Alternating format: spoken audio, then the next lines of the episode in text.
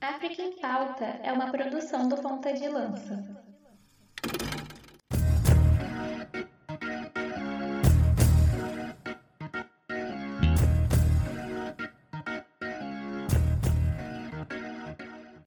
Atenção, ponta de lança! Começa agora o África em Pauta, a ponta da lança da informação sobre o continente mãe. No África em Pauta você se informa sobre política, economia, esporte, cultura e, por que não, fazer um resgate histórico e geográfico do continente onde a vida nasceu. Eu sou Marcos Carvalho, seja bem-vindo à edição de número 64 do nosso podcast. E eu não poderia fazer esse podcast sem a presença dele, né? Que corta mais cortador de unha de manicure, né? Manicure e pedicure. Sim, eu estou falando dele, o homem que mais corta no Brasil, o maior e melhor editor de podcasts do, do Brasil, enfim, o maior youtuber de campinho arredores. Sim, ele, Luiz Fernando Mãos, de Tesoura Filho, seja bem-vindo mais uma vez, meu grande amigo. Salve, amigo! Chegamos a mais um programa, sempre dando aquele salve para toda a nossa galera. Assim, mais um programa, né? Gravando contigo. Assim, dando né, aquele abraço pro pessoal que tá nos ouvindo sempre no BRT, no metrô lotado, no ônibus, na rua, na academia, lavando uma louça para você que está nos escutando nesse episódio 64, em quem diria. Meu amigo, é, eu tenho que dar alguns informes aqui, uh, rapidinho, aqueles informes rápidos, mas alguns abraços, tá? Primeiro, lembrando, né, nós já somos 18 pessoas, Marcos, lá no nosso financiamento coletivo, uh, já dá quase dois times já, hein? Dependendo ali, dá para fazer, dá para colocar tu na zaga, dá para colocar o Glauco lá de, de atacante, dá para colocar a Isabel, que é a nossa nova membra lá, quem sabe na ponta direita, enfim, a gente vai fazendo um timaço. E eu queria dar um abraço é um irmão de Benin e que mora em Porto Alegre há 12 anos, que ele é o novo ouvinte do African Paulo, então ele certamente estará ouvindo. Cadi ou Cadi, seja muito bem-vindo, é, mais um irmão aí consumindo o África em Pauta e sempre lembrando, né, quem quiser ser o nosso mais novo membro ou membra do financiamento coletivo, tá aqui na descrição, plano Ryan Zinga, plano Tomás Sankara ou contato é a nossa chave Pix para quem quiser, evidentemente, fazer uma contribuição livre aí. E para fechar, uh, Marco, só dando um salve pro Diogo Pinheiro, tá? Ele comentou lá no nosso Instagram ele que faz relações internacionais né, na Fundação Getúlio Vargas, ele falou que estava sentindo a falta da minutagem, né? E eu deixei de ser um preguiçoso e coloquei a minutagem, algo que o Marcos já me exigia e várias outras pessoas há 10 anos, desde que a gente criou o podcast. E agora sempre teremos a minutagem aqui na descrição de cada episódio. Queria mandar um abraço, Luiz, também para a galera da Africarioca Conceito, lá do Lucas Preto. Né? É, queria mandar uma, um abraço para eles. Estive batendo um papo com eles no, no Instagram. Em breve vou, vou dar um pulo lá para tomar um café com a galera da Africarioca Conceito. Você que não, que não conhece, vai lá no Instagram, né? Africarioca Underline Conceito. Você vai entender direitinho, né? Que é inclusive aqui pertinho de casa. Então, um abraço aí para a galera que conhece o nosso trabalho, acompanha nosso trabalho. Um abraço aí para o Lucas, um abraço também para uh, para Mari, né? Que enfim, conversou comigo. Enfim, pessoal super gente boa. Né? Em breve a gente está indo lá. Se bobear, eu levo o Luiz também. tomar um café ah, lá. Já tô indo aí. Um salve para a Zona Oeste, é. né, meu amigo Marcos? Um, um, estarei ao lado da pessoa que mais representa a Zona Oeste do Rio de Janeiro, Marcos Carvalho. Estarei lá, hein? Só me convidar. Bom, Luiz, vamos lá. É, a gente tem um programa longo pela frente. É, lembrando aos nossos ouvintes de nos seguir nas nossas redes sociais, arroba PDL no Instagram, no Facebook e no Twitter que mais cresce no Brasil. Você pode nos seguir, mandar mensagem, é, comentar sobre o programa, nos repostar, repostar, perdão, né? É, nos divulgar. Né? A gente vai ficar muito feliz aí com o seu prestígio também. Nos siga e nos avalie e comente, né? Nos principais agregadores de podcast, nós estaremos lá. Né? Tem uma galera que anda comentando lá no, no nosso Spotify, então a gente está também publicando alguns comentários. Está sendo bem legal essa troca. Né? Continuem aí, está sendo bem bacana ouvir as opiniões de vocês, né? ler as opiniões de vocês, tá bom? É, e também não deixe de ser né, nosso apoiador lá no, no plano Rain Zinga e no plano Tomás Sankara. Né? Aí na descrição do episódio você encontra como nos apoiar e fazer parte de um grupo do WhatsApp maravilhoso. O Luiz falou aí, temos 18 apoiadores. E assim, galera, tem lugar. Né? Nós agradecemos muito esses 18 apoiadores, mas né, tem lugar para mais. Você pode fazer parte disso também. Estar com a gente lá no grupo do WhatsApp, que é sensacional, uma troca bem bacana, su sugestão de pautas, né, conversas sobre o programa, explicações sobre notícias que a gente abordou. Então é bem bacana o nosso grupo do lado do WhatsApp. Né? Então uh, hoje a gente tem né, como pauta principal uma pauta triste, talvez. Acho que o programa mais triste que a gente já, né, já teve a oportunidade, infelizmente, de fazer, que é sobre o Marrocos e a Líbia, né? Eh, dois países uh, do norte africano que foram aí é, atingidos por dois desastres naturais.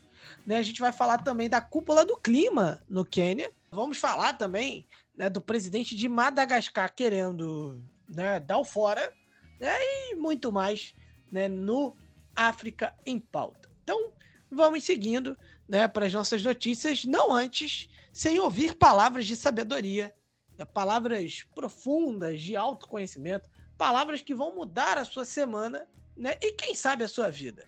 Sim, eu estou falando dos provérbios africanos com Luiz Fernando Filho no corte da tesoura. O provérbio africano desse programa, meus amigos e amigas, é o seguinte: quando a mãe pássaro está comendo, os filhotes ficam atentos à sua boca. Eu vou repetir. Quando a mãe pássaro está comendo, os filhos ficam atentos à sua boca. Ou seja, e esse é um provérbio africano muito interessante para a gente prestar atenção como a gente pode aprender pela experiência dos outros ou como a sabedoria dentro da perspectiva africana da matriarca ela é muito importante para a gente entender o nosso presente, para a gente entender o nosso passado e principalmente para nós entendermos o nosso futuro e a quem nós somos. Então, por isso, o provérbio africano desse programa é: quando a mãe pássaro está comendo, os filhotes ficam atentos à sua boca.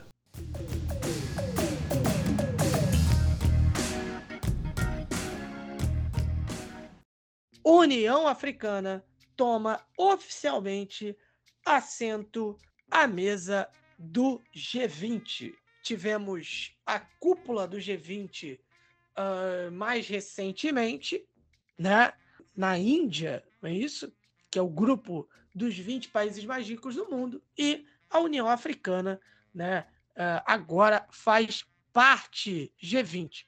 Né? O G20 era composto por 19 nações e pela União Africana, pela União Europeia, perdão. No caso, a África do Sul, ela fazia ali uma participação apenas, né, como sede ali da África do Sul, mas agora né, vai ser parte aí, a União Africana vai ser parte do grupo de países mais ricos do mundo, tá? É a primeira a mudança desde a, a, a concepção do grupo em 1999, tá? No caso, a União Africana, né, a, a, essa é a primeira admissão no grupo do G20 desde uh, a criação em 1999 Antes, o continente africano participava apenas por conta da África do Sul, né? mas agora a União Africana né, vira uh, um membro permanente do grupo.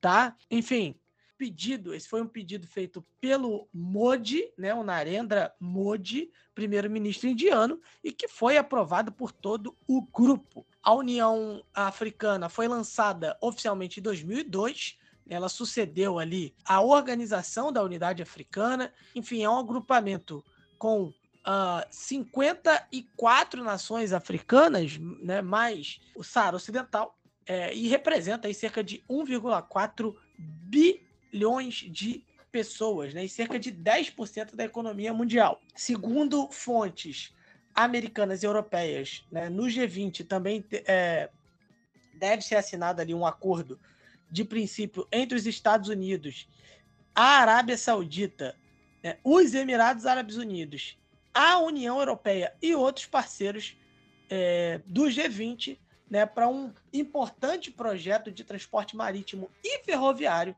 que atravessa ali o Oriente Médio para ligar a Índia à Europa. Né? Enfim, outra resolução aí da reunião do G20. Enfim, então, ô, ô Luiz, temos aí uh, a expansão do bloco, né, que não deixa de ser uma vitória diplomática para o Modi, né, mas, enfim, é, é mais importante né, essa inclusão da União Africana no G20 e lembrando, né, mais recentemente a União Africana né, incluiu mais dois membros no BRICS e agora vai ganhando mais prestígio ainda com a inclusão no G20. É, é isso mesmo, meu amigo. Esse G20 ele teve como pauta também bastante a questão climática. Talvez o tema principal desse encontro G20 foram as mudanças climáticas. E não à toa, né, Marcos? A gente já vem falando há mais de ano já, quase todo o programa a gente vem falando sobre as mudanças climáticas, continente africano. A gente vai falar melhor evidentemente na pauta principal, mas a gente volta depois, ainda no segundo bloco, falando sobre a cúpula do clima no Quênia que detalha algumas questões importantes do continente africano e medidas dos governantes, etc., sobre as mudanças climáticas nos países africanos, mas é, esse G20 ele ficou demarcado também por essa preocupação, digamos assim, principalmente das potências, né, Marcos? A gente está falando de um G20 que tem aí é, um poderio é, financeiro, se a gente for olhar a, a, maioria dos países, né, por questão óbvia, né, por ser o G20, mas ao mesmo tempo, né, Marcos, é, esse G20 ele acontece literalmente algumas semanas depois do, do avalanche que foi o BRICS, né, e alguns países aí do G20 é, se a gente for ver esse conceito é, político mais abrangente do G20 nos últimos anos, é um conceito que vai que é bem, é bem diferente, não, mas é diferente, né? Alguns fenômenos do G20 com o do BRICS, alguns países que foram, digamos que, renegados, ou outros países que, por exemplo, não aderem ao, ao bloco do, do BRICS por questões até mesmo ideológicas ou não, estão é, no G20. Só que a gente tem essa expansão do bloco que ela é muito importante, principalmente para o primeiro-ministro indiano, né, que inclusive recebeu o evento é, em sua casa. E também, óbvio, que para a Índia foi magnífico, né, Marcos? A Índia saiu com um saldo positivo do BRICS, né, porque ela acabou de ser, já era, na verdade, é membro do BRICS, mas conseguiu algumas outras relações importantes ali dentro do continente africano e do próprio Oriente Médio, né? A aproximação com alguns países, ou seja, a Índia ela começa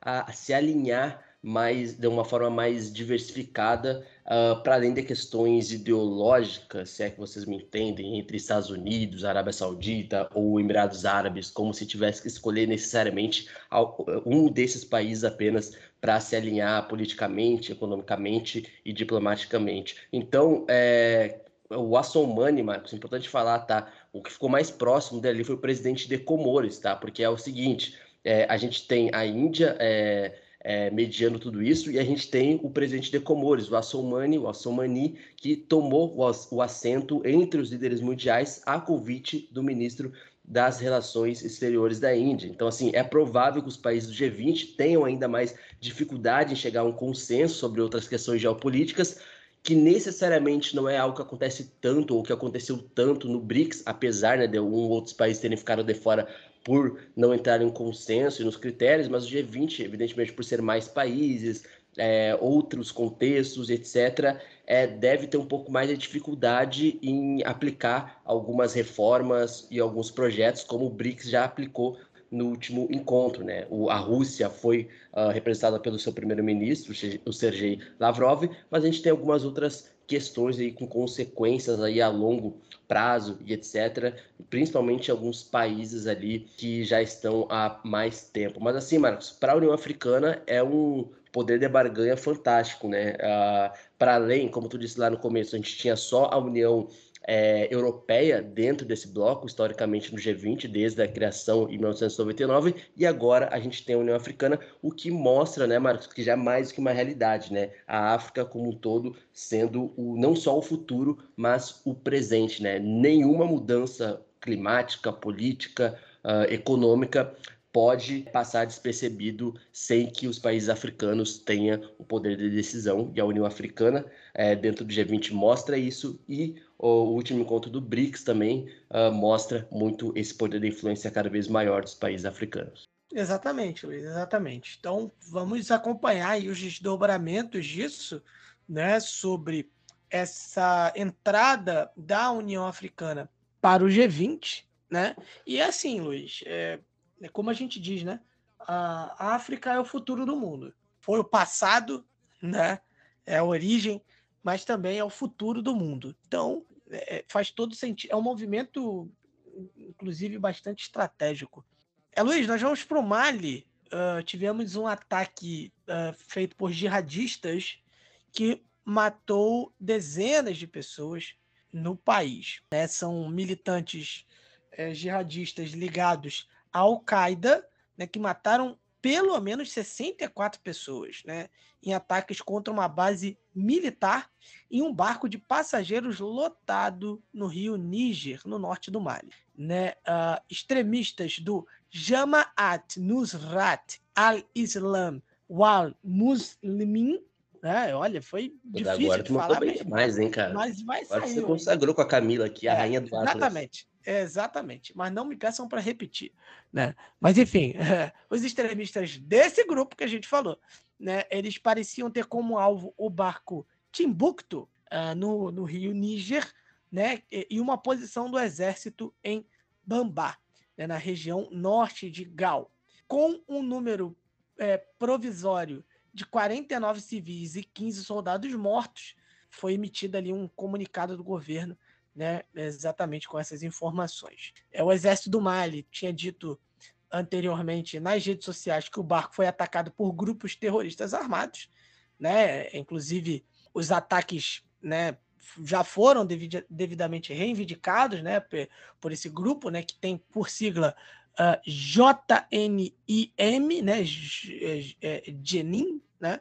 É, e esse grupo ele foi formado né, a partir de uma série de afiliados locais da Al-Qaeda, né, como a gente já mencionou, um grupo uh, que foi formado há seis anos e parece que, que vai se concentrar justamente nessa região ali uh, instável do Sahel. Como a gente diz, né, o, o, esse componente da crise política do Mali né, é, né, que, que é ação terrorista, né, é, é, é, tá nesse caldeirão aí que está borbulhando né, no, no, no Mali, né, que a gente vem acompanhando há bastante tempo, né, Luiz? O Mali sofreu um aumento da violência jihadista desde a tomada do poder militar, né? Inclusive agora é um dos países mais atingidos pelo extremismo né, no Sahel Central, que é a região do mundo mais afetada pelo terrorismo. Tá? Esses números são do uh, Institute for Peace and Economy, né, um grupo uh, que, que uh, faz aí essa, alguns levantamentos né, nessa área. o Rio Níger é uma ligação vital né, de transporte de uma região onde a infraestrutura rodoviária não é lá é, muito desenvolvida, né, e não existem é, muitas ferrovias, né, não existem ferrovias. No caso, a forma de ataque não está muito clara, né, o ataque ao barco de passageiros, mas, uh, enfim, os operadores ali uh, do transporte dizem que o navio percorre uma rota estabelecida entre cidades ao longo do rio e aí foi alvo de pelo menos três foguetes direcionados, né? Três mísseis direcionados aos seus motores. É, e aí, Luiz, é, essas tensões também elas se reacenderam nas últimas semanas, né? Faz um tempo que a gente não abordava ataques jihadistas né, na região, mas a, eles se intensificaram ali é, depois de a missão de manutenção de paz da ONU, né, composta ali por 13 mil homens no Mali, é, tem entregue duas bases perto de Tombuctu às Forças Armadas. A transferência desencadeou confrontos entre o exército e os jihadistas, né? E aí, né, alguns ataques acontecem até também como forma de represália. Houve também ali ataques a aldeias, né, que eram né, anteriormente pacíficas, poucos dias após a ONU ter retirado as bases locais né, é, na, na região central do Mali. Né? Então, esse componente de ataques jihadistas no Mali volta a, a ascender, né? E lembrando que isso já causou uma crise política que já deu em golpe do golpe. Então, é observar qual vai ser a influência dessa nova onda de ataques jihadistas, né? É, desse, dessa, no, dessa nova tensão entre radicais jihadistas e, enfim, forças armadas no Mali, né? Se isso pode vir a influenciar novamente politicamente no Mali. É, Luiz, tivemos um, um encontro entre o Assimi Goita e o Putin. E com direito à publicação de foto no Twitter, meu amigo. Tá? O, o presidente Assimi Goita, ele publicou uma foto no Twitter e deu aquela tweetada com o presidente, com o presidente Putin, né? Então, tem certos países que tentam mascarar ali uma amizade, uma aproximação com o Vladimir Putin. Uh, no caso do Mali, não tem nem um pouco de. O presidente não é nem um pouco mascarado, não. Ele literalmente postou uma foto no Twitter. E aí, vamos lá, né? Ele se encontrou com o presidente russo, né? Vladimir Putin. É, lembrando que o Assimi Goitá ainda é o líder interino do Mali, né? Assim, ao que tudo indica, ao que tudo indica, devemos ter eleições do Mali em 2024. Se vai acontecer? Isso só o tempo dirá, como já diria aquele poeta, né?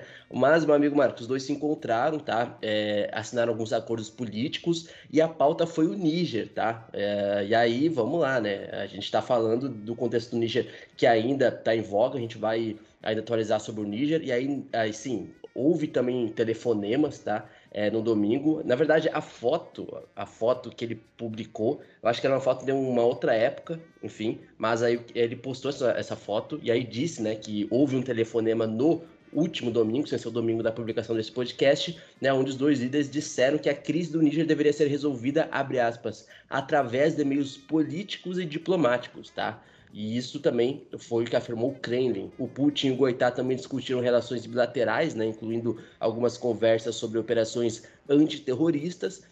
E o líder russo, o Putin, também enfatizou em agosto, ainda já tinha enfatizado em agosto, no final de agosto, né, quando eles se encontraram, uh, depois do último podcast, a necessidade de uma solução pacífica no Níger, tá? Então, a gente vê que a situação no Níger é uma, uma preocupação ainda mais nesse contexto da região do Sahel, o aumento do terrorismo e até porque, né, Marcos, como tu já bem contextualizou, o terrorismo é, no Mali tem aumentado muito e o que o Mali não quer é mais problemas né, de outras células terroristas se deslocando do Níger para, por exemplo, o norte do Mali, né, onde é o epicentro é, do terrorismo no, no, no, no Mali, que vamos lá, já faz mais de 10 anos, né? Os, o, as primeiras células a crescerem e se desenvolverem no Mali foi basicamente no norte do país, lá em 2012. E aí, como tu disse também, nos últimos seis anos ali, que começa a ter outras células ainda mais extremistas e o aumento do poderio e da concentração de território e poder nesses locais, né? Lembrando também que o Bloco Regional da África Ocidental, a CDAO, ameaçou uma intervenção militar, né, alguns meses atrás. A gente tem um, os episódios falando sobre o golpe é, no Níger e lembrando também que as juntas no Mali, as juntas em Burkina Faso e as juntas em Guiné, a Guiné tá, tá, tá calma, né, Marcos? A Guiné, né? Vamos esperar aparecer a Copa Africana se vai aparecer aquela foto do presidente Dom Biá cobrando que Guiné vença a Copa Africana, senão vai tirar todo o dinheiro investido na seleção. É, no braço. É, o, homem é forte, tá? É, é, e que braço, né? É, é, é, um grande braço, realmente é um grande é, braço. É, o, aquele, aquele slogan do exército é braço forte. Então, podiam botar a foto do. Podiam botar a foto do homem, né? Porque, rapaz, eu, que, que, que será que Rodrigo Góes diria do, do braço dele? Ô, Marcos, isso aí já se tornou um meme, tá? Quando tiver mais próximo da Copa Africana, a gente vai colocar essa foto de novo lá no nosso Twitter. Exatamente. É, né? Bom, a gente continua ainda uh, no Mali, o, o Luiz, falando da festa da independência. Isso, e aí assim, meu amigo, era para ser uma festa, mas como já diria o. Como é que é o nome dele? Essa festa virou um enterro. A festa então, virou um enterro, é o Clodovil. Clodovil, o saudoso Clodovil. É. Como já diria, essa festa virou um enterro, porque era para ser a, a festa da independência no Mali, no caso, tá? O, quem quiser saber mais sobre a independência no Mali, o, o Márcio Paulo vai falar melhor sobre no resgate histórico, mas vamos lá, tá? A junta governante no Mali ela cancelou as atividades, tá? Planejadas para o aniversário da independência no país, agora no dia 22 de setembro, que vai acontecer ainda, né? Para quem estiver ouvindo na primeira semana da publicação do nosso podcast. Esse anúncio, Marcos, ele foi anunciado aí, literalmente, né? Perdendo a redundância, publicamente agora na quarta-feira, no dia 13, após um conselho de ministros ali decidir isso. No ano passado, o líder militar governante da Guiné chegou a a gente até noticiou isso, né? O Dumbiá participou nessa parada militar organizada para as festividades no Mali. Durante o conselho de ministros nessa quarta-feira, o líder, o Assimi Goitá, ordenou ao governo que atribuísse os fundos previstos para as festividades deste ano para ajudar as vítimas das séries de ataques aí é, principalmente no norte do país. Beleza, ok, interessante, né? Não vamos gastar nesses festejos e vamos destinar esse dinheiro às famílias aí que têm sido afetadas pelo terrorismo no país. Isso é legal. O conselho também discutiu a possível mobilização de reservistas, tá? Então, aquele pessoal que acha que ficou livre do exército no Mali pode ser que seja chamado né, para essa luta, principalmente no norte do país, mas algumas outras regiões também.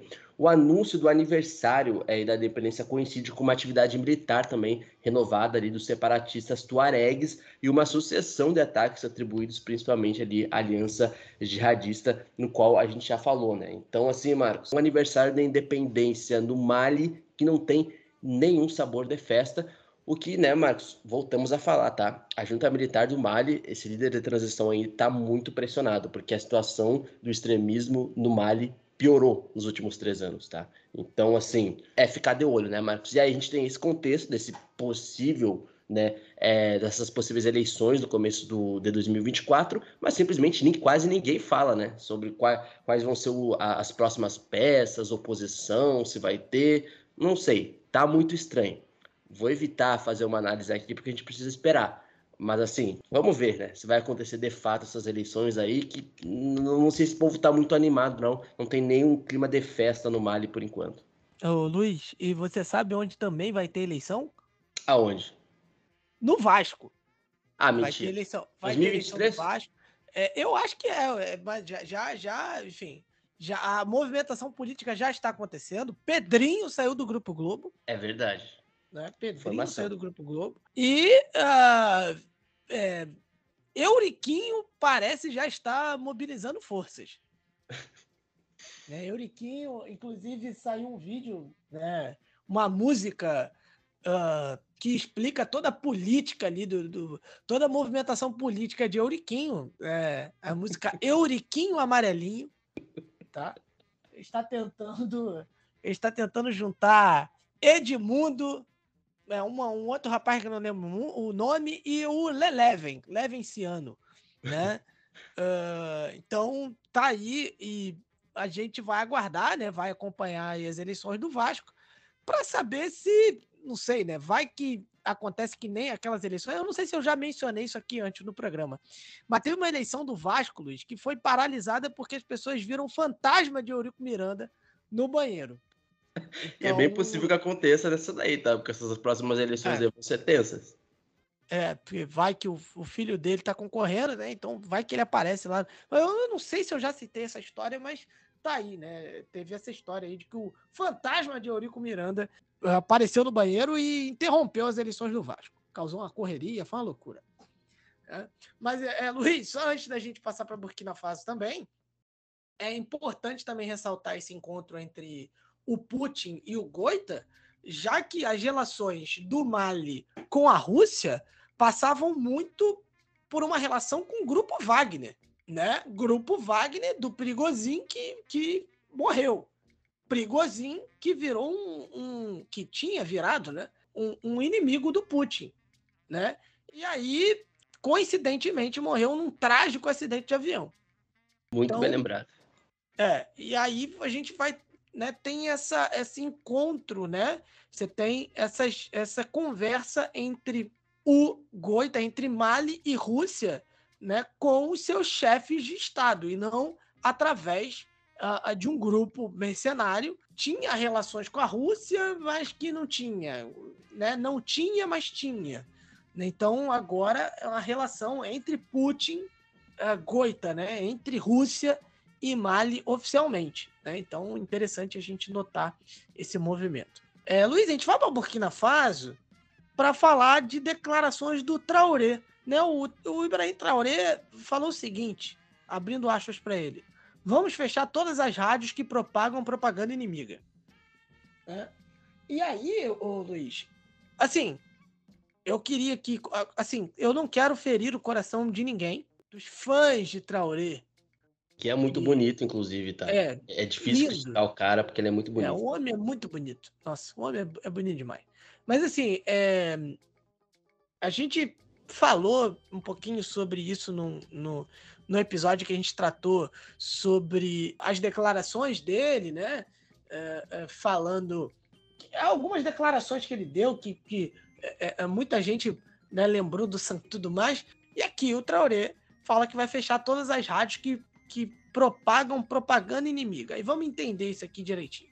É, vamos lá. Capitão Ibrahim Traoré, né, presidente da transição né, em Burkina Faso, durante uma entrevista realizada em 31 de agosto, é, ele disse: o país está em guerra, que o governo não vai aceitar os meios de comunicação que estão no sentido ao contrário.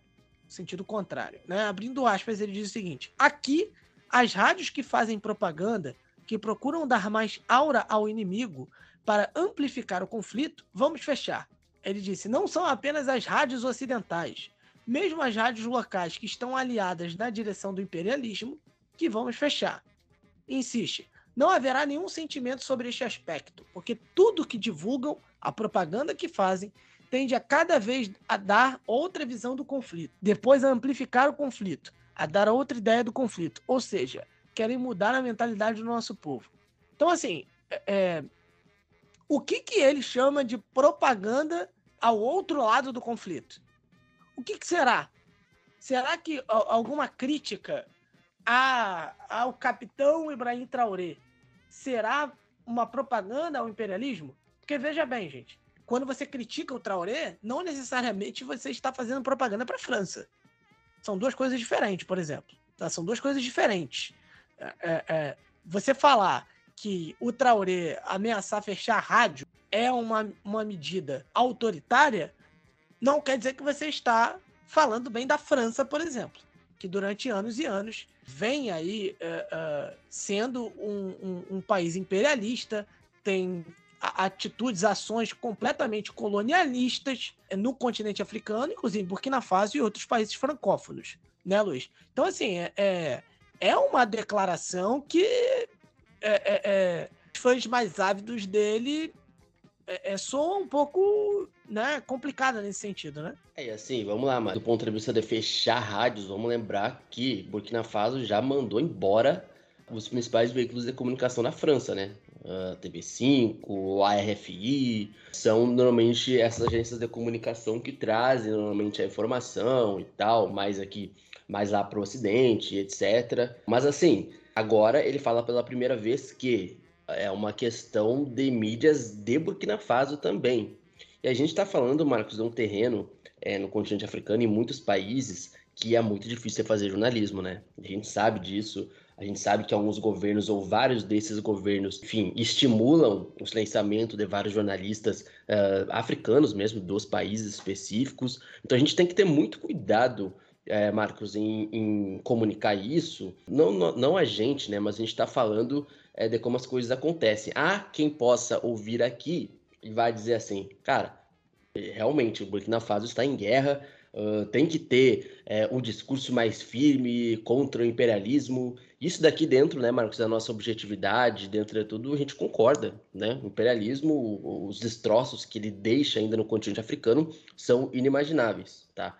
Mas assim, Burkina Faso tem muito mais para se preocupar, né, meu amigo? Burkina Faso tem um índice do aumento de radismo e o que incomoda muito é, esses governos, essas juntas militares, é justamente a população que tem criticado a ineficiência dos países em controlar. A gente já falou, né, Marcos, eu acho que há um ou dois episódios específicos da treta que tem dado no Mali de pessoas simplesmente questionando a eficiência do Mali em conter o jihadismo. E a gente acabou de noticiar que realmente as coisas têm piorado. Em Burkina Faso as coisas não melhoraram. Aí vão dizer, Luiz, pô, o novo presidente de transição acabou, entre aspas, de assumir. Ok, beleza.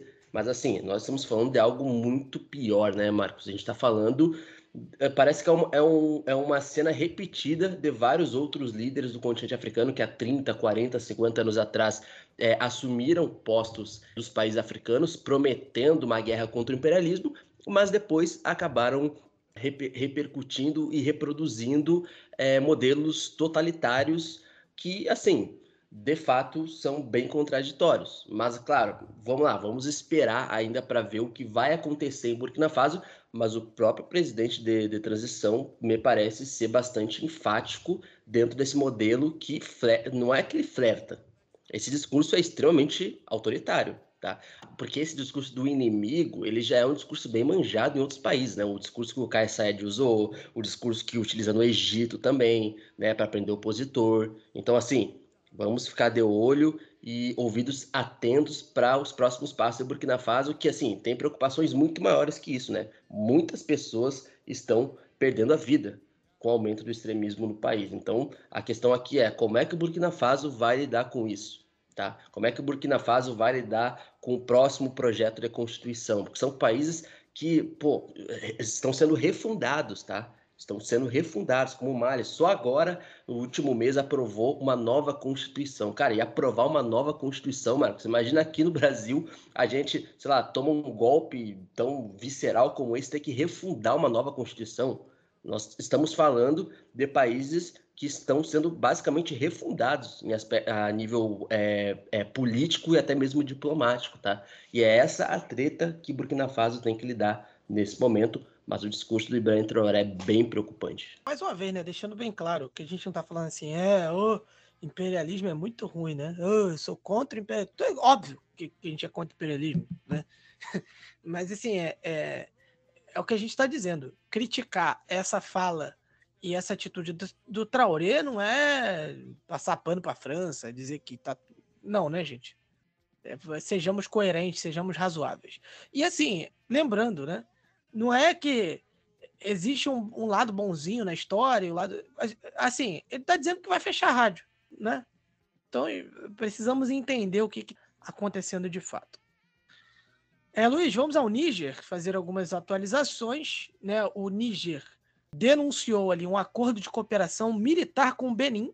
Né? Os militares que estão no poder afirmaram na última terça-feira que denunciaram um acordo de cooperação militar concluído em 2022 com o Benin né, e acusam esse acordo, né, dizem que esse acordo foi uma agressão ao seu país. Né, no comunicado de imprensa lido na televisão nacional, o regime militar né, indicou ter apelado em diversas ocasiões ao cumprimento das obrigações desse acordo assinado em 11 de julho de 2022. Os militares que chegaram ao poder ali no Níger através de um golpe de Estado, como a gente já, já disse aqui, afirmam os militares aí que estão no poder, né, que chegaram ao poder através de um golpe de Estado, e aí a gente explicou mais ou menos aí, mais ou menos não, né? Explicamos por que, que a gente chama de golpe e não de uma revolução, por exemplo. Além de que, assim, golpe de Estado né, em que o, o presidente ali é parente do, do, dos, dos Bongo, né? Mas, enfim. A gente tá falando tanto de golpe, Marcos, a gente já nem sabe mais se a gente falou no Níger, se a gente falou no Gabão, mas foi no Gabão, né? Porque realmente os últimos. Ah, é verdade. Não, então vamos, vamos, não, vou, vou... tudo bem. A gente também tá muito confuso. A gente vivenciou uns três golpes só nesse ano, né? Vamos é. combinar que a gente está trabalhando bastante nesse podcast. É, o golpe, o golpe tá aí, cai quem quer, e eu fiz que nem o Santos agora. E desde que tu falou isso, acho que foi no golpe de Burkina Faso no ano passado tu, vi, tu veio com essa piadinha, com esse trocadilho aí, vários outros golpes aconteceram, tá? Então. Exatamente. Eu tô. Eu acabei caindo aqui no golpe, né? Vim caindo, que nem o, o Santos tá, tá caindo também. é, enfim. Tá caindo. Está acontecendo, hein? É, infelizmente. Um né? abraço né? para a Baixada Santista aí, né? Todos os Santistas. É verdade.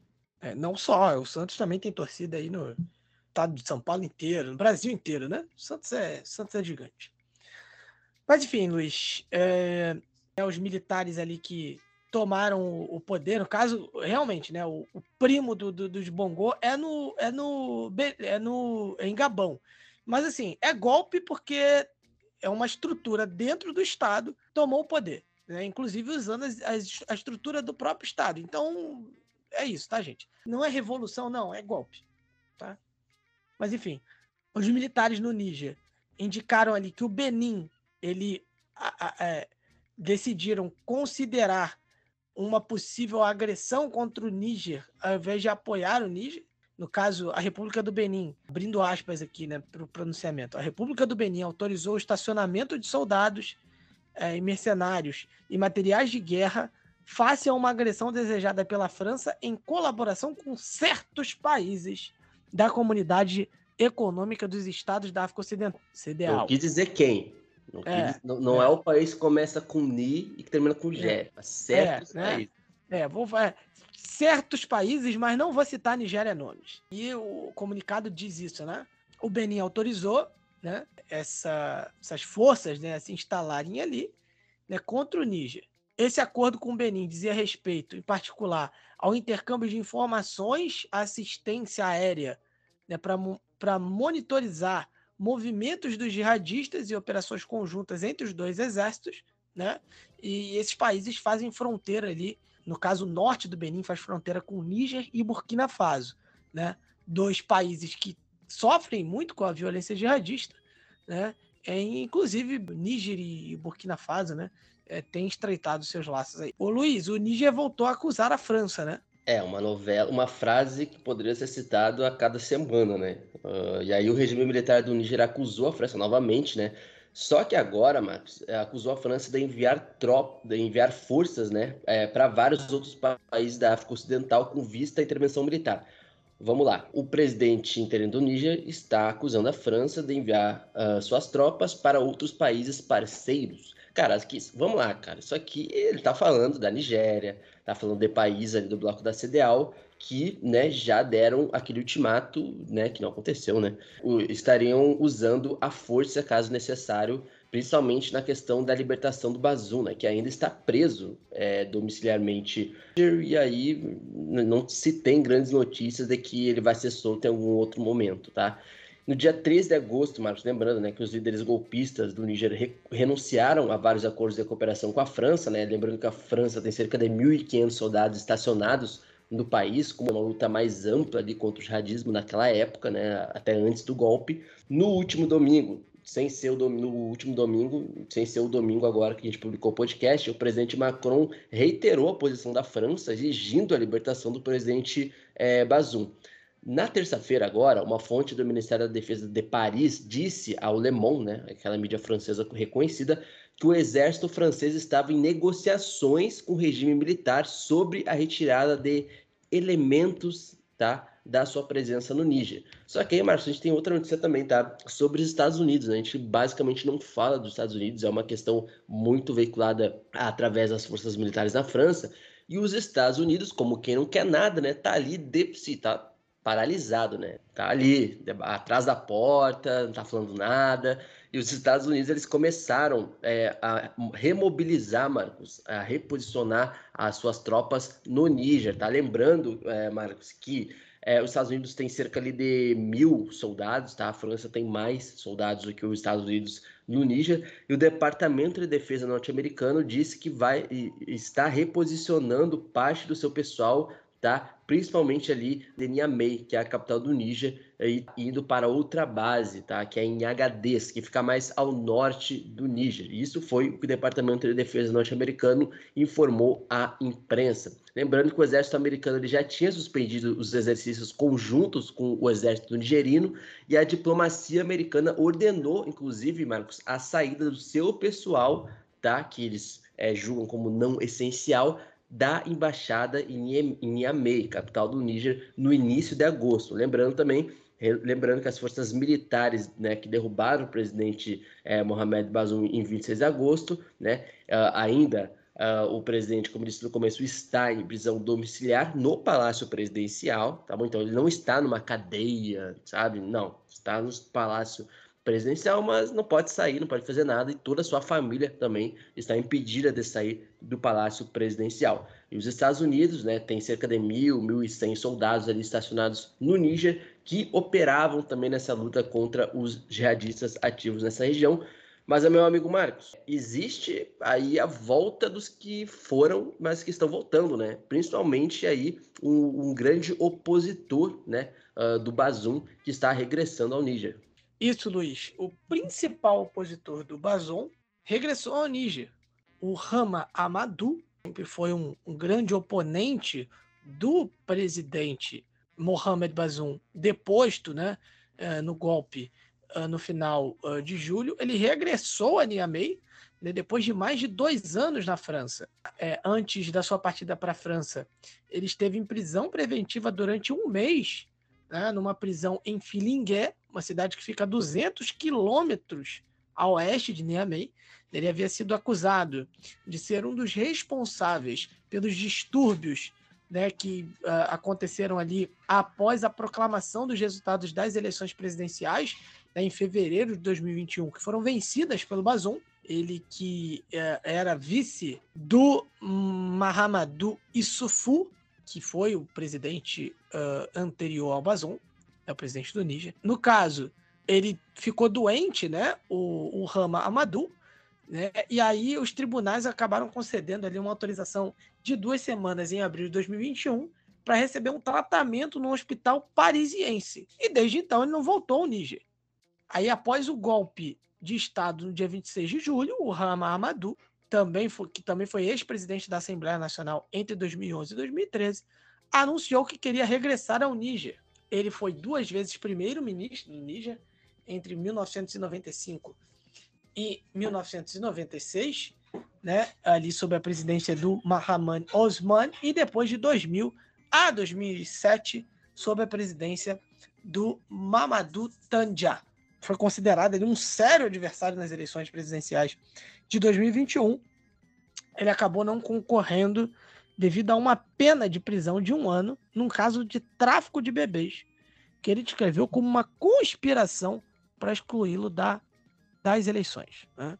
Passando na República Centro-Africana, Luiz, olha só, Tuaderra, né, o presidente Tuaderra, se uh, encontrou com o Macron na França, né, com Emmanuel Macron. Ele foi recebido lá na França, né, o Faustin Archange Tuaderra, num cenário de relançamento das relações bilaterais, tá? Os dois países passavam ali por anos de tensão uh, devido à ascensão do grupo Wagner no país, né? O Toaderra falou ali a favor de uma consolidação das relações com a França, ao mesmo tempo que ele explicou ali que a parceria uh, com a Rússia, né, marcada ali pela presença da, do, do grupo Wagner, continuasse. Inclusive, o, o, o pessoal que é ali contra o Toaderra deram o um apelido ele de Presidente Wagner. Ah, eu não vou falar sobre o Vaguinho dessa vez. Tá? Não, não vou falar. Não vou falar. Assunto sério, irmão. Assunto sério, né? Assunto sério. Morreu um dos grandes. É... Enfim. Cara, o que, que o Denilson tinha na cabeça quando ele comentou aquilo lá, né? Os comentários não. do Denilson só não são melhores que os é. comentários do Amaral nos posts da TNT Sports, né? Sim. Que é o famoso é. ai ai ai ui ui. Ai ai ai ui, né? Sei lá. Morreu alguém. Ai ai ai ui. Mas, mas, mas esse print aí do assunto sério, irmão, do, do Alex, né? é um dos maiores prints da história da internet brasileira. Ai, maravilhoso, maravilhoso. Mas enfim, Luiz, uh, no final de, de 2020, o Toaderra né, ele vinha sendo ameaçado por uma ofensiva rebelde em Bangui, apelou por essa ajuda aí da Rússia, né, que chegou através do grupo Wagner. Isso acabou levando a França a retirar os seus soldados uh, em 2022, né, num contexto de relações muito degradadas entre os dois países, mas está aí. Né? Quem disse que o, que o, que o Macron está perdendo o prestígio, hein? Olha aí ainda sobrou a República Centro-Africana. Uh, empatou, que perdeu, perdão, para Gana, né? Garantiu na, no, Sabia no CAN. que tu ia dar um jeito de falar né? Angola, cara. É, se garantiu no CAN é, da Costa do Marfim. Né? Eu, eu falo CAN porque em Angola falam OCAN. Então eu posso falar OCAN. Fica aí. Ah, e só falar, tá, Marcos? É uma reviravolta histórica, tá? Porque a gente sempre falou aqui que a República Centro-Africana sempre foi muito próxima ao grupo Wagner sempre foi o grande reduto do grupo Wagner nessa região do Sahel. Uh, vamos lá, tá? Já falei aqui nos outros, em outros episódios que a República Centro-Africana literalmente pagava milhões e milhões para o grupo Wagner fazer ali, enfim, uh, basicamente representar a força militar é, no país. E assim, talvez esse seja o caso mais específico, Marcos, dos efeitos da morte do ex-líder do grupo Wagner, tá? É, como a República Centro-Africana uh, simplesmente você viu. Ah, sabe quando tu leva um. Desculpa o termo, tá? Para o pessoal que está nos ouvindo, mas vai entender porque aqui é Brasil. Cara, levou um pé na bunda do ex ou da ex. Foi exatamente. No caso, não foi um pé na bunda. É ok, Caio Ribeiro. É, é, é, exatamente. E aí, cara, a República Centro-Africana ficou assim. Mas aí, de vergonha eu não morri, como já diria Racionais, né? Então, cara, deu o quê? Duas semanas, Marcos? Três semanas, já tava lá em Paris conversando com Macron. Então, assim, é uma reviravolta. E aí vamos ver, né? Se a França vai, sei lá, apoiar militarmente a República Centro-Africana, porque o apoio do Grupo Wagner era uh, basicamente militar. E agora a República Centro-Africana, Marcos, ela está desguarnecida em relação a forças militares.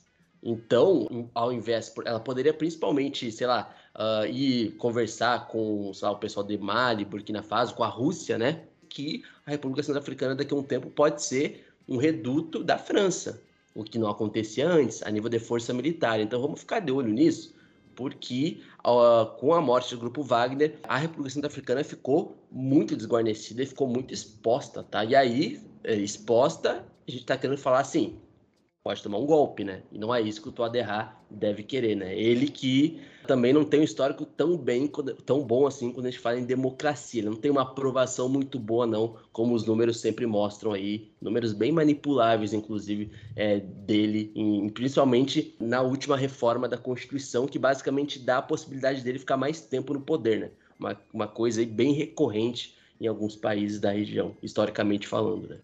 Luiz, vamos a Nigéria, o país que agora quem dá bola é o Tinubu, né? Uh, mas vamos primeiro falar de um, de um acidente, né? Infelizmente, tivemos a, a morte de pelo menos 26 pessoas após um barco de madeira né, no norte da Nigéria, no, no, no estado de Níger, né, após um barco né, de madeira uh, emborcar né, numa represa uh, no domingo, o barco estava carregando 100 pessoas, é, incluindo ali mulheres e crianças que moram ali em comunidades entre Jeba e Kandi. Enfim, a represa fica ali na área de Mokwa, tá? E aí, enfim, o, o barco emborcou, né? Tivemos aí 100 pessoas que estavam no, no barco né, em dificuldade, sendo que dessas 100, 26 pessoas morreram. Né? Mais de 30 pessoas foram resgatadas, né, já foram resgatadas. Ação de resgate, uma operação de resgate combinada entre ali a, o que seria uma guarda costeira e mergulhadores locais, colaboração com a emergência né, ali do, do estado de Níger, né, a agência de emergência do estado de Níger, né, está acontecendo. Bolod Ibrahim, que é o porta-voz do governo, confirmou essas informações. A causa do acidente ainda não é conhecida, né? porém, o senhor Ibrahim, né? o, o, o porta-voz, disse que a superlotação e a falta de colete salva-vidas né, era responsável ali pelas mortes. Né? Documentos oficiais dizem que a maioria dos passageiros estavam uh, cruzando essa, essa represa, essa barragem, né, para chegar às suas fazendas. Enfim, e isso é algo que, é, infelizmente, não é a primeira vez que acontece recentemente aí no país. Né? Então, infelizmente, aí pelo menos 26 pessoas mortas. Acidente uh, no estado do Níger, Luiz. Uh, ainda na Nigéria, estamos tendo aí alguns cortes de energia. É, e aí, referência ao que o Shidozi falou recentemente aqui, né? Quando saiu a notícia que a Nigéria ia cortar uh, fornecimento de energia para o Níger. E aí o, o, o Shidozi até fez uma piada em relação a isso. Olha, esse corte de energia já acontece já dentro da própria Nigéria. E aí tivemos cortes de energia no país, não é isso? Exata, cara, eu lembrei exatamente disso quando eu vi a notícia, coloquei no roteiro. A Nigéria sofreu um corte de energia a nível nacional agora na quinta-feira, tá? Dia 14, depois do colapso da rede elétrica no país devido a falhas técnicas, para variar, né? E isso foi o que informou, informaram as empresas de distribuição de eletricidade ali do país, tá, Marcos? A interrupção, ela afetou 36 estados da Nigéria, Marcos, e a capital, Abuja, 36, não foi assim, um corte de energia numa cidade, já seria muito grave, foram basicamente todo o país o problema, sim, nacional, tá? O famoso apagão, né? Eu lembrei de uma, de uma vez, Mar... Estênio Garcia foi entrevistado no Faustão, né? E disseram para ele o que, que ele fez no momento do apagão, aquele apagão que teve em São Paulo, sabe? Aquele apagão histórico uns anos atrás. Mas eu não vou falar o que ele fez, porque a resposta dele não, não permite nesse horário. Vamos lá. Ô, Luiz, Luiz eu não sei se você teve uma época, eu era muito moleque, assim, teve um apagão que foi quase geral no, no Brasil, que alguém lá deu algum problema em Itaipu e simplesmente acabou a luz quase o Brasil inteiro, né? Inclusive saiu, né? Na época as coisas chegavam por e-mail, né? Essas correntes de zap. Um slide com as fotos do apagão, né? É, que eram só slides pretos. tipo, 30 slides pretos, assim. então, é, lembrei dessa, dessa época. Pelo amor de Deus. Como já diria, como já diria é. Matheus Nunes, nosso ouvinte aqui, o Marcos solta umas coisas geniais e de uma hora para outra ele mete essa. E quem vai dizer olha, que é mentira? Não, mas é, rolava assim no, no, no, no nos e-mails, nessa né, corrente, né? O e-mail assim, que era simplesmente slides com a tela preta, uns 30 slides, sei lá. Imagens do apagão no, no, do Brasil. Né? Que pode, eu vou até pesquisar aqui quando você terminar a notícia, eu vou pegar a data direitinho. Vou tentar pegar. Perfeito. E aí, continuando, né, depois de Estênio Garcia e o apagão histórico do Brasil, como o Marcos já citou, que foi antes, né, tá, dessa entrevista do Estênio Garcia, essa que o Marcos citou, é, as redes entraram em colapso, Marcos. Uh, cara, 36 estados na Nigéria, fora a capital, sem energia, tá? E aí, vamos lá. A principal fornecedora de energia é na Nigéria, tá? E vou colocar a sigla EEDC, que fornece eletricidade principalmente ao sudeste da Nigéria, emitiu um comunicado anunciando o colapso total do sistema. Já diria a Pitt, né? Pane no sistema, alguém me desconfigurou. É, e aí, Marcos, essas falhas de energia, infelizmente, são comuns na Nigéria, né, que luta contra uma infraestrutura energética bem dilapidada, ali, que tem causado cortes de energia frequentes nos últimos anos do país. Aí é sempre bom a gente relembrar o pessoal que está nos ouvindo aí que a Nigéria é um país rico em petróleo, pobre no quando a, a questão é a capacidade de distribuir energia sem problemas, como esses, tá?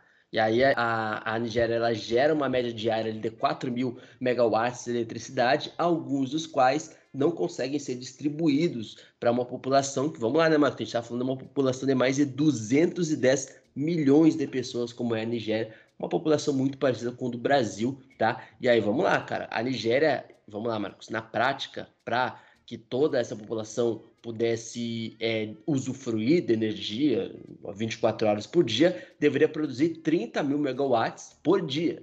Cara, mas a Nigéria, ela consegue produzir apenas 4 mil megawatts de eletricidade. É muito aquém, tá? Do, do que necessita, segundo os órgãos de eletricidade no país, tá? O fornecimento inadequado de energia faz com que milhões de residentes dependam de geradores. Isso, o Shidozi falou muito isso, Marcos no episódio, se não me engano, daquele acidente que teve no estádio na Nigéria, nas eliminatórias para a Copa do Mundo, que a Nigéria foi eliminada para a Gana. A gente tem um episódio aí, dá para procurar depois, e ele fala do fornecimento inadequado e ele fala que muitas pessoas, é, muitas famílias na Nigéria tem geradores já em casa, justamente porque, né, como é um histórico já né, faltar é, eletricidade em várias cidades, muitas famílias precisam ter geradores é, em casa para que não dependam do Estado é, para fornecer energia, infelizmente, tá?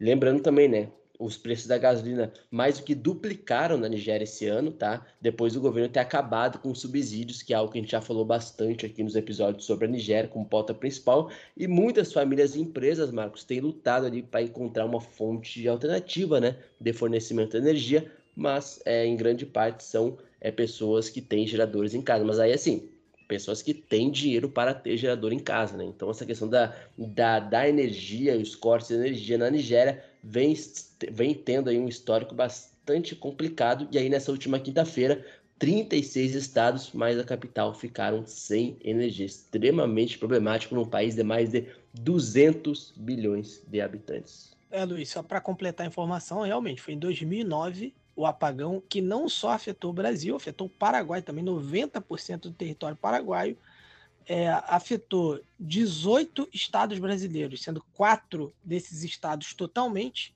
né, que foram os estados de São Paulo, é, Rio de Janeiro, Espírito Santo e Mato Grosso do Sul, né, e 14 outros estados brasileiros. Cara, foi um negócio assim realmente bizarro. Nove e pouca da noite acabou a luz. Foi uma falha que aconteceu uma falha tripla nos circuitos de 765 kV. Eu fiz uma, uma consulta rápida que a minha esposa, que é engenheira eletricista, ela disse que é muita coisa. Isso, tá? É, é, e aí, enfim, é, como a gente estava dizendo, enfim, foi uma, uma falha que fez parar simplesmente 20 turbinas da, de, né, as 20 turbinas de Itaipu. Então, é, foi, foi bizarro. Um negócio assim, 2009. Não sei se lá onde o Luiz é, é, morava, né, em São Gabriel, chegou o, apagão, mas em 2009, mas é isso. Bom, nós vamos para Senegal é, para encerrar esse bloco, já que uma plataforma né, que une vários grupos políticos e organizações da sociedade civil do país, o F24, convocou aí um protesto, né? Uma, e, e o protesto através de bater panelas, tá? Contra o presidente Sall. É, falando numa conferência de imprensa, numa coletiva de imprensa, eles afirmam que defendem a libertação de indivíduos denominados presos políticos e organização de, organização de eleições presidenciais inclusivas. Né? Eles já tinham convocado uma manifestação pacífica para essa sexta-feira no centro da capital senegalesa, mas o governador de Dakar proibiu a manifestação do movimento. É, várias manifestações do F-24 também foram recentemente proibidas pelas autoridades por riscos de perturbação da ordem pública. Né? É, no caso, são 700, uh, 700 pessoas participaram de protestos antigovernamentais, foram detidos desde 1 de julho, segundo a organização de oposição, Luiz. Então, é isso, a gente vai encerrando esse primeiro bloco, né? Enfim, com notícias importantes, mas assim, notícias em, entre aspas até mais leves. Agora a gente vai para o segundo bloco, onde a gente vai abordar os desastres naturais que atingiram uh, o norte do continente africano, né? E também, Luiz, né? Antes até da gente entrar, também deixar nossa solidariedade ao povo do Rio Grande do Sul também, né? é, você que é de lá, inclusive, enfim, os nossos ouvintes do Rio Grande do Sul, pessoas que, né, que têm parentes também aí no Rio Grande do Sul, dentre os nossos ouvintes, enfim, nossa solidariedade, o Rio Grande do Sul que foi atingido aí em vários, vários municípios por, uma, por um ciclone, né, se eu não me engano, extratropical, uma tempestade, enfim, a nossa solidariedade aí, e vamos agora abordar também aí os desastres naturais uh, no Marrocos e na Líbia.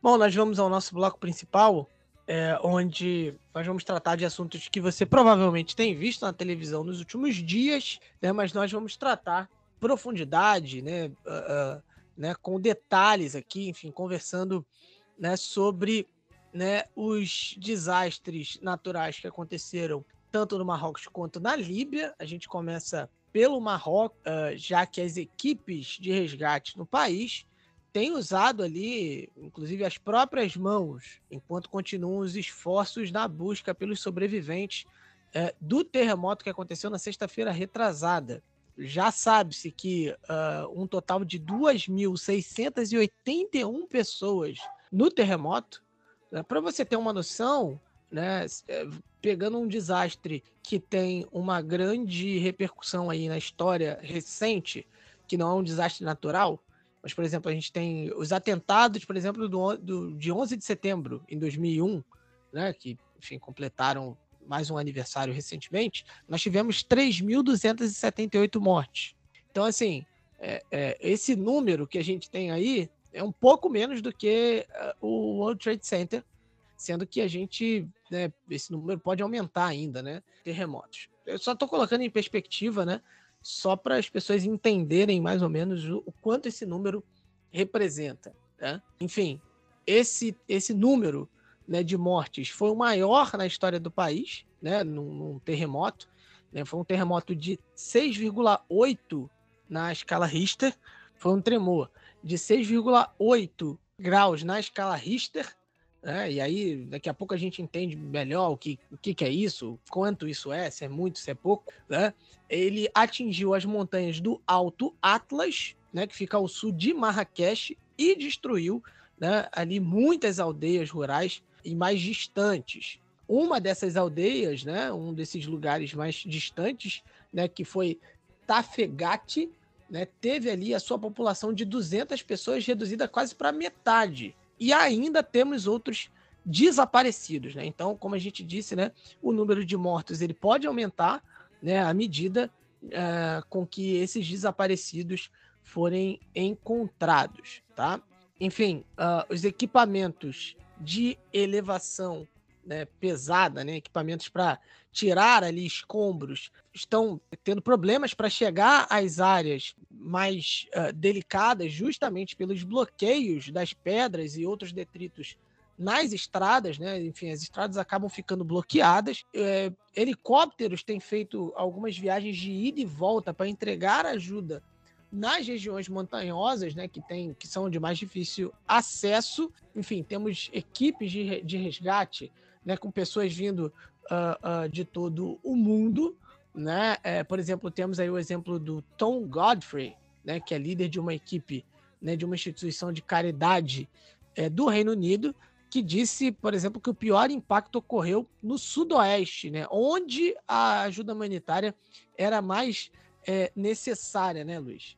Isso, Marcos. E aí, cara, é o seguinte, é para contextualizar melhor também o pessoal que está nos ouvindo, querendo saber mais, né, sobre principalmente os últimos dias é, do terremoto que tem acontecido é, no Marrocos, aqui a gente vai fazer é, um aprofundamento, como a gente sempre faz, né, em cada episódio, vindo muito mais além do que os números e do que as notícias em si, que a maioria de nós consegue absorver ou na televisão ou nas matérias, né. E aí, é, nesse sentido, a Organização Mundial da Saúde, né, a famosa OMS, afirmou que mais de 300 mil pessoas foram afetadas. Cara, 300 mil pessoas, tá? 300 mil pessoas. O que, é, segundo a OMS, é o terremoto mais mortal do Marrocos desde o terremoto que aconteceu em 1960 e destruiu ali parte de Agadir, que deixou, infelizmente, ali cerca de 12 a 15 mil pessoas sem vida. A gente tem outra questão também, que é a, a, a mesquita de Tinmel, que é um local histórico lá nessas montanhas, que foi muito danificado, tá? E também, óbvio, a cidade ali de Marrakech, que,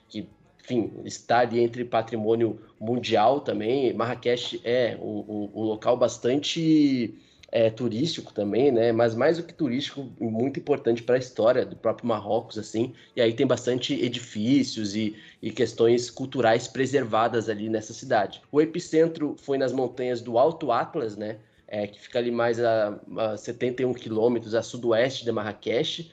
Tá? E aí, o tremor ele também foi sentido em Grabá, em Casa Blanca, em Agadir e Essaouira, tá? Onde vários moradores também tiveram que sair às ruas meia-noite, né? E aí tem isso também que ah, em alguns lugares o tremor veio mais à noite também. Uh, enfim, muitas casas também foram perdidas, Marcos. Então, assim, só para dar esse contexto, aonde a gente teve pelo menos, pelo menos 300 mil pessoas afetadas no Marrocos, é bastante coisa. É, Luiz. Então, para a gente tratar né, melhor dessa, desse, dessa pauta né, do Marrocos e também da Líbia, né? A gente trouxe aqui apenas, tá? Apenas o nosso geógrafo, né? E a nossa especialista, a nossa colunista no norte africano. Né? Então já vou começar chamando Guilherme Paranhos, o nosso geógrafo, nosso entertainer do PDL, né? O, o homem da coluna geográfica, é, que vai trazer aí, vai explicar algumas características geográficas do Marrocos, né? A Camila também vai trazer algumas informações sobre a região ali, né? A, a nossa rainha do Atlas, né? Apelido aí que o Glauco, foi o Glauco foi genial nessa que o Glauco, né, o Glauco batizou a Camila assim, a gente está seguindo a tradição. Mas aí eu já chamo o Guilherme. Guilherme, seja bem-vindo. Faz um tempinho que a gente não, não, grava junto. E antes de você começar, o, o, o Guilherme, é, queria deixar um abraço aqui para o Berim, que está namorando. Seja bem-vindo, Guilherme. Oi, bom dia, boa tarde, boa noite a todos os ouvintes do África em Pauta. É um prazer estar de volta aqui, conversando com vocês, trocando uma ideia, trocando informações, aprendizados. E a gente vai conversar um pouco mais sobre essa região é, do, da Cordilheira dos Atlas, do Marrocos, da Argélia, para a galera entender o que aconteceu, que houve. O importante é a galera ter mais ou menos uma noção da geografia do local e o porquê que aconteceu aquilo tudo. Então, a gente está aí. Então, gente, é, primeiro, para a gente entender o que aconteceu é, do terremoto, a gente precisa ir para uma escala um pouquinho maior. A gente tem que saber, primeiro, por que, que aconteceu aquele, aquele terremoto, por que, que ocorre terremotos ali na região da Cordilheira do, A, do Atlas, no Marrocos, na Argélia, até na parte um pouco sul ali da Europa. A gente tem duas placas tectônicas que se encontram bem ali no Mediterrâneo. A gente tem a placa africana, que ela vem é, direção sul à direção norte, e a gente tem a placa da Europa, que vem da parte norte para a região sul. Elas fazem um movimento de convergência, ou seja, elas estão em atrito entre as duas, entendeu? E isso, por, por conta dessa proximidade, de estarem um pouco na borda dessas duas placas, existe um, uma grande chance de ocorrer terremotos, ou como ocorre na maioria das vezes, na maioria das vezes pequenos terremotos, algumas erupções vulcânicas pequenas como grandes, né?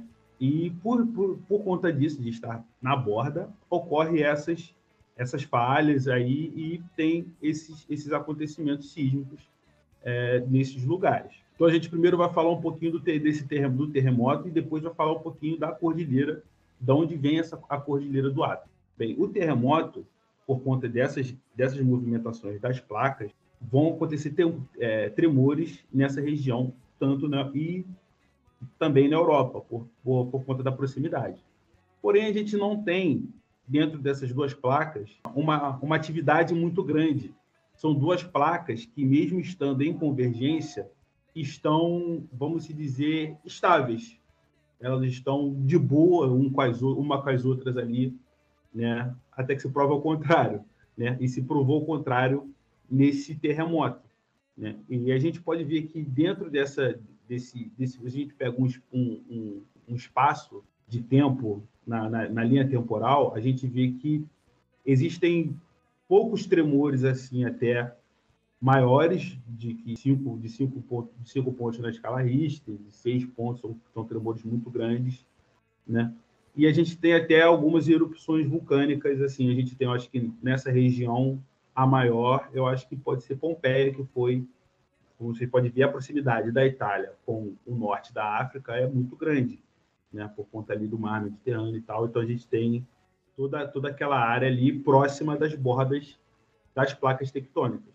Então, é um lugar que, mesmo tendo a borda, mesmo tendo o um encontro de convergência entre duas placas, ela pode estar estável, mas ela não é 100% segura. Não é como se a gente fosse, por exemplo, aqui no Brasil, que é um país que está no centro, da, no centro da, das placas tectônicas, longe da borda, longe das atividades dela. Então, como, elas, como esses países estão perto, próximo, as atividades podem acontecer e podem gerar esses, é, esses infelizmente, esses casos de, de terremoto e de erupção vulcânica. Beleza? Alguma pergunta aí da galera? O cara, quando, o cara, quando dá aulas, é. É eu, até, eu, até, pergunto se está tudo bem é, aí. Isso aí. ô, ô, ô, Guilherme, rapidinho, é. É, que, é, que é um assunto é extremamente interno, mas se tiver alguém da UERJ ouvindo, vai, vai reconhecer, né? Que eu falei ali no início que eu mandei um abraço pro Berim que tá, que tá namorando, né? É, é um acontecimento tão importante que eu precisei mencionar aqui. Quem for do direito da UERJ entendeu.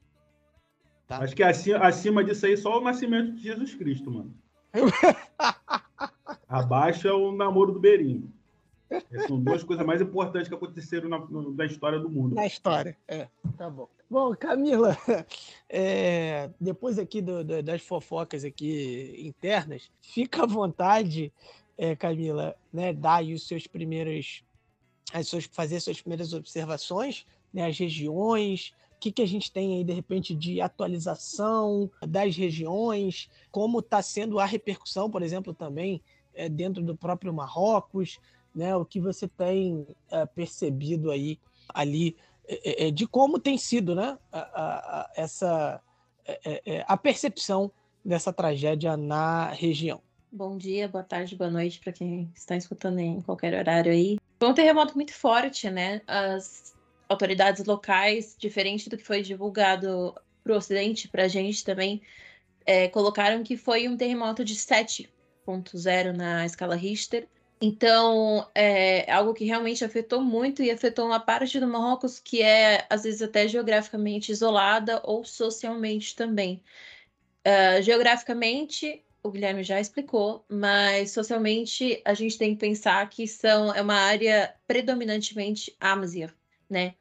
E eu já falei sobre isso algumas vezes aqui, mas o Luiz mesmo lembrou que às vezes temos alguns ouvintes novos, algumas pessoas que chegam, então eu vou explicar de novo quem são essas pessoas população indígena do Marrocos. Quando a gente fala indígena, né, nós brasileiros, brasileiros pensando, a gente geralmente tende a pensar, que é uma população pequena, né, isolada em algumas aldeias, e no caso do Marrocos não é exatamente assim.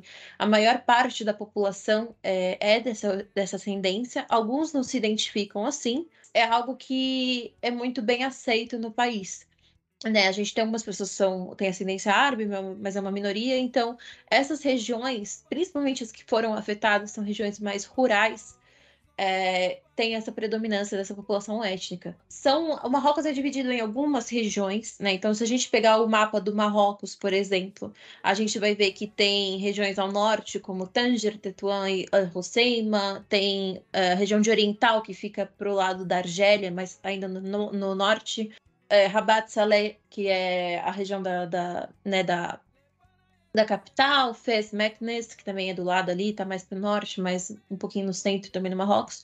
E aí a gente chega, que também fazem parte da cadeia do Atlas, a gente pega o, extremo norte do Marrocos, é, já é o Rif, mas né, é, a região rifenha também faz parte do, do, Atlas, tecnicamente. E o Marrocos é todo cortado por essa cordilheira. Só que aí a gente chega mais naquela região central do país, que é Casablanca Setat, Beni Meler, Dra é, e Marrakech Safik, é onde foi o, o impacto desse terremoto foi todo concentrado.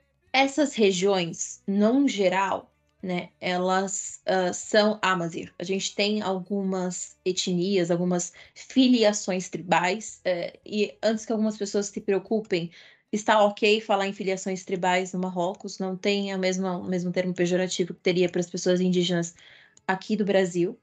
Né? Então a gente tem diversas etnias. Uh, num geral, é, a gente tem são várias, né, como eu falei, várias filiações tribais, mas cada, cada grupo é separado em troncos uh, linguísticos. Então, você tem, por exemplo, no Rif, as pessoas falam o Tarfit. Você tem mais ali no centro, você tem o Tamazirt.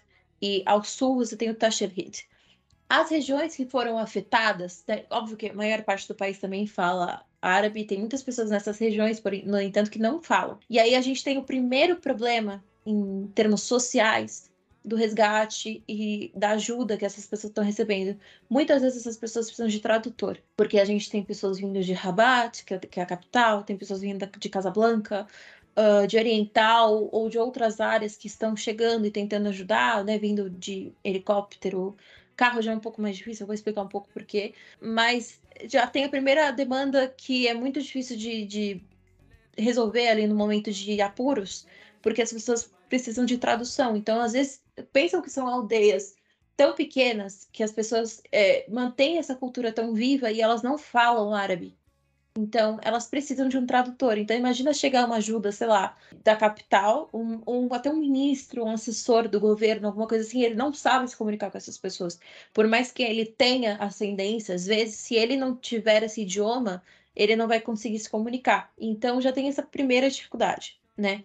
A região que mais, como eu falei, absorveu esse impacto do terremoto foi a região de Marrakech-Safi.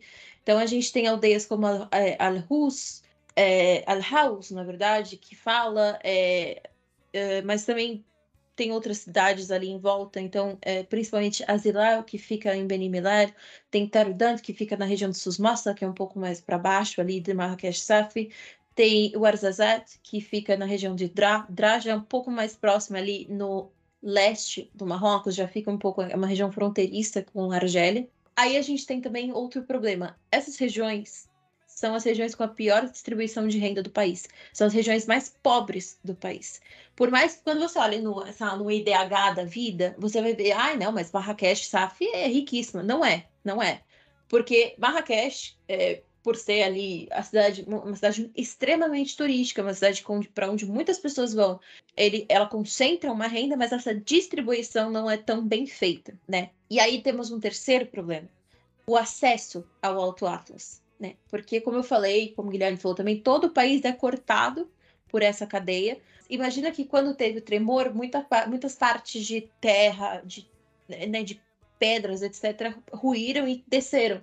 Então, alguns acessos via estrada, que é mais ou menos como você consegue chegar nessa região, foram é, cortados, assim, você não, não, não consegue ir tirar, porque você precisa vir com um tipo de equipamento específico para tirar aquelas pedras, aqueles escombros, etc.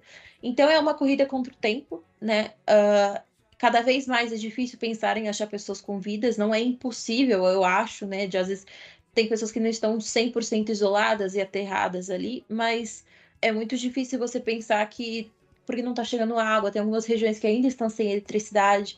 Como eu falei, é uma região muito isolada geograficamente e socialmente né?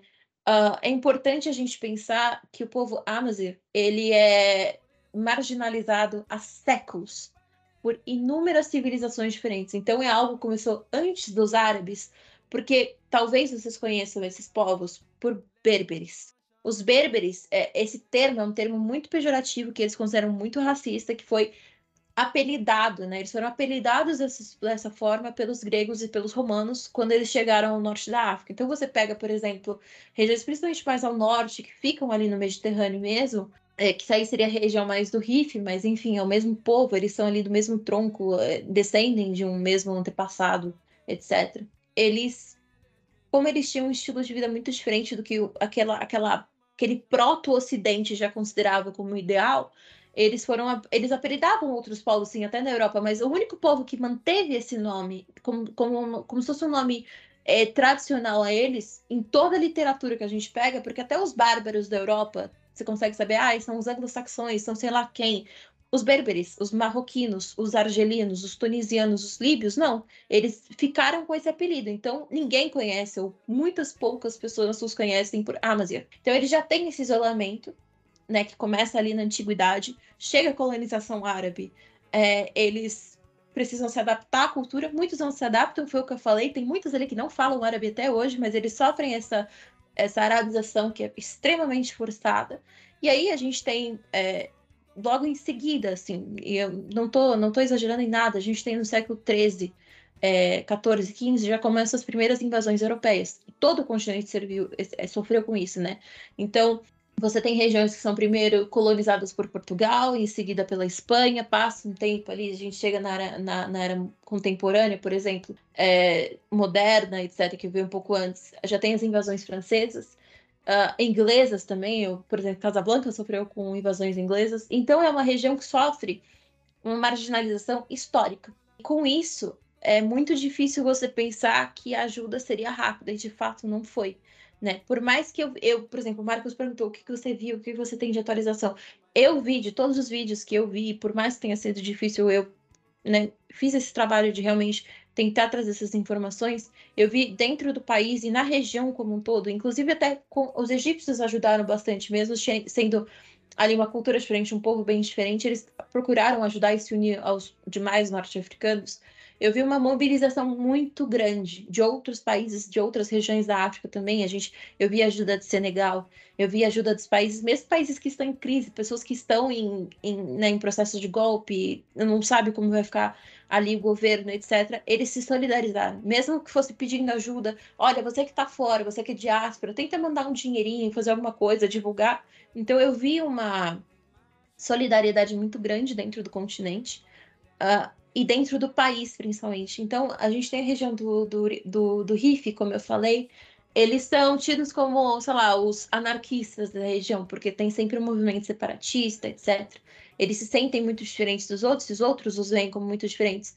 A mobilização que eu vi ali de pessoas de diferentes religiões, então você via muçulmanos, cristãos e judeus, que sim, eles todos estão ali, tem essas, regiões, essas religiões ali, é, se mobilizando, vamos doar roupa, vamos doar manta, é, calçado, vamos doar sangue, porque aí pode vir um, um helicóptero aqui e levar para um hospital, sei lá, em Tarudante, por exemplo, que está precisando, porque Tarudante, por exemplo, está um pouco distante dessa região de Marrakech Saf, mas eles tiveram é, é, esse, o impacto foi nível foi absorvido em segundo e terceiro grau. Claro que o primeiro grau foi ali, enfim, teve essa questão. É muito. Eu, eu, queria muito que a gente tivesse essa visão. É muito difícil, é um acesso muito difícil, mas as pessoas dentro do país estão fazendo tudo o que elas podem para tentar ajudar. E mesmo em volta, né? Uh, outros países, etc.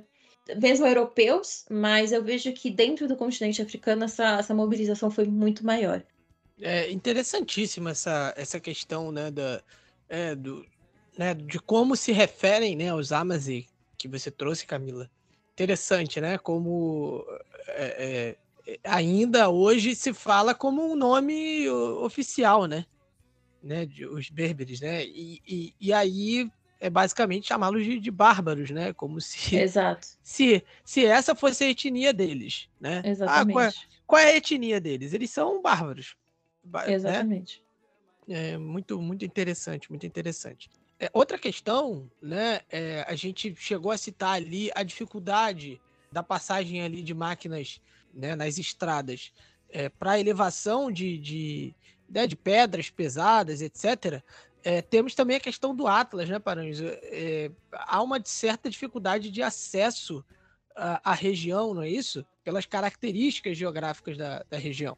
Então, Marcos, sim. É, a cordilheira do, do, do Atlas, vamos contextualizar aqui, é, cordilheira do, do, do Atlas, a, as pessoas vão, vão pensar que ela foi que ela é uma cordilheira nova, que ela é um solo novo por conta de que eu falei antes, né? Ah, então legal, então a cordilheira dos Atlas ela foi fundada igual, ela tem o mesmo processo igual do Himalaia, que é o, o choque de a, a conversão da placa do, da Ásia né, com a Índia ali, e elas se chocam e acaba que formam o Himalaia, né, que é o, o a, maior, a cordilheira de maior altitude que a gente tem no mundo.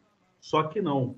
É, a cordilheira do, do Atlas ela foi fundada na época que a África estava junto com a América. Isso aí a gente vai para 200 milhões de anos atrás, que era quando até quando a África estava grudadinha com o Brasil também. Então eram grudadas as África, a África com as Américas, né?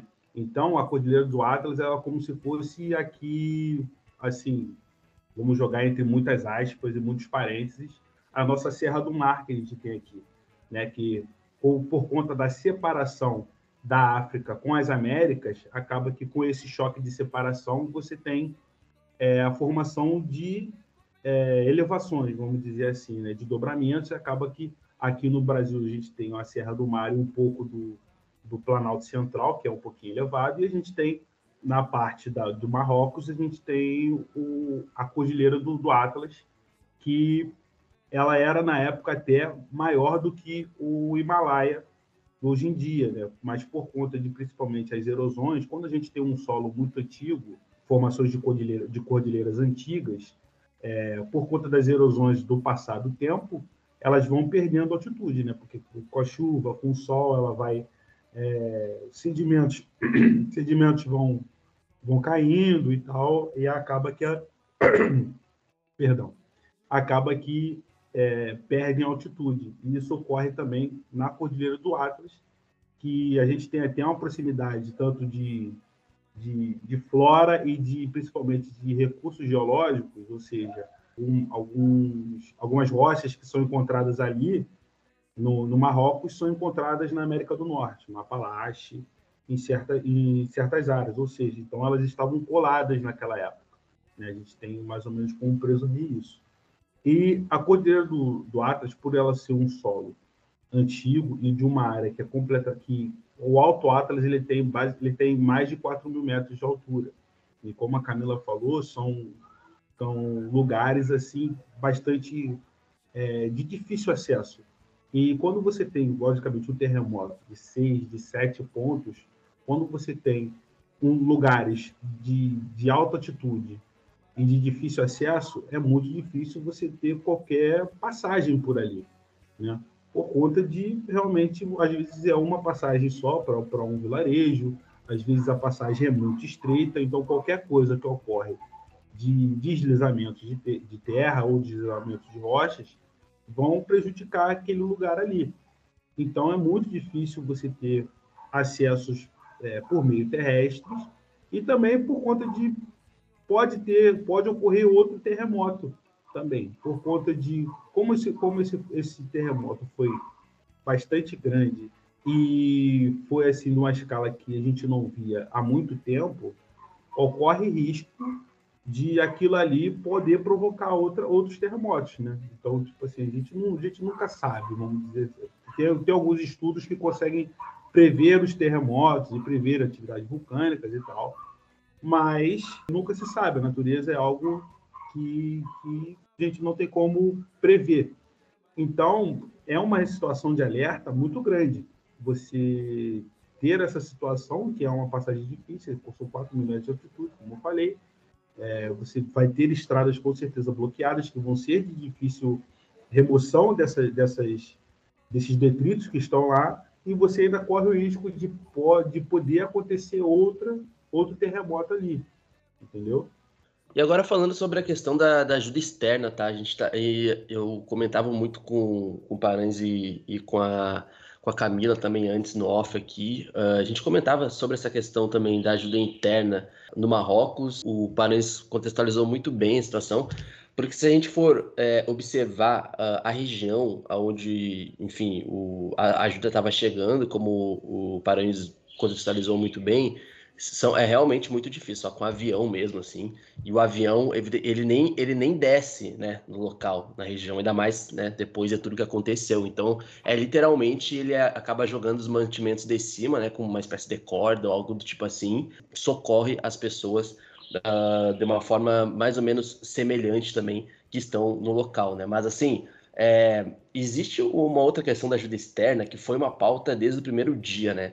E aí, depois eu quero trazer a Camila sobre isso, Marcos Paranhos também, porque uh, existem vários fatores nisso, e eu tenho percebido muito em alguns e algumas analistas também do Marrocos, uma espécie de incômodo sobre essa pressão do Marrocos ter que receber ajuda de qualquer país, entre aspas, de qualquer país, leia-se mais países do Ocidente. Mas a gente tem questões de ajuda externa recusadas dentro de parceiros africanos também, que a Camila vai explicar melhor depois.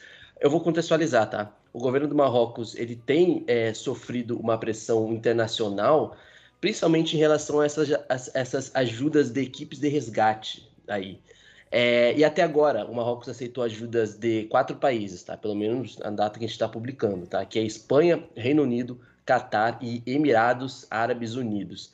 É, os Estados Unidos, a Tunísia, a Turquia, Taiwan e a França é, são algumas das nações que chegaram também a oferecer apoio é, para ajudar Marrocos nessa questão.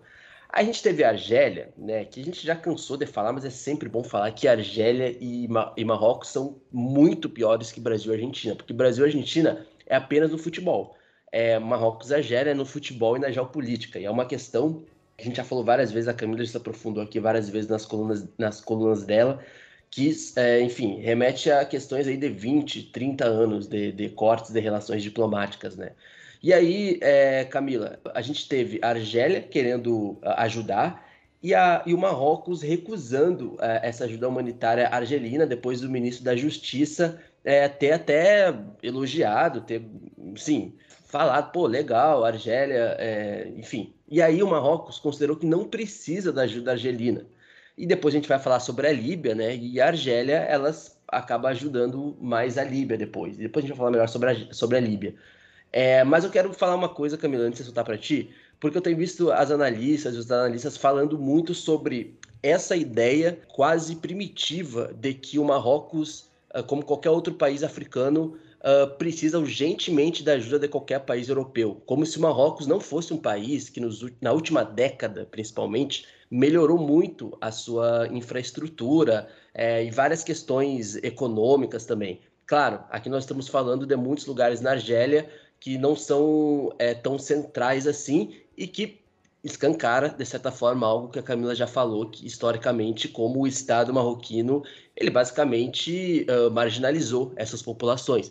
E esse terremoto, ele também evidencia isso. Mas assim, Camila, é esse lance da ajuda externa da Argélia, aliada a, a, uma espécie de narrativa também, até mesmo que os meios de comunicação europeus têm sobre como um país africano seria é, supostamente incapaz de, ter estrutura para ajudar a sua própria população. Como é que tu vê essa questão, como isso tem repercutido é, no Marrocos? Porque eu vejo alguns analistas, jornalistas muito incomodados como o Ocidente tem criado uma narrativa de que o Marrocos é, nossa, coitados, pobrezinhos, eles não têm, não têm forças suficientes para ajudar a sua própria população. Sendo que o Marrocos tem melhorado muito é, como país, como infraestrutura e tem sim capacidade de ajudar a sua população, como qualquer outro país também do continente africano. Não quer dizer que, é, por exemplo, não precisa de ajuda. A ajuda externa é sempre boa. Até mesmo se fosse aqui no Brasil também, se estivesse acontecendo no Brasil ou qualquer outro país da América do Sul. Mas uh, existe uma linha tênue, né, Camila, de a gente citar isso e também de comprar uma narrativa de que como se os países africanos não tivessem a, própria autossuficiência é, para momentos como esses de catástrofes naturais. No caso do Marrocos, né, que já é um caso bem diferente da Líbia, que é um outro caso que a gente vai citar depois. É, eu acho que é muito interessante a gente, em primeiro lugar, ver de onde essas notícias estão vindo. Então, por exemplo, assim, da minha parte, né, uh, uma coisa que eu vi muito foi vindo isso da mídia francesa. A região que sofreu com o terremoto foi colônia francesa. Né? Por mais que. Ah, e, e é até engraçado, porque foi uma região que teve muito. Inclusive, ah, se a gente pega a linhagem ali do rei do Marrocos, Mohamed VI, é, a gente vê que a mãe dele era de origem Amzer. Ela era da tribo Zenati, se eu não me engano. Ou, eu não lembro se era essa mesmo. E ela descende de um um militar que lutou contra a invasão francesa, é, né, tentou defender o seu território da, da, da, da, colonização francesa, que seria o avô dela, se eu não me engano. Então você tem uma, uma região que tem ódio, porque às vezes são descendentes, né? A gente vamos lembrar que o Marrocos ficou independente na década de 50, 50 1956 por aí. Eles não gostam de europeu por mais que tenha aí uma influência, sei lá, num padrão de beleza, às vezes num padrão cultural, né? Alguns, alguns prédios mais novos, eles têm muito vivo na memória deles, né? Sejam os, os avós, né? Principalmente os mais velhos, mas até os mais novos, a lembrança dessa, desse passado colonial. E aí, quando você vê um francês falando, nossa, mas eles não vão conseguir lidar com isso sozinho, pense você, você viu a sua. Você passou por esse processo de descolonização e aí você vê um francês falando assim do seu povo. Acabou de acontecer um desastre, principalmente ali nessa região, quando teve aquela explosão no, no, no porto de Beirute, no Líbano, né, que fica ali no, no oeste asiático, Oriente Médio.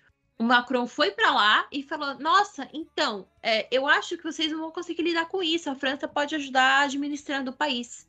Quando eles começam com, com discursos do tipo, e eu entendo plenamente a cabeça de uma marroquina nesse, nesse momento, não é só ofensa, pelo menos ao meu ver, de você acha que eu não vou conseguir lidar com isso, eu não, porque eu sou africano e porque eu já fui seu colono, seu colono né? Seu, seu ali, seu, eu me submeti, né? O meu povo foi, ficou submetido ao seu há algum tempo.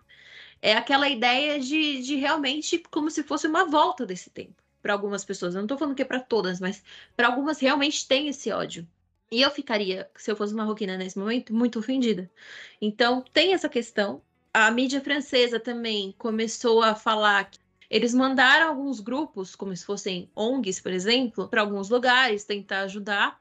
e a mídia francesa começou a falar que eles foram tratados com, tratados com desrespeito, né? Enfim, e não, não, não é exatamente o que aconteceu, né? Então, assim, você vai para um lugar que, sei lá, às vezes não tem um tratamento tão. Eh, você não consegue compreender o nativo, né? O local. Enfim, eles, mas eles trabalharam com liberdade, eles, eles fizeram a cobertura ali internacional também, então, às vezes, foram algumas pessoas que foram fazer uma, né, um trabalho mais jornalístico, etc. E aí eu, eu teve uma, uma mídia marroquina teve falar, olha, não teve qualquer tipo de censura, etc. Então você tem uma, uma briga realmente narra, é, narrativa, você tem um discurso ali que coloca esse africano, talvez no pior momento que essa família esteja passando, como subjugado. E aí a gente tem que pensar também que, por exemplo, uh, com a Espanha, o Marrocos tem relações muito próximas. Principalmente no contexto ali da União Europeia, é o país que é mais próximo do Marrocos. Só que é, o povo espanhol trata o marroquino, né? O imigrante marroquino é a população, maior população imigrante na Espanha e é a população que mais sofre com racismo. Então, uh, em 2021, por exemplo, a gente saiu um relatório sobre racismo na, na Europa e aí na parte da Espanha tratava que o povo que mais sofreu com crimes de ódio, e, de ódio, e é um, um crime que é um pouco difícil de tipificar né, uh, ali no, na Europa, foram os marroquinos. Então, vocês, ah, essa notícia volta, né? Ela chega no país. Essas pessoas têm família no Marrocos, às vezes. Então, é, eu ficaria incomodada também. Eu, eu fico incomodada, mas eu fico imaginando a pessoa que está nessa situação. Ela precisa de ajuda e ela recebe um julgamento, né? Ela, ai, pobrezinho, pobrezinho. É sempre essa posição do pobrezinho. E eu acho que a gente tem que tomar muito cuidado nisso, porque o Marrocos, eu já falei isso em algumas outras ocasiões, é, é não é um país ingênuo. Eu, eu não, não vejo nenhum país como ingênuo, mas não é um país que precise da tutela de outro Estado. Eles têm instituições, né? É, é, são instituições que são, são tão bem é, desenhadas ali que o rei consegue, às vezes, por exemplo, num momento como esses, ele pode dizer ele mesmo quem, de quem ele aceitar ajuda ou não, porque você tem Israel oferecendo ajuda, e eu acho que ele não aceitou, você tem Estados Unidos, você tem uh, Argélia mesmo, você tem diversos países, eu acho que até o Brasil talvez eh, se solidarizou e ele não respondeu, porque eu de verdade não vi nenhum tipo de notícia nesse, nesse contexto. Então você tem um poder centralizado, eles sabem o que é poder, eles sabem o que é governabilidade, né? Eles não são coitados, existe um governo, eles não estão desamparados. Por mais que o, o rei seja uma figura controversa, e para eu não falar outra coisa, né, falar o que eu realmente penso, ter abandonado no primeiro momento essa população, né, abandonado o seu país, é, eles, ele, eles têm uma governança, eles não precisam de, um, de outro país ou de um outro povo falando o que eles precisam fazer. É um país, é, talvez seja o país que mais investe em militarmente falando e esse treinamento militar inclui treinamento para desastres naturais. Eles são, são é um grupo de pessoas que está treinado para ajudar. Eles sabem que a realidade, por mais que não aconteça o tempo inteiro, é possível ter um terremoto ou coisa do tipo. Quando, em outras ocasiões, em outros momentos que teve terremotos, terremotos tão fortes que quase Marrocos estando ali na costa pode receber até um tsunami, a gente sabe disso. É, é, é possível, não acontece, mas é possível. Eles recebem treinamento para isso, o que fazer, né? Claro que é uma região que não tem a infraestrutura, porque ninguém está esperando. Então, por exemplo, você pega ali, são casas construídas com tijolo, é simples, não é nada elaborado, é uma, uma arquitetura muito indígena mesmo, é muito típica do povo Amazigh daquela região. E é inclusive um, um. Eles, por exemplo, assim, eu vi uma notícia falando que eles gostariam de ter construído, reconstruído suas casas com cimento. Eles pediram para o governo e o governo disse que não, porque ia afetar o turismo. Então, assim, não é que eles, o povo não é coitado, o governo também tem uma responsabilidade, mas enfim, foi o que eu falei, é uma guerra narrativa nesse sentido, né? Em relação à ajuda é, externa, que eu vi muito foi que ele levou algumas preocupações geopolíticas é, e colocou-as à frente do seu próprio povo né? Que, na minha opinião, mostra que ele é um líder, o, rei é um líder muito egoísta. Sim, sendo bem sincera. Porque se você tem uma Argélia que está literalmente do seu lado e que tem o mesmo treinamento, né? Talvez tenha um, um talvez não, tem um exército melhor que o seu, tem um grupo de paramédicos maior, você tem um grupo de bombeiros maior, pode ajudar muito mais do que qualquer outro e essa ajuda chega mais rápido né? E você, e acho que até uma hipocrisia da parte do rei, porque há um tempo atrás, eu falei isso numa coluna minha, ele reabriu o espaço aéreo, as, as fronteiras que estavam fechadas, e falou: não, porque o povo argelino não deve esperar a malícia da gente. E, e o que você está fazendo com o seu povo, sabe? Então, assim, é, é, tudo é política. E é uma politicagem no momento que eu acho que não precisa, não, não custaria absolutamente nada ele ter aceitado essa ajuda. O ministro do Interior já tinha aceitado ajuda, porque ele estava na França naquele momento. Né? Ele não estava no Marrocos, ele demorou a voltar para o Marrocos. Ele, a, a, família real foi toda para a França ficar ali com ele, porque eles não queriam lidar com essa situação. E quem teve que se virar foi ali o, o corpo político, né? os ministros, eh, os assessores dos partidos, né? os, os políticos dos partidos também. E, e, acho que a questão não é ah, ajuda, tranquilo. É tranquilo você querer ajudar, mas por que você quer ajudar? Né? Porque alguns desses países a gente sabe que tem alguma coisa por trás. A Espanha, por exemplo, é um país que é um, ela coloniza ali, né? O norte do Marrocos tem a Ceuta e Melilla, eles são, são colônias espanholas, e a todo tempo a Espanha e o Marrocos têm algumas brigas é, ideológicas nesse sentido. Então, quando uma mídia espanhola, por exemplo, é, começa a falar do Marrocos com essa visão tão colonizadora, eu entendo essa, essa raiva, porque traz muito, muito, muita coisa do passado também. Mas eu acho que o rei não pode ter essa postura, porque ele é ali o chefe de Estado, chefe de governo, e ele precisa prezar, prezar o próprio povo, e não é algo que ele tem feito de fato. A França, a França né, ofereceu ajuda. A gente gosta do Macron? Ninguém gosta do Macron. É ajuda, né? Eu entendo, você não precisa ajudar, não precisa aceitar essa ajuda. E principalmente com a França, que é um país que eles têm uma briga de fato, né? É uma relação que tem se deteriorado muito ao longo dos últimos três, dois anos, mas não quer ajudar, a, a, não quer aceitar a ajuda da, da, da, França porque você tem essa briga, tranquilo, ajuda, aceita da Argélia. A Argélia não é um país ocidental, eles compartilham às vezes o mesmo povo, é, né? A Argélia também é um país que é predominantemente Amazigh, e é um país que pode ajudar. Então eu acho que é um orgulho no momento que não precisa ter. E Guilherme, eh, diante né, de tudo isso que a gente já já tá vendo aí da Líbia, esse desastre, assim, o que, que você pode trazer para a gente sobre as características geográficas da Líbia, né, para o nosso ouvinte entender um pouquinho mais das características né, do, do país? Bom, uh, ainda sobre o Marrocos, né, nós tivemos ali né, a manifestação é, de luto ao redor do, do, do, mundo inteiro, enfim, luto, é, é, o pessoal desejando aí os seus, externando os seus sentimentos por conta da tragédia. Tivemos clubes de futebol, né, como Ajax e Real Madrid, se manifestando também com relação ao Marrocos. É, inclusive a página Taquara News também se, se manifestou. Pô, isso foi é. fantástico. Isso aí. Importante a gente Ainda estou esperando a página Jacarepaguá Notícias, mas ainda não, não, não, ainda não. Mas é, que bom que a Taquara, Taquara News, para quem é do Rio de Janeiro, tá ligado com o que a gente está falando, né? A região da Taquara. Um abraço para a galera daí. E aí, Luiz, nós tivemos né, também grandes filas para doação de sangue em Marrakech, né, é, inclusive jogadores da seleção é, marroquina em Agadir, né, eles doaram, é, fizeram doação de sangue né, nos, é, num dos hospitais universitários em Agadir. O jogo entre Marrocos e uh, Burkina Faso teve a sua, a sua renda revertida para as famílias né, sobreviventes ao terremoto. Temos ali também o rei Mohammed VI declarando um luto nacional de três dias com bandeiras a meio mastro em todos os edifícios públicos e organizações e organização também de orações é, em todas as mesquitas marroquinas, né? E o Banco Central do Marrocos que lançou também uma conta especial dedicada a doações privadas e públicas, né, como parte de solidariedade às vítimas terremoto. Também o uh, Cristiano Ronaldo ofereceu o seu hotel né, de luxo para né, as vítimas se acomodarem. Né, tivemos uma, a, o Ponta de Lança publicou né, no Twitter, né, lá no arroba PontaLancaPDL, exatamente sobre isso, sobre essa informação do Cristiano Ronaldo. A agência cultural da ONU, né, a Unesco, afirma também que vai ajudar o Marrocos a avaliar os danos causados aos locais patrimoniais e vai elaborar uma estratégia de reparação, né, justamente para esses lugares. A cidade velha de Marrakech, que foi fortemente afetada pelo terremoto, é patrimônio mundial da Unesco.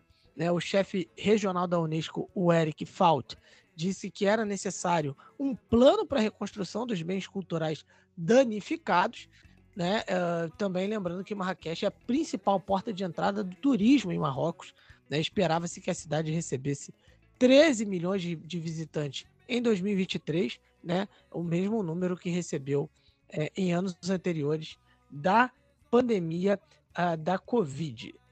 Inclusive, Marcos, sobre isso de dano patrimonial, o Marrocos sofreu muitas perdas é, históricas, né? Então você tem prédios ali, por exemplo, como na, na região ali de Tulet Casbah, era como se fosse um castelo, né? Na, ali na região de Marrakech, mas a gente tem diversas partes do país que sofreram com isso. Tem uh, várias vilas que eram, foram importantes para é, dinastias, né, na época ali de Al-Andalus e outros, outros impérios, por exemplo, que estão praticamente inteira, foram devastadas, assim, não, não tem mais um prédio em pé. Você tem isso em Tarudante, você tem até danos em Aziléu, tal, várias cidades estão com esse problema.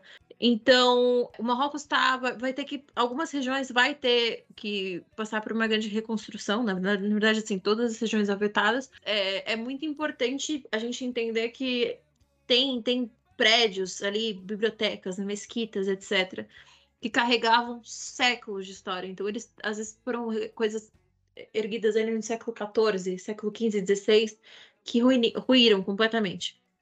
Então é muito importante essa ajuda da ONU, né? Mas uh, já é, na verdade, eles já sabem que o, a perda patrimonial, né, além das perdas humanas, foram muito graves. E, e aí, é, Marcos, só para fechar aqui a parte do Marrocos, né, a gente teve toda aquela questão do rei, né, no caso de quando aconteceu o terremoto, o rei estava na França, né, e assim, a Câmara depois pode é, é, complementar essa pauta ou não, enfim, é, que foi uma uma polêmica nos primeiros dias também. E aí, cara, vamos lá, depois de toda a polêmica que aconteceu com ele da França, é, né, tava lá em visita, é, fazendo política externa, como eu diria, nossa querida Camila Zambo, né?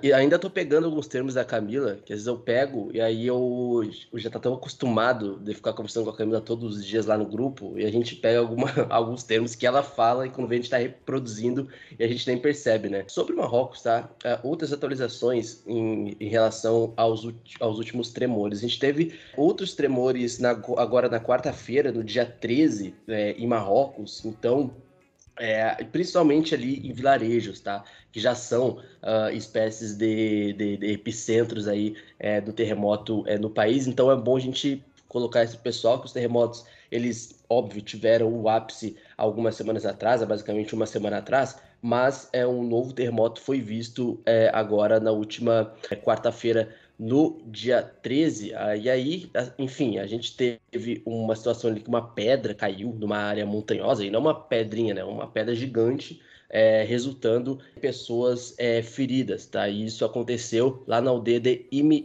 perto do epicentro do terremoto que atingiu é, o Marrocos na semana passada. A gente tem ali a Cruz Vermelha é, ali lançando um apelo também é, para mais ajuda, é, também principalmente financeira nessa região é, específica, principalmente pelo fato de que logo depois a gente teve muitas pessoas em áreas que, por exemplo, acabaram sendo atingidas depois, mas que ficaram muito temerosas em, em continuar em suas casas, principalmente nessas regiões que a Câmara já citou lá no começo, a gente já citou no começo, e muitas pessoas, após o terremoto, em algumas regiões que é, não foram atingidas no primeiro momento, inclusive dormiram fora de casa. E quando eu falando dormiram fora de casa, não dormiram assim, ah, num centro, não, dormiram literalmente na rua. A gente tem fotos e tal, é, porque, enfim, temeram que uh, as suas casas pudessem também serem vitimadas dentro desse contexto. Então, assim, os primeiros dias uh, do pós-terremoto no Marrocos foi de bastante, foi bastante tenso, assim, até mesmo para as famílias que num primeiro momento não foram atingidas, mas que mesmo assim tiveram que abandonar suas casas, óbvio, por temor. Sobre o reinado, tá? A gente teve essa questão que eu já falei dele lá na França e etc. E aí, óbvio, eh, por mais que ele tenha demorado para voltar, ele voltou, né? Óbvio que em algum momento ele teria que voltar ao Marrocos, ainda mais por essas questões. E aí, claro, a gente teve é, muitas imagens dele é, visitando, é, por exemplo, sobreviventes. A gente sabe também que isso tem muito a ver uh, com, com o, o, tratamento da imagem pública dele é, entre os marroquinos. A gente sabe que teve aquela política no meio, mas vamos lá, vamos também ser, uh, vamos informar o que está acontecendo também para além disso, que foi o, o governo, né, o reinado no caso, ele anunciou que vai, tem planos aí para financiar a reconstrução das cerca de 50 mil casas danificadas pelo terremoto na semana passada. É, o Reinado deve fornecer aí, é, mais de 13 mil para a, 13 milhões de, de dólares para a reconstrução de, de, casas que foram completamente destruídas e outras também que tiveram danos parciais, né? isso já colocando na uma moeda mais é, internacional, né? não na moeda especificamente do Marrocos. Enquanto isso, os residentes receberam abrigos temporários, têm recebido em algumas regiões abrigos temporários para resistir principalmente ao frio, né, nessa época aí é, do Marrocos, e cada família deve receber um subsídio de até 3 mil dólares. O número exato de pessoas que ficaram desabrigadas está se atualizando, né, como o Marcos já falou, a gente já está é, basicamente chegando a 3 mil pessoas confirmadas, quase 3 mil pessoas confirmadas é, sem vida, infelizmente, e mais de 5 mil pessoas feridas no terremoto aí de magnitude 6.8. E aí, para fechar essa parte, a gente teve uma outra informação também nos últimos dias, Marcos, o pessoal que está nos ouvindo, que é sobre o fato do reinado é, querer custear é, alguns sobreviventes, principalmente jovens. a gente faz menção a, a, a, a custos de estudos e, e, e etc. Claro, é, esse é um primeiro comunicado, né? A gente vai ter que ver isso mais lá para frente. Mas a informação que saiu foi que o, o, o, rei Mohammed VI ele, ele anunciou que o Estado vai cobrir os custos de estudo, os custos de saúde e vai proporcionar proteção segundo o Estado moral e assistência material e que vai dar prioridade ao acesso uh, uh, desses órfãos, né, principalmente uh, jovens que perderam pai e mãe no terremoto e vai dar um acesso, uma prioridade de, de acesso aos empregos públicos aí é, nas administrações do Estado, mas curioso, né? O Estado aí prometendo, em alguns casos, custear os estudos é, dessa juventude que ficou desamparada após é, o terremoto. Então, assim, bastante coisa, né? No Marrocos é, é, é, difícil da gente atualizar, tem muita coisa que possivelmente a gente vai deixar batido aqui,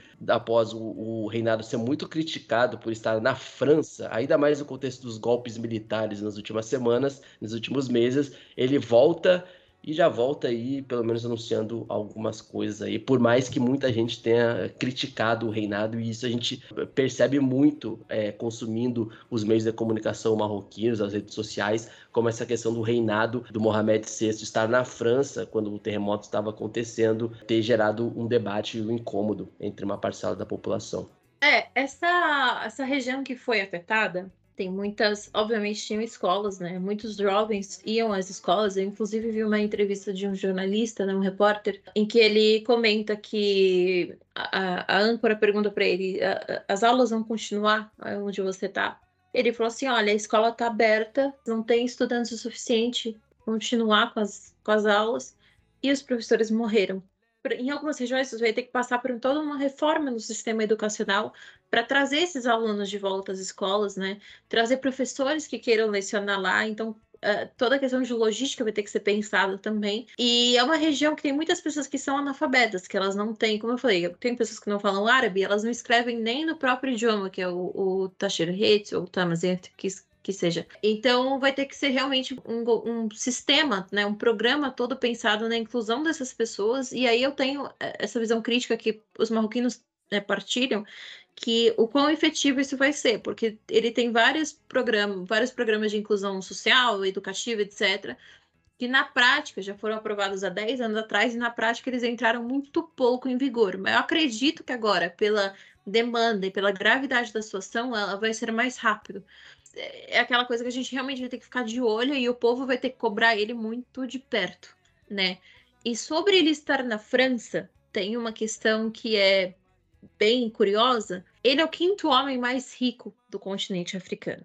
E ele é conhecido por esbanjar luxo, né? Ele gosta de gastar dinheiro. Então, é, ele tem uma propriedade, eu não sei se é realmente só uma ou se ele tem mais, mas eu sei que ele tem uma propriedade uh, no bairro mais nobre de Paris, que com vista para a Torre Eiffel, e é lá que ele estava. O, o terremoto ocorreu. E é claro, o povo não está contente, porque não é só uma questão de que ele estava fora. Ele estava na França, né? Vamos pensar ali realmente, como o Luiz falou, todo o contexto do continente de, de aversão à França. É, e ele demorou muito para responder. Então é, é, é, muito. A gente tem que. Foi o que eu falei, a gente tem que ficar de olho para ver o quão efetivo o governo vai ser. Claro, nós vamos trazer as atualizações, mas enfim, o povo não está contente. E, e, e o que eu estou sentindo do povo marroquino é que talvez agora eles estejam numa posição mais crítica e mais revoltada, sabe? Porque por que demorar tanto? Porque negar ajuda, por exemplo, da Argélia, da França, eles entendem, mas a Argélia não. Alguns, pelo menos, acham certo, mas muitos eu vi reclamando. Então, a movimentação que a gente está vendo no país de não compreensão da, dos comportamentos do rei, e isso é um pouco perigoso, né? Porque para ele sofrer, por exemplo, uma revolta é tem chances, né? Eu não estou falando que isso vai ser agora ou que isso vai acontecer. Se ele realmente não apoiar o povo dele, né, em todas as demandas que eles precisam, a chance dele ter ali uma resistência bem grande é ainda maior, que já ocorre porque ele é um líder autoritário, ele não admite que as pessoas critiquem o governo, mas eu estou vendo que alguns grupos estão ficando bastante cansados disso tudo. Bom, agora a gente chega à Líbia, enfim, uma uma grande inundação no leste do país. O número provisório de mortos já chegou a 11.300. Né? Ah, já fala-se na possibilidade de 20 mil mortes. Ah, então, assim, um número né, absurdo. Temos um número é, é, muito grande de, de pessoas ainda enterradas sobre detritos e lamas, carros capotados, né, pedaços de concreto, enfim, é, é, são, são a gente vê imagens né, da internet, enfim, que são muito tristes, muito tristes.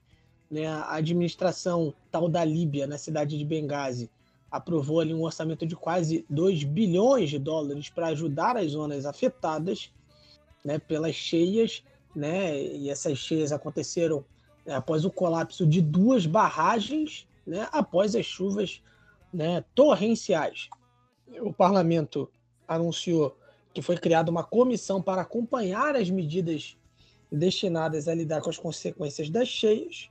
Né? A OMS disse que estava liberando fundos para apoiar a Líbia, além de 28 toneladas métricas de suprimentos para traumas, é, enfim, é, suprimentos é, para cirurgia e de emergência. Né? A ajuda internacional está chegando progressivamente, em ritmo até lento, para falar bem a verdade, e essas inundações aconteceram após a tempestade Daniel, né, Luiz? Isso, Marcos. E aí, assim, isso aconteceu é, basicamente dias depois. Eu acho que o quê? Três, quatro dias depois. Não lembro exatamente é, quantos dias depois o que aconteceu com Marrocos. E assim, vamos lá, né? A gente está falando de uma questão que é diferente. Acho que o Paranhos vai explicar melhor também. É óbvio que tudo aqui, é, o tema, o tema geral nisso tudo, quando a, gente, olha de cima, são sobre mudanças climáticas no continente africano, né? E a gente uh, vai falar melhor depois na cúpula do clima lá para o final do segundo bloco do Quênia, de uma forma um pouco mais aprofundada sobre mudanças climáticas, mas é o que a gente já fala todo o programa aqui, a gente fala sobre mudanças climáticas em alguns países, né? E aí teve o seguinte, no domingo passado, esse é o domingo do dia 17, o país foi atingido por essa tempestade, né? A tempestade Daniel. Entre as cidades mais atingidas está Derna, tá? Por causa do rompimento das barragens. Veja que são situações é, diferentes do que aconteceu com Marrocos, tá? Aqui a gente está falando de um rompimento de uma barragem. A gente está falando especificamente de algo que, assim, vamos lá, poderia ser evitado pelo ser humano. Tem mudanças climáticas que, ok, mas quando nós estamos falando de rompimento de barragens, até certo ponto estamos falando de infraestrutura, e bastante sobre infraestrutura, né? Nem até certo ponto. Estamos falando também sobre infraestrutura, sobre a falta dela ou sobre a capacidade de infraestrutura. E essa área, na cidade de Ederna, é uma área que tem mais de 100 mil habitantes. 100 mil habitantes é bastante coisa. Então, assim, Marcos, eu vi é, as fotos é, da cidade de Ederna é, normalmente, né? E a foto dela depois do rompimento da barragem e é uma cidade que ela não existe mais, assim. E é, e é uma cidade que ela fica boa parte é, pro, virada para o mar, assim. Então é pior ainda. É uma situação bem difícil, Marcos. Eu confesso, ah, Camila e, e Marcos, que eu não lembro de algo tão desastroso assim. Nós estamos falando de 20 mil pessoas, uma possibilidade de 20 mil pessoas que perderam sua, suas vidas. 20 mil pessoas é bastante coisa. E aí, Marcos, acho que o Paranhos pode também é, nos ajudar a entender essa questão. Mas é sempre bom a gente colocar aqui para a galera que está nos ouvindo: são 20 mil pessoas, cara. É assim, um desastre sem precedentes. Então, Marcos, é, a Líbia, o que ocorreu assim, falando, falando um pouquinho mais, teve a, uma forte tempestade, né? Contextualizando aqui rapidinho. Era uma tempestade que vinha da Grécia, ciclone, que vinha ali da Grécia, passando pelo Mediterrâneo, e veio muito forte na Líbia. A parte da Líbia que, que, que teve esse, esse, esse encontro com, com essa tempestade era uma parte ao norte da Líbia, é, perto do Mediterrâneo, perto da, do, ao, ao, mar ali.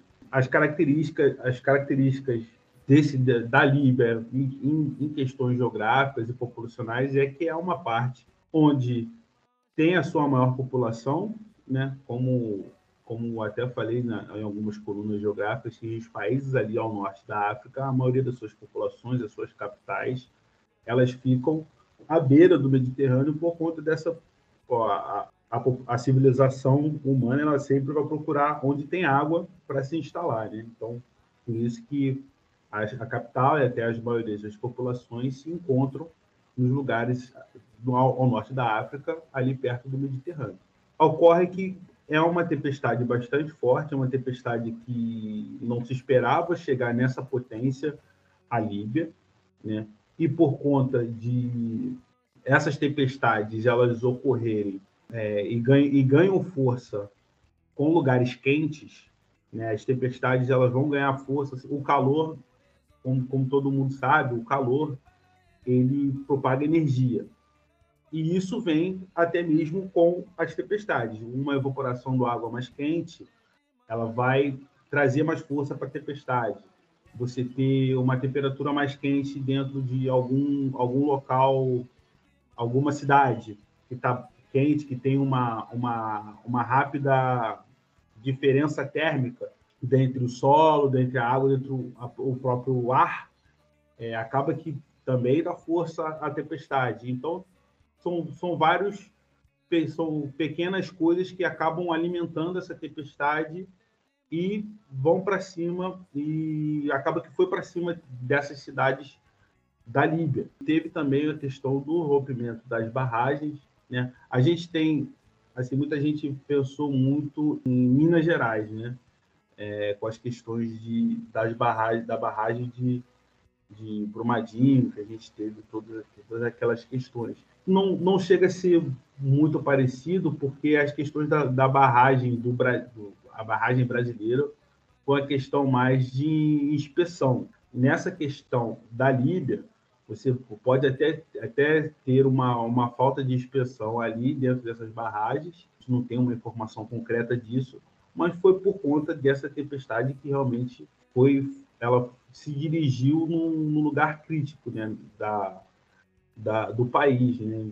Quando, quando se, essas tempestades acabam chegando em lugares onde podem ocorrer essas, essas tragédias, essas catástrofes, fica muito difícil. Então, a gente teve uma paisagem completamente diferente da Líbia. A Líbia, que é um país, é, até que ele perto do Mediterrâneo, ela não chega a ser semiárida completamente, ela tem florestas, florestais e tal, da, da própria floresta ali do, do, da fauna e da flora mediterrânea, mas ela é um, é um país semiárido. A gente vê questões dessas barragens aí, a gente vê enchentes, a gente vê um, lugares alagados, a gente estranha completamente quando a gente olha para isso, né? Então a Líbia, ela acaba que infelizmente teve esses problemas de barragem, teve uma mudança total em sua em sua paisagem, né? E que realmente vai ser um trabalho difícil e diferente, porque a gente, é muito difícil a gente ter essas, essas, esses problemas é, no mundo todo, né? Assim, quando tem, quando tem, por exemplo, questões de tsunami, questões de, bom, principalmente tsunamis e no, em alguns países. Se espera, entre aspas, por conta desses países terem, assim, a gente tem uma proximidade, como falei, de certas placas e tal, mas esse foi algo assim que foi inusitado, foi uma tempestade que infelizmente atingiu pontos críticos da cidade. É, e né, então todo esse contexto que a gente tem é, também vale, vale a gente dizer, isso acontece na Líbia. A, a mesma Líbia que a gente vem falando há tempos aqui, que é um país falido. É um país falido, um país que uh, já tem os seus problemas, infraestrutura agravados por uma divisão que vem desde a queda uh, do Gaddafi, e é um país que agora tem uma tragédia para lidar já dentro de um estado falimentar, Camila. Então, assim, a gente tem é, um, um, um desastre acontecendo num lugar onde certamente as desse desastre vai ser mais, mais sentido, né? Os impactos vão ser mais sentidos dada a situação uh, política do país também. Com certeza. Inclusive, nessa questão do clima, é, a Líbia, depois de 2011, assinou alguns acordos sobre mudanças climáticas, mas não implementaram nenhuma mudança que fosse ajudar alguma coisa. Então, eles continuaram basicamente ali um estilo de né, é, é, desenvolvimento, que na verdade não, é bem, não está desenvolvendo muita coisa, que intensificava, né? não, não, barrava essa questão da mudança climática. Então, você tem degradação do solo, uma produção super insustentável de energia, porque foca muito ali no petróleo, esses tipos de, de fontes que não são renováveis, é, e que vai poluir o ar, que vai poluir a água. Como, como uh, o Guilherme trouxe também a questão da biodiversidade, né, da fauna, da flora, estão basicamente arruinados. Então, você, a gestão desses recursos naturais do país é péssima. E ela é péssima. Uh, ela, eu vou ser bem sincera que eu não sei se na época do Gaddafi já era ruim, mas ela se intensifica, né, de forma muito ruim para depois da, dessa, dessa todo o problema da invasão da, da OTAN em 2011 e tinha muito essa questão de abrir mercado de petróleo, né, questão de extrativismo, etc. E, como você falou, Marcos, fez aí da Líbia um país falido. Então, é, você tem uma. É, eu acho que seria muito, muito impossível a gente não ter uma. Um, um, dada a proporção dessa tempestade, não ter um cenário ruim. Porque a Líbia não se preparou e ela não teria como se preparar, por mais que. Ai, mas a ONU estava lá, né? O PNDU, que é o programa de, da ONU para desenvolvimento, é, trabalha na Líbia para desenvolver, desenvolver essas políticas para eles se adaptarem mudanças climáticas. É a mesma, é o mesmo programa que está tá tentando fazer as eleições lá. Que eleições nós tivemos? Nenhuma. Então a Líbia é um país abandonado. Abandonado, não tem outra coisa para falar. É, as pessoas se esquecem da Líbia. A Líbia tem um milhão de problemas e ninguém está resolvendo, porque você tem diversos setores da política ali que brigam entre si, que não conseguem acertar nada. No final, é um país isolado, que tem receio de aceitar a ajuda de qualquer um. Então, a gente, por exemplo, tem né, o primeiro-ministro lá, o líder que a Lívia tem uh, meio provisoriamente, falando. Nós tivemos diversas pessoas, né, diversos países, né, líderes, etc., oferecendo ajuda, mas nós só vamos ajudar, aceitar de quem e, pra, e, e levar até onde realmente for necessário. E você, assim, até mais no caso do Marrocos, eu entendo um líder líbio tendo receio de aceitar ajuda. Porque como é que você olha para os mesmos países? Eu até vi no, no, no Twitter, né, os, uh, algumas pessoas que participaram dessa invasão do OTAN falando, nós sentimos muito pela Líbia. Como é que você olha no olho dessas pessoas e acredita no que elas estão falando? Então, realmente, é muito difícil, é um cenário muito complicado, porque ao mesmo tempo que você precisa dessa ajuda, e de fato eles precisam, porque é uma catástrofe gigantesca, é, que eles não vão conseguir lidar sozinhos, em quem eles podem confiar, não muitas pessoas. Então, por exemplo, a Argélia, nesse sentido, ela aparece quase como uma luz no fim do túnel, porque ela é vizinha, foi o que eu falei, ela está é, é, exatamente no meio dos dois desastres, tanto do terremoto no Marrocos quanto do, da tempestade no, no na, na Líbia. E toda essa ajuda que ela estava dedicando ao Marrocos, ela simplesmente inverte de lado. Né? Então ela pega. O, o, Egito também ajudou, claro, porque o Egito fica ali na fronteira, né? Foi na, na região leste da, da Líbia, então é próximo do Egito. A gente também tem que lembrar que tem no Egito tem uma população que é de origem Amazigh Líbia, né, que são os, os fica ali na, na, na cidade de Siwa. Então eles têm essa relação com o governo, né? Já tem algumas relações diplomáticas, eles têm alguns atores dentro da política doméstica da Líbia que eles apoiam mais ou menos. Então, é, ela recebeu dos dois lados ajuda. A Itália chegou lá para ajudar, a ONU estava lá e, e fez todo uns, fizeram relatórios, né? Falaram precisamos de ajuda aqui, ali, acolá, e tentaram captar recursos de outros países. Mas o que eu vejo dentro do governo da Líbia é uma sensação de medo, porque eles não sabem quem eles podem confiar e não é, não é nenhum absurdo, né? Então, é... enfim, é muito complicado. É, é um país que poderia estar numa situação climática melhor é, se tivesse implementado essas mudanças, mas assim, eu vou ser bem sincero que eu acho que para a Líbia nesse momento é difícil pensar quais, quais são as prioridades. E talvez o clima não tenha sido. Agora, com essa questão, talvez mude, mas quantas vidas não precisaram ser perdidas para isso, para ter uma certa atenção, né? Seguindo aí o que a Camila disse, né, é, a Líbia, inclusive, declarou, né, o primeiro-ministro da Líbia, né, declarou justamente que, né, vai aceitar as ajudas necessárias. Durante o um comunicado de imprensa, ele afirmou, né, que a Líbia recebeu é, diversas ofertas de ajuda que vai apenas, né, nós vamos apenas aceitar aquelas que são realmente necessárias. É, enfim, tem todo esse contexto que a Camila colocou, enfim, muito bem colocado, sobre né, de quem aceitar ajuda. Será que a ajuda é realmente confiável, né? Então, tem esse ponto. É, a Argélia enviou oito aviões de carga né, para entregar ajuda humanitária de emergência, né, enfim, é, é vestu, vesti, é, vestuário, medicamentos, produtos alimentares e tendas, tá? Então, a Argélia participando aí né, dessas ajudas. A Argélia tem é, é, essa tradição, digamos assim, dessas ajudas é, humanitárias nesses momentos é, extremamente difíceis, Luiz.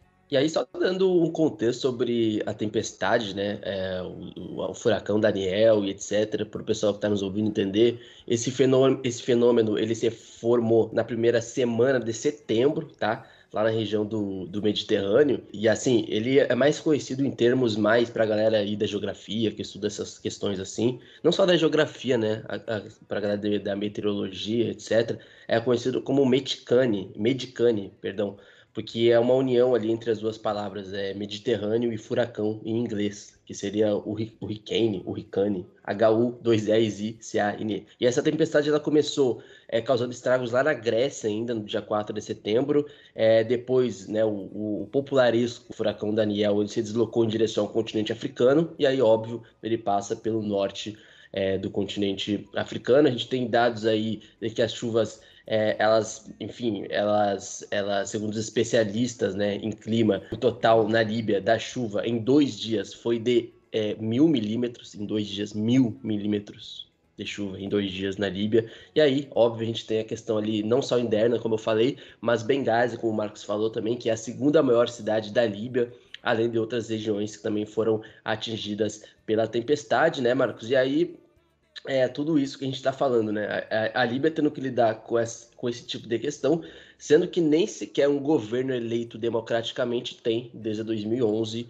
Algo que a gente fala todo o programa aqui, a Camila também fala todo o programa. Então, quando a gente está falando é, de um país que tem que lidar com esse tipo de situação, é, a gente tem uma milícia ao leste do país, onde acontece, por exemplo, aconteceu esse tipo de coisa é, interna por outro lado, a gente tem Trípoli, que é basicamente um governo transitório, um governo de eterna transição, né? Porque desde o começo do nosso podcast a gente fala das eleições da Líbia, é, enfim, é, um, é uma lenda, né? Que é baseado em Trípoli, e aí tem a ver com a ONU. Então, assim, realmente, como a Camila disse, a Líbia tem todos os motivos para ficar desconfiada e ao mesmo tempo um país e um Estado de mãos atadas. Não tenho nenhum registro na mente nesse momento de algo parecido, pelo menos nesse século. Talvez alguma outra coisa tenha acontecido nos Estados Unidos e, enfim, até aí a gente vê como a questão do foco midiático aí, não estou falando só do Brasil, tá? Que o Brasil também teve, tá vivenciando tudo isso, também no Rio Grande do Sul, também já falou no final do primeiro é, bloco,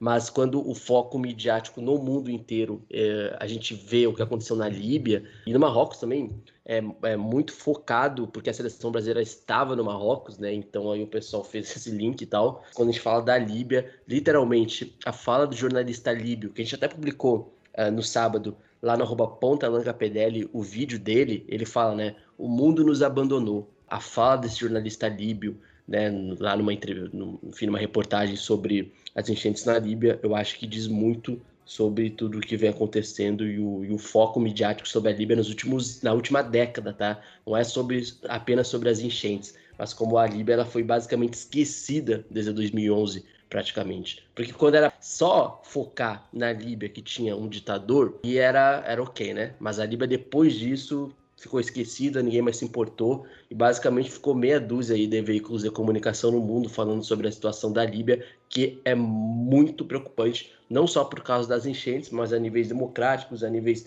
dos combates que voltaram a acontecer com mais força também na capital, em Trípoli, e as eleições já foi de base, né? As eleições na Líbia, ninguém sabe o que pode acontecer, nem mesmo a ONU. Se você perguntar hoje para a ONU é, qual é o futuro da Líbia daqui a um, dois anos, nem a ONU vai saber responder isso, eu tenho certeza.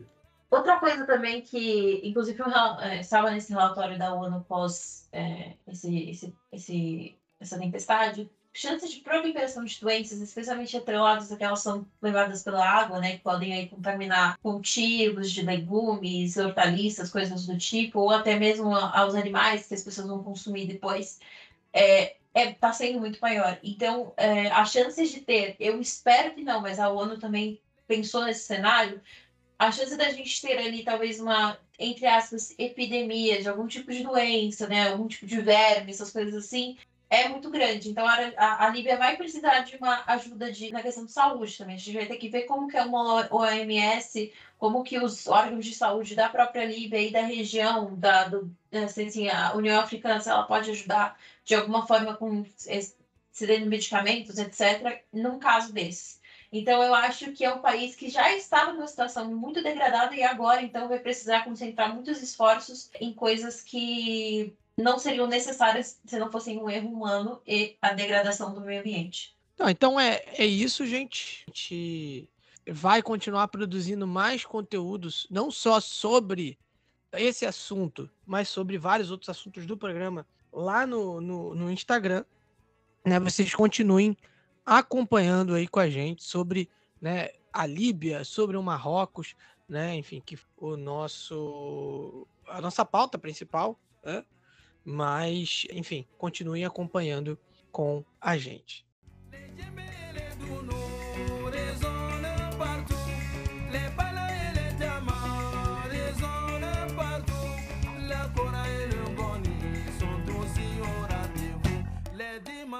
Bamako, c'est jour de mariage.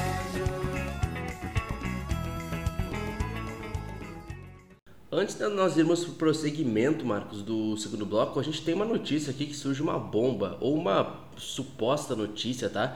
Que é sobre a tentativa de golpe militar no Congo, não na República Democrática do Congo, tá? Mas no Congo Brazzaville. Eu tô fazendo esse disclaimer minutos antes da gente soltar nosso podcast no domingo pela noite e pelo menos até às 19 horas do domingo, as informações que a gente tem é que é, surgiu um burburinho tá, de que é, o presidente Denis é, Sassou Nguesso, de 79 anos, que está há 39 anos no poder do Congo Brazzaville e que está nos Estados Unidos para a Assembleia Geral da ONU, estaria ameaçado de sofrer um golpe militar pelas forças, pela junta militar, pela guarda presidencial do país. Repito, até o momento, na noite de domingo, nós temos essa notícia. Por outro lado, a gente tem uma informação tanto do governo, do ministério, quanto é, dos correspondentes, como os correspondentes da CNN no Congo, que dizem que não é verdade, que não há um golpe de Estado em curso no Congo Brazzaville.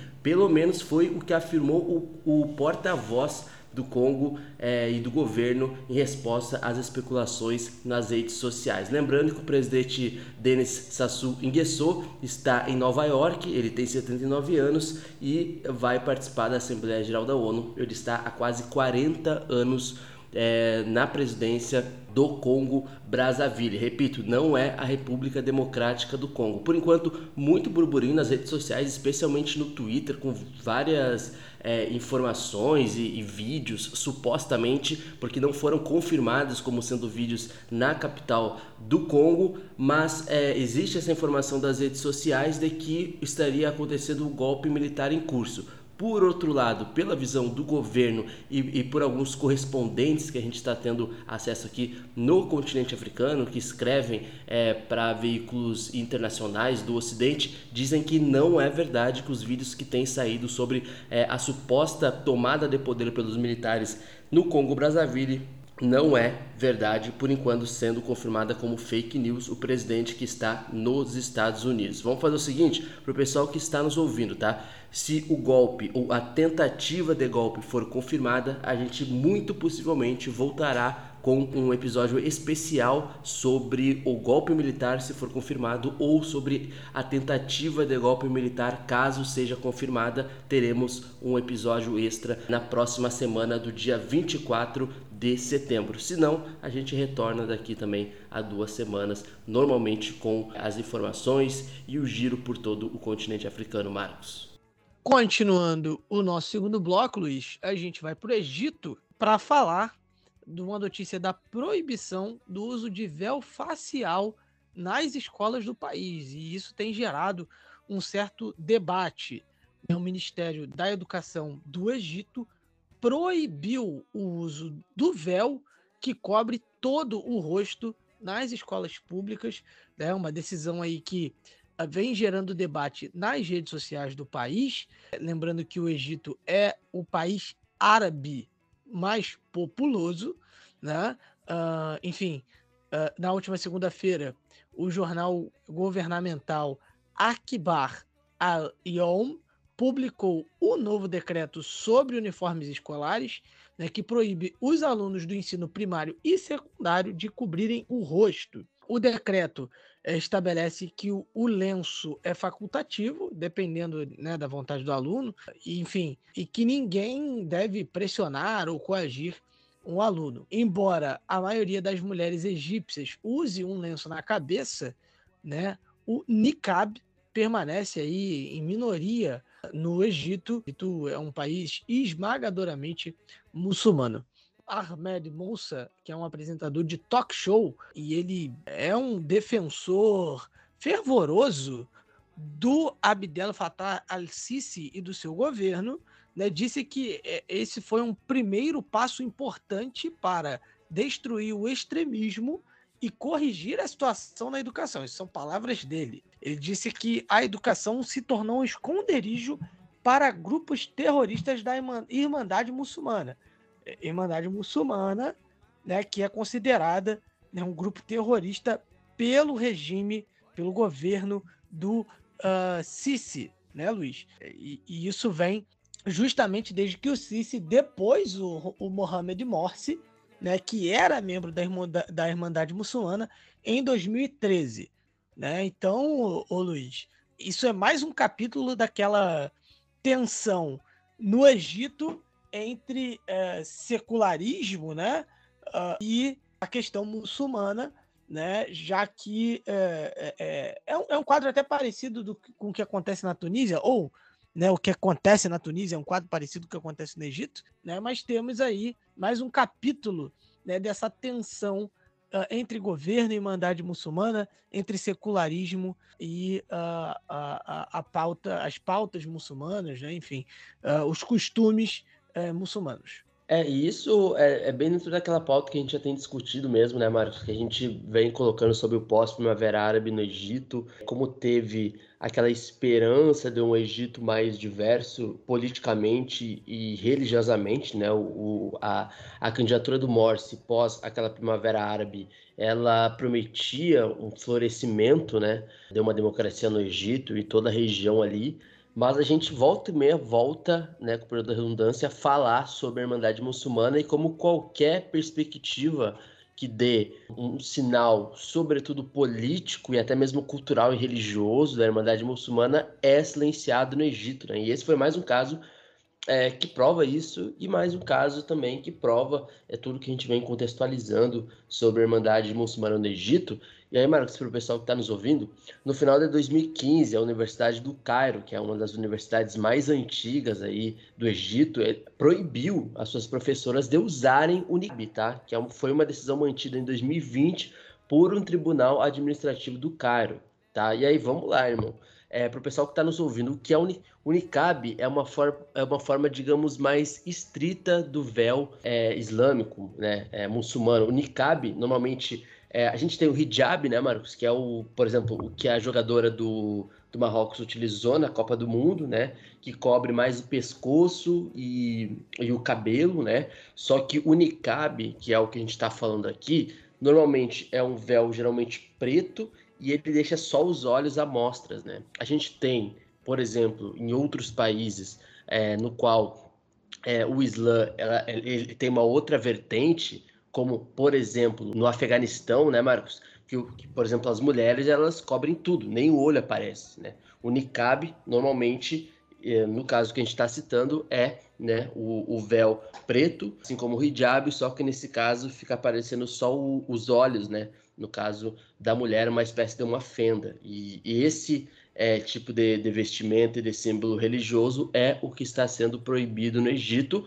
Assim, uma proibição bastante preocupante, né, Marcos? E bastante deflagrante dentro do contexto que a gente entende como diversidade cultural, mas dentro daquele contexto que tu já muito bem contextualizou, a Camila também já contextualizou sobre o Egito da última década, e isso tem muito a ver também com a oportunidade que o Estado tem de minar qualquer possibilidade da volta da Irmandade Muçulmana, que é, é uma, uma instituição, vamos lá, entre aspas, terrorista, dentro de um país que coloca quase basicamente qualquer setor que, que uma espécie de oposição política como terrorista. Né? Então, esse terrorista, dependendo da, da Constituição e da legislação de, de um país, de um Estado, ele pode ser muito interpretativo, tá? Então, no caso do Egito, o termo terrorista para a Irmandade Muçulmana, ela vem com vários poréns, né? Não é como se a Irmandade Muçulmana, por exemplo, fosse, sei lá, afiliada à Al-Qaeda, por exemplo. Não tem nada, não tem nada a ver, assim. Porque normalmente o pessoal é, pode linkar, por exemplo, o pessoal que está nos ouvindo né, pode linkar algo do tipo, mas a gente precisa sempre contextualizar é, de acordo com o país, de acordo com o estado e com o contexto político. Nesse caso do Egito, faz sentido a gente fazer esse disclaimer aqui para, né, enfim, para quem está chegando agora, no último episódio ou nesse episódio, saber mais ou menos como o Egito tem funcionado na última década e como as organizações terroristas do Egito elas são nomeadas de acordo com uma espécie de subjetividade do próprio Estado. Ainda tendo o Egito como, como assunto, Luiz, a gente vai falar da questão ali entre Egito e Etiópia é, com relação ao Rio Nilo. O Egito manifestou aí a sua indignação depois que a Etiópia anunciou que havia enchido o reservatório de uma barragem hidrelétrica, vem causando aí muita controvérsia no Rio Nilo Azul. É, a Etiópia é, tem estado em disputa com o Egito e o Sudão sobre esse mega projeto né, desde o seu lançamento em 2011. A gente abordou aqui no África em Pauta né, a época da inauguração da hidrelétrica, enfim, nós contextualizamos um pouquinho essa história, contextualizamos inclusive a história do Rio Nilo, os acordos que foram uh, celebrados há muito tempo, enfim, o ponto de vista de cada um, né? Uh, mas enfim, o Ministério das Relações Exteriores do Egito disseram que a Etiópia estava desconsiderando os interesses dos países, né? Enfim, do, do Sudão e do Egito. É, o Egito uh, afirma né, que a Etiópia estava desconsiderando os interesses, né, tanto né, os seus interesses como o do Sudão. Né, já a Etiópia afirma que a barragem não vai reduzir a cota de água do Nilo né, desses países. Uh, o Abiy Ahmed postou lá no Twitter que né, fez um, uma postagem dizendo que era com grande prazer que ele anunciava a conclusão bem sucedida do quarto e último enchimento da barragem da Renascença. Ele admitiu, inclusive, que o projeto enfrentou obstáculos internos e externos, né? mas que uh, o país havia suportado tudo isso. Né? A barragem começou a gerar eletricidade em fevereiro de 2022 e a Etiópia acredita que a grande barragem da Renascença Etíope vai duplicar a produção de eletricidade do país e vai proporcionar um impulso vital ao desenvolvimento, né? já que é, é, 127 milhões de habitantes no país carecem uh, de fornecimento de eletricidade.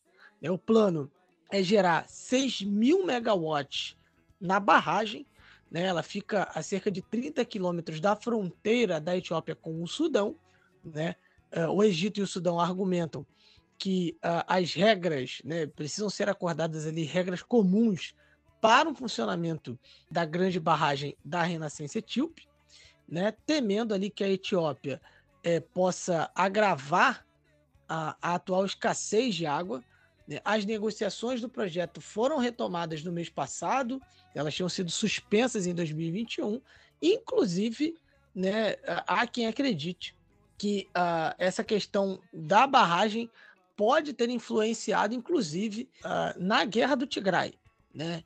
É, há quem acredite, por exemplo, que o Egito poderia estar atuando indiretamente na, na guerra do Tigray, né, uh, uh, já que tinha interesses com relação à barragem. Num comunicado no Facebook, né, o Ministério dos Negócios Estrangeiros egípcio disse que o enchimento unilateral do reservatório pela Etiópia violou uma declaração de princípios assinada pela, uh, tanto pela Etiópia quanto pelo Egito quanto pelo Sudão né, e classificou a ação etíope como ilegal. Observar o que vem dessa situação. Uh, a gente vai agora à Tunísia, Luiz, uh, já que o país proibiu a visita da delegação do Parlamento Europeu, país uh, do Kais Saied, que é o dono do país, né, presidente, juiz, é, advogado, promotor, é, réu, júri, ele é tudo no país. Tunísia proibiu a entrada de uma delegação do Parlamento Europeu no seu território, né? Que inclusive né, esse ato provocou ali fortes reações dos eurodeputados, alguns até que apelaram à suspensão do acordo de imigração que existe entre a União Europeia e a Tunísia. A União Europeia ela investe dinheiro, assim, eh, sendo bem sucinto, investe dinheiro para que a Tunísia segure imigrantes né, para que eles não cheguem à Europa. A delegação, composta por cinco eurodeputados, incluindo três franceses, iria chegar a Tunis para compreender melhor a situação política atual. E eu acho que não é muito difícil compreender a situação política atual da Tunísia, né? É uma ditadura. Mas, enfim, é, a delegação era liderada ali pelo alemão Michael Garler, né? É, ela se reuniria com membros da sociedade civil, sindicalistas e representantes da oposição tunisiana, ô Luiz. Isso, Marcos. E aí a comissão, teve uma comissão lá que defendeu o acordo nessa semana, chegando inclusive a argumentar um aumento ali nas intercepções e resgate dos barcos. Essa é uma questão que a gente discutiu muito, né, Marcos? Como a Tunísia ela lutou na figura do Carcédio muito política de achar um inimigo, né? E o inimigo é, para o Estado era os imigrantes subsaarianos, né, vindo de, vindos de outras regiões do continente africano. A Tunísia, né, a costa da Tunísia é uma região muito importante ali dentro desse processo de imigração e tal, porque é, pela costa da Líbia a gente tem, é, pela costa da Tunísia, também pela costa da Líbia, né? Mas nesse caso da Tunísia, a gente tem uma forte migração, principalmente para a Itália, né? E ao mesmo tempo a gente teve já todo aquele processo é, bastante violento de perseguição dos tunisianos e estimulado pelo Estado, né? Dentro daquele processo de achar um inimigo, dentro é, de, é, de tudo que vem acontecendo. Só que aí, né, Marcos? Depois de todo esse processo, depois de pessoas que perderam vidas, de tumultos entre tunisianos e imigrantes dentro da Tunísia, a gente teve a aprovação da Tunísia com a União Europeia desse projeto aí, né, Marcos? E como a gente já noticiou alguns, algumas semanas atrás, meses atrás, não é qualquer projeto, não é qualquer verba, é na casa dos bilhões. Então, assim, era tudo o que o Sayed queria e projetou. E aí a Tunísia, né, juntamente com a Líbia, é o principal ponto de partida de milhares de imigrantes que atravessam ali o mar Mediterrâneo central, né, em direção à Europa. Então, tudo que a Europa não quer é que mais imigrantes cheguem, principalmente sendo imigrantes africanos, né, que a gente sabe muito bem, e a Tunísia, né, aceitou esse projeto europeu, né, como o Marcos bem disse, de segurar imigrantes, porque essa é a realidade, né, não tem como a gente falar com outras palavras mais bonitas, mais rebuscadas, é, esse é o plano, e a gente já noticiou isso, já explicou melhor, já se aprofundou, quem estiver ouvindo esse episódio é, pode voltar alguns episódios atrás, que inclusive a Camila faz uma participação, se eu não me engano, é no último ou no penúltimo quadro dela sobre o norte-africano, que ela se aprofunda muito sobre essa questão migratória e a Tunísia dentro dos objetivos e do discurso do Kai Said. Então, eu acho que vale muito o pessoal escutar, e eu não lembro qual episódio que é, mas deve ser há dois ou três episódios atrás, dá para dar uma pesquisada e relembrar. Rapidamente, né, uma notícia curtinha aqui sobre a Argélia né? Uma notícia que saiu na tarde da sexta-feira, dia 15 de setembro, é, de incêndios né, na região de Saket e Bolemak, que fica a oeste de Bejaia. Né? Uh, são incêndios que, uh, enfim, se espalharam, as imagens são impressionantes, né? e, enfim, incêndios que se espalharam ali, muito também devido a fortes ventos né, é, é, acontecem ali na região né? inclusive ameaçando e se aproximando ali de algumas casas. Né? Então, né, mais uma, uma situação ali de incêndios na Argélia, não é a primeira vez que a gente noticia aqui, uh, e a gente vai buscar trazer mais atualizações, inclusive, no próximo programa. É, a gente vai para o Chad, né, Luiz? Tivemos ali protestos contra a morte de um soldado chadiano, né, uh, no dia 5 de setembro, tivemos uh, protestos por conta da morte de Mahamat Dakor Hamid, né, um soldado uh, com um pouco mais de 30 anos. É, enfim, ele foi transportado para uma base militar para tratamento médico, mas ele foi morto a tiros por um médico militar francês em uma briga. Né? O exército chadiano interveio para reprimir o protesto né? e entrou em confronto ali com centenas de jovens que tentavam invadir a base né, pelo menos 15 pessoas, incluindo mulheres e crianças, também ficaram feridas é, por conta desses confrontos. Né? Após esse incidente, a maior parte da base militar francesa foi evacuada de avião para a capital do Chad, né, em Djamena. É, no caso, o cientista político chadiano Evariste Ingalen Toad indicou que membros do parlamento chadiano exigiram a retirada das forças militares francesas após a morte do soldado. É, e Luiz, vamos fazer aí agora atualizações sobre o Gabão, né, já que o, o, primo do Bongo, o, o Brice, ou Bryce, né, Olig Nguema, prometeu devolver o poder aos civis, não é isso? É isso, e a gente, o último episódio, para quem tá, sei lá, chegou aleatoriamente, não viu o último episódio, né? A gente faz uma, um aprofundamento melhor sobre o golpe no Gabão. A gente explica o porquê do Marcos falar que é o primo do ex-presidente, porque pode parecer meio confuso para quem está chegando especificamente nesse episódio. Então ouça o episódio anterior para vocês entenderem essa treta do golpe militar é, no Gabão. Vamos lá, tá? É, o novo presidente, que agora é o presidente interino do Gabão, a gente vai falar melhor sobre os acontecimentos também uh, nos últimos dias, nas últimas semanas. Né? Ele chegou ao poder através de um golpe de Estado na semana retrasada. Né? Ele prometeu, segundo ele, realizar eleições livres, transparentes e credíveis, tá? Inclusive, Marcos, ele falou sobre conceder anistia aos prisioneiros tá? É, depois de prestar um juramento ali na segunda-feira retrasada.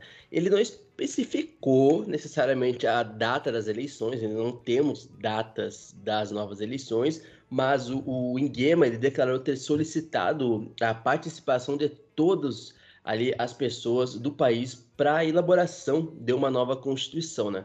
Assim como a gente falava lá no primeiro bloco sobre o Mali e outros países da região do Sahel, nós estamos falando de países que basicamente serão refundados dentro da perspectiva de uma nova constituição. O Gabão não vai ser diferente. Então, a, a questão do golpe militar não é só o golpe pelo golpe, né? É uma questão que ela coloca o país dentro de um processo de basicamente refundação dentro de termos é, constitucionais e legislativos até certo ponto também, tá?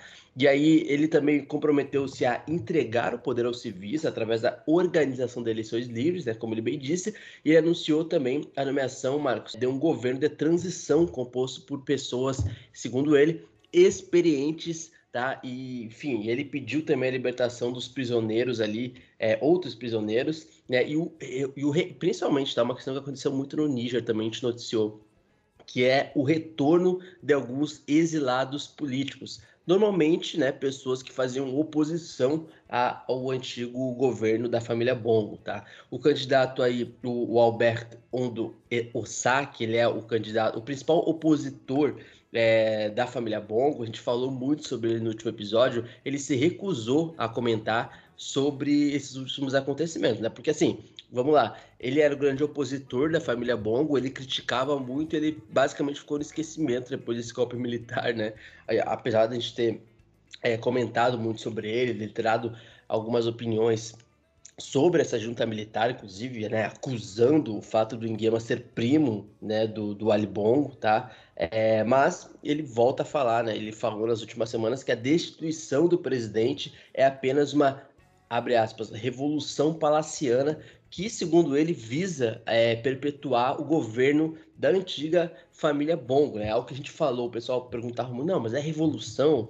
É golpe? A gente fala, não, é golpe é, revolução, pelo menos dentro do Gabão, talvez dentro desses todos esses golpes militares dos últimos meses, nesse ano principalmente, talvez esse seja o golpe mais é, anti, o, o, golpe menos anti-França, porque em nenhum momento, basicamente, é, dessa junta militar que assumiu o Gabão, é, se mostrou ser anti-França, ao contrário do Níger, ao contrário de Guiné, ao contrário de Burkina Faso e ao contrário do Mali, meu amigo Marcos. Sempre bom lembrar, né, que, enfim, essa junta militar, ela, ela não acenou, por exemplo, para uma relação anti-França, de saídas de, de tropas militares francesas, necessariamente.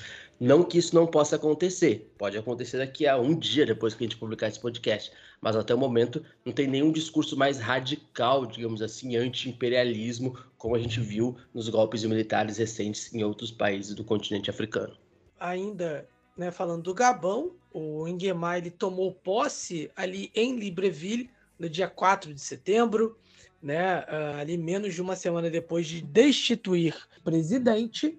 Ele prestou juramento no Palácio Presidencial, em frente ali a uma sala lotada de funcionários do governo, militares e líderes locais uh, uh, ali em Libreville. Ele recebeu muitos aplausos, aplausos inclusive de pé, né, uh, conforme ele discursava ali, uh, ele disse que os militares tomaram o poder sem derramamento de sangue e prometeram né, devolver o poder ao povo através da organização de eleições livres, transparentes e credíveis. É, ele é o interino, ele é o, o Fernando Diniz do Gabão. Né? É, enfim. Essa referência foi muito boa. É, para quem não está entendendo, a, a, olha só, isso é o que, é o que ele diz, né? O que ele diz é que ele é que ele é o interino, que daqui a algum tempo vai acabar o contrato dele, entre aspas, e que ele vai passar o bastão, né? Agora, é, vai saber, né? Se vai acontecer mesmo. Enfim. Assim como no Twitter a galera diz que não tem Antelote coisa nenhuma, vai ser o Diniz, o técnico, né? enfim. A ideia né, de uma transição mais longa não parecia incomodar os gaboneses que participaram na, na, dessa cerimônia, né? É, enfim, lembrando aí que o Gabão é uma, uma ex-colônia francesa, como a gente já falou, é um país que tem é um grande produtor de petróleo, Mas é aquilo, a riqueza gerada pelo petróleo acaba ficando na mão de poucas pessoas, né? E, e, e é isso, assim, o, o, Gabão, a gente falou no, no programa passado, é um país pequeno, né? É um país do tamanho do Reino Unido com uma população muito menor, uma população de cerca de 2 milhões de pessoas, é, quando no Reino Unido, basicamente no mesmo espaço, você tem 67 milhões de pessoas. É, enfim, é, é, sendo que essa riqueza ela acaba não não não não chegando né, na, na população, né, uma população que inclusive tem uma densidade demográfica muito pequena, é, mas ainda assim você não vê o dinheiro circulando, você não vê é, o desenvolvimento chegando, já que a, a, a riqueza fica concentrada na mão de poucas pessoas, né? Inclusive tem uma taxa de desemprego muito alta entre jovens entre 15 e 24 anos, né? cerca de 40% dos gaboneses na cidade estão desempregados. E para piorar, meu amigo, o Pierre Aubameyang, que havia feito um acordo com esse presidente Ali Bongo, né, é, para voltar à seleção do Gabão, ele volta à seleção do Gabão e o Gabão simplesmente não vai para a próxima Copa Africana de Nações. Que fase do Gabão como país que e fase. esporte também que fase, que fase do Gabão, né? É, enfim, tá, tá complicado esse dominó uh, do país da, da África é, ocidental ou central, né? Central, digamos que é central. O novo primeiro-ministro do país uh, falou com a BBC e disse que o país deveria realizar novas eleições nos próximos dois anos. O Raymond, ou Raymond Indong-Sima, ele disse ao programa News Hour da, da BBC, né, ele publicou num documento que as eleições devem ser feitas no prazo de dois anos. Ele disse que um cronograma vai ser decidido nos próximos dias, né? O Sima ele foi empossado como primeiro-ministro interino, uh, junto ali né, na, na mesma data do, do novo presidente, né, do Nguema. Ele já serviu, inclusive, eh, sob o governo Bongo, né, antes de se opor a ele em duas eleições, e ele descartou a possibilidade de abrir um processo judicial contra o antigo presidente do Gabão. É? Ah, que coisa, né? É, é, é assim, só muda o país, né? Ou, ou os países, mas a, a política internacional é muito parecida em vários lugares do mundo. Ô, Luiz, parece que o Ingemar já está prometendo ali relançar investigações no país. É, e aí assim, Marcos, a gente tem é aquele momento, né? Sabe quando tu é, o pessoal que está nos ouvindo, é quando a gente é contratado por uma empresa para fazer algum serviço, a gente quer mostrar serviço, tá? Então o Ingema ele quer mostrar assim, vamos lá, o discurso anticorrupção, um discurso que vá contra toda a mancha que a família Bongo deixou no país, uma mancha de corrupção. Corrupção, inclusive, até mesmo, Marcos, é, admitida pela própria França, é, a partir do, do, filho, né, o, o Ali Bongo. Então, assim, vamos lá. O Gabão realmente tem um histórico de corrupção bastante visível. E o Nguema, ele anunciou na última quarta-feira a criação de uma comissão de inquérito aos contratos públicos, tá? Ah, dentro daquela perspectiva de tentar detectar fraudes ali. Vamos lá, o comunicado da imprensa que foi lido na, na televisão pública do país diz o seguinte: o presidente da transição decidiu reativar ali né, o, a questões ali de investigações dentro de, daquela espécie de controle da dívida interna do país e externa também para efetuar a verificação de todos os mercados públicos. Tá? E aí o país, segundo e aí vamos lá, né, cara? Eu adoro o, a instituição de presidentes africanos que se posicionam no Twitter. E eu não vou falar X. Para mim vai ser sempre Twitter, tá? Para todo mundo. Fala que não é Twitter, vá para outra rede social. Mas é o Twitter ainda na minha cabeça, tá? Na cabeça de todo mundo.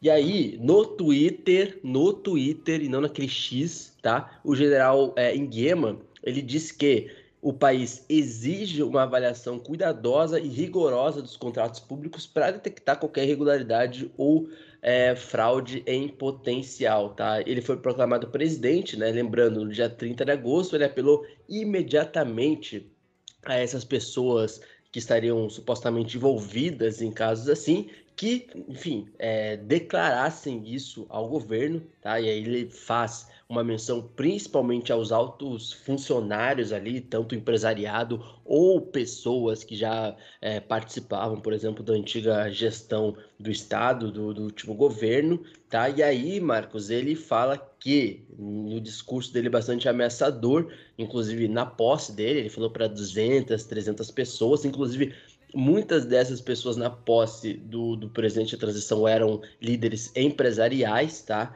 É, que foram convocados, digamos assim, é, para esse momento ali solene. Ele falou que, ó, vamos lá, galera. É, ou vocês mostram as cartas na mesa aí, ou a gente faz uma investigação mais transparente, mas pelo menos é, no primeiro, nas primeiras semanas dele como líder interino, ele vai bem nesse discurso anticorrupção para tentar se descolar desse histórico é, bastante corrupto que a família Bongo tem de mais de 40, 50 anos no poder. Mas a gente sabe também que isso pode ser ou não apenas um discurso, mas isso a gente vai ter que esperar para ver quais serão os próximos passos aí, então, do novo líder é, e barra presidente de transição do Gabão, agora devidamente empossado. Por falar no Twitter, primeiro-ministro de Israel, uh, Benjamin Netanyahu, uh, foi ao Twitter, tá? Uh, dizer que todos os infiltrados africanos de Israel deveriam ser expulsos. Ele disse que a migração ilegal uh, de africanos constitui uma ameaça real para o futuro de Israel e, enfim, e ele apela ali à preparação de um plano para expulsar todos os infiltrados do país.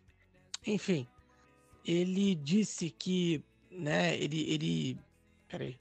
Um, dois, três e já. Esses tweets foram feitos logo, logo depois dele ter anunciado a formação de um comitê ministerial especial para considerar a aplicação de medidas contra aqueles que ele descreveu como desordeiros, né, após ali alguns protestos organizados por uh, pessoas que uh, queriam asilo né, em Tel Aviv, né, e ali eram eritreus né, que participavam desses protestos. Netanyahu, é, o Netanyahu disse que uma solução que ele tinha encontrado, né, para parar essa ameaça, segundo ele, né, da migração ilegal africana, foi a cerca na fronteira com o Egito, né? Existe ali uma cerca de 241 quilômetros de extensão na fronteira com o Egito, é numa tentativa de impedir a infiltração, né, segundo o Netanyahu, de africanos no país ali do Oriente médio. Né? Ô, Marco, só para complementar, é, a Sim. gente até não conseguiu é, informar, porque foi bem pouco antes, assim, ou um pouco depois, né? antes da, da publicação do nosso podcast, o último podcast, e um pouco depois da nossa gravação, que foi o protesto né, que aconteceu contra o governo da Eritreia, uh, em Tel Aviv, né, na capital de Israel, que deixou 150, 150 pessoas feridas, feridas, perdão.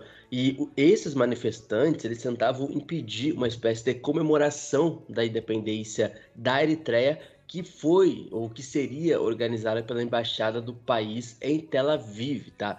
E assim, mano, e aí, é, para o Estado israelense, etc., como tu bem mencionou, essa seria uma espécie de gota d'água, digamos assim. Lembrando que Israel acolhe mais de 18 mil pessoas vindas da Eritreia que fugiram do regime autoritário, autoritário perdão, do país. Lembrando né, que a Eritreia ela tem aí basicamente 30 anos de independência da Etiópia, a gente teve uma guerra civil na década de 90, né? mas a Eritreia não é um país nem de longe democrático, apesar de já fazer basicamente 30 anos da última independência, né? Mas Israel tem uma diáspora aí é, de pessoas da Eritreia é, no país, né, Marcos? Lembrando, né, que a gente tem um histórico aí, é, por exemplo, é, de, de, população, por exemplo, judia dentro do continente africano, por exemplo, na Etiópia, né? Etiópia que é muito forte dentro da dentro, historicamente, né, dentro da, da, das culturas religiosas, não só judia, até, não, não só em relação a judeus, né, mas cristã, é, enfim, ou, ou outros viés, é, vieses ortodoxos dentro de perspectivas religiosas, mas a gente tem muito judeu, né, Marcos, historicamente constituídos e formados na Etiópia, algo que pouca gente sabe. Inclusive, futuramente até pode render um podcast único só para falar sobre isso. É sempre bom lembrar, né? Citar Etiópia, Eritreia e tal, como tem uma diáspora bastante grande nesses países como Israel, por exemplo. Luiz, a gente vai agora a Uganda, né? Já que o Bob Vinho apareceu novamente. A polícia de Uganda proibiu comícios do Bob Vinho, do Bob Wine, né? Para quem não conhece, que é chamado de Bob Vinho aqui no África em Pauta, já que nós somos íntimos. A polícia de Uganda anunciou que estava suspendendo até segunda ordem uma campanha de mobilização nacional lançada pelo principal partido de oposição, liderado pelo Bob Wine, né, o Bob Vinho. As autoridades autorizaram né, esta operação lançada no dia 2 de setembro né, pela Plataforma de Unidade Nacional. Ou, enfim, o Museveni vem no poder aí desde 1986. E aí é demais também, né, galera? O pessoal querer fazer movimento de oposição. O cara já tá lá desde 86, né? Assim, é, não pode. É, não pode. O Bob Vinho disse à AFP que pretende continuar protestando, pretende continuar o seu movimento. Ele disse que é, a, polícia, a polícia de Uganda, por sua vez, disse ter percebido que em todas as áreas que foram realizadas as atividades de mobilização aconteceram ali perturbações da ordem pública, engarrafamentos desnecessários, perda de negócios, má intenção e estragos à propriedade. É, e aí, por conta disso, teria sido proibido, Luiz, é, esses, esses protestos aí mobilizados pelo Bob Vinho. O Bob Vinho, um dos últimos memes, memes entre aspas, né?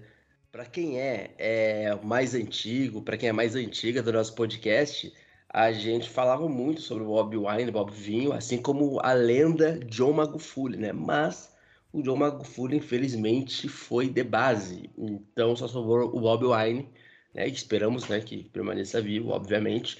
Né? E a gente tem o história, a gente fala muito, assim, já fala uns três anos, falava muito de Magufuli na Tanzânia, e fala, a gente fala ainda muito sobre o Bob Wine, e volta e meia, né, Marcos, ele retorna, né? Ele que é político, mas ao mesmo tempo ele é músico, ele é um artista conhecidíssimo é, em Uganda, então é, ele concilia aí as duas carreiras. E aí, lembrando, cara, para concluir, tá? É, a gente tem um, em 2024 umas eleições é, em Uganda, tá? A gente tem o, o Museveni que ainda, Marcos, e o pessoal que está nos ouvindo não falou se vai concorrer ou não, e a gente pode ter o filho dele sendo anunciado tá? Ele já anunciou, inclusive, a sua intenção de concorrer em março do ano que vem. É, ele, ele, ele anunciou no tweet, né? Para variar, assim, né? no tweet. E aí a gente até informou, né, Marcos? Eu acho que no começo do ano que ele anunciou essa intenção e ele apagou o tweet, porque deu um, um sim, já uma treta em Uganda, todo mundo é, acabou criticando, que é o Morose Kainerugaba, tá? E ele é, é uma figura bastante importante ali dentro do país nas áreas e nas alas militares de Uganda até, tá? E aí ele lançou de, posteriormente o movimento que ele chama de movimento MK, ao que no caso existem alguns membros ali que querem e estão apoiando ele para ser o próximo presidente, que é basicamente o filho do atual presidente. Por outro lado, a gente tem o Bob Wine, né, que ele foi o principal rival do presidente Museveni nas eleições presidenciais de 2021. O chefe de Estado, no caso Museveni, ele foi reeleito, obviamente, né, para um sexto mandato, sexto mandato só com, 50, só com 58% dos votos, tá? Segundo, óbvio, os resultados oficiais. E o Bob Wine ele ficou com 35% e o Bob Wine acabou denunciando as eleições como uma farsa, segundo ele.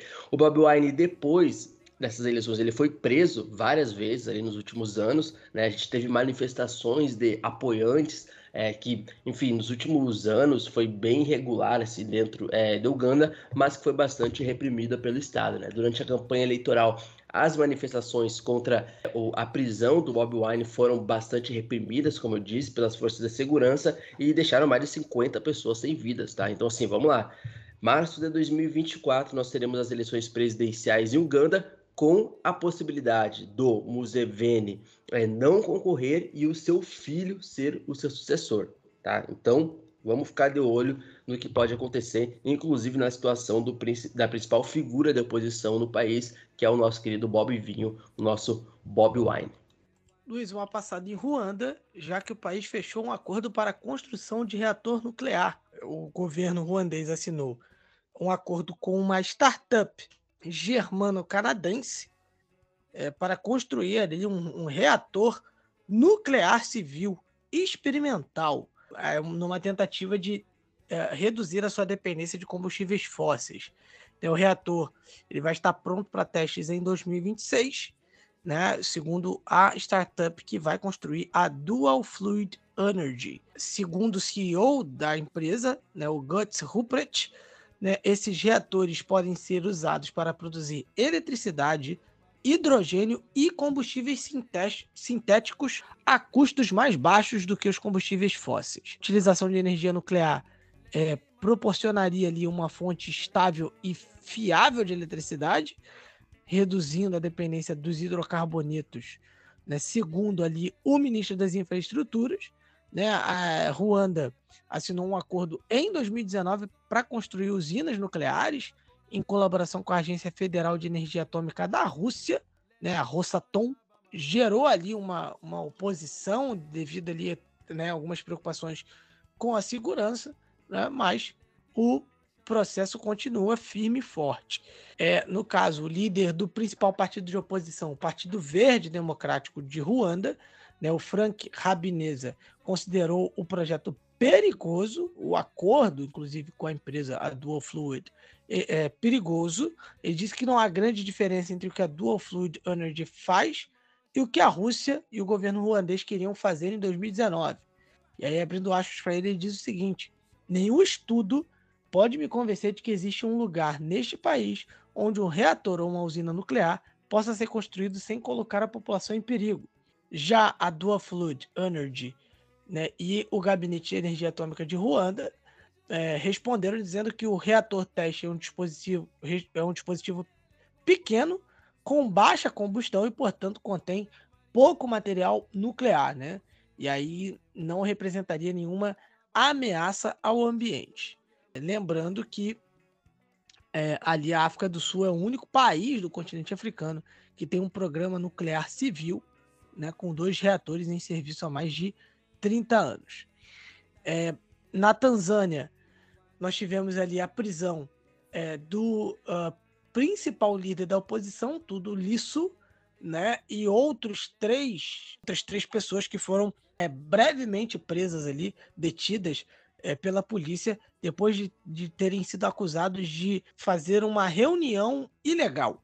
O Tundo Lisso foi preso no norte da cidade de Caratu, algumas horas depois de participar de um protesto perto de Ngorongoro, né? É, né, ali na área de conservação de Ngorongoro, né? O partido dele, o Cadema, disse que eles foram detidos no hotel no norte da região de Arusha, foram depois é, liberados é, sob um pagamento de fiança, né? É, lembrando que o Lissu ele retornou do exílio dele na Bélgica em janeiro, depois que a Sâmia tinha terminado ali com um, uma proibição, né, que já durava seis anos ali de não de protestos, né, passeatas, de manifestações políticas por parte da oposição que vinha ali desde a época do John Magufuli.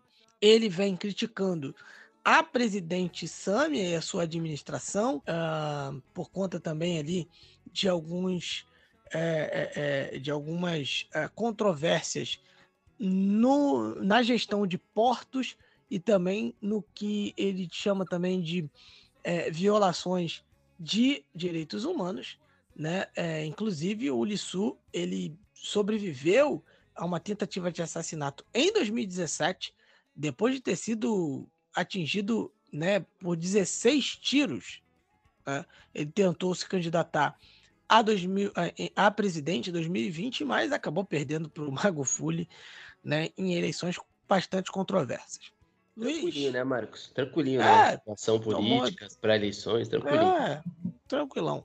Vamos falar também aí da cúpula do clima no Quênia, não é isso? É isso, Marcos. A, a cúpula do clima é muito importante porque foi é, a primeira reunião, uma reunião histórica no Quênia, né? O Quênia que acabou sediando a cúpula do tema, que basicamente o pessoal que está nos ouvindo é, vai tratar de uma forma mais séria, e tratou já, né, de uma forma mais séria, mais aprofundada, a questão e as questões das mudanças climáticas no continente africano e as demandas dos países africanos, dos representantes africanos. Né? A gente tem falado muito sobre mudanças climáticas por aqui.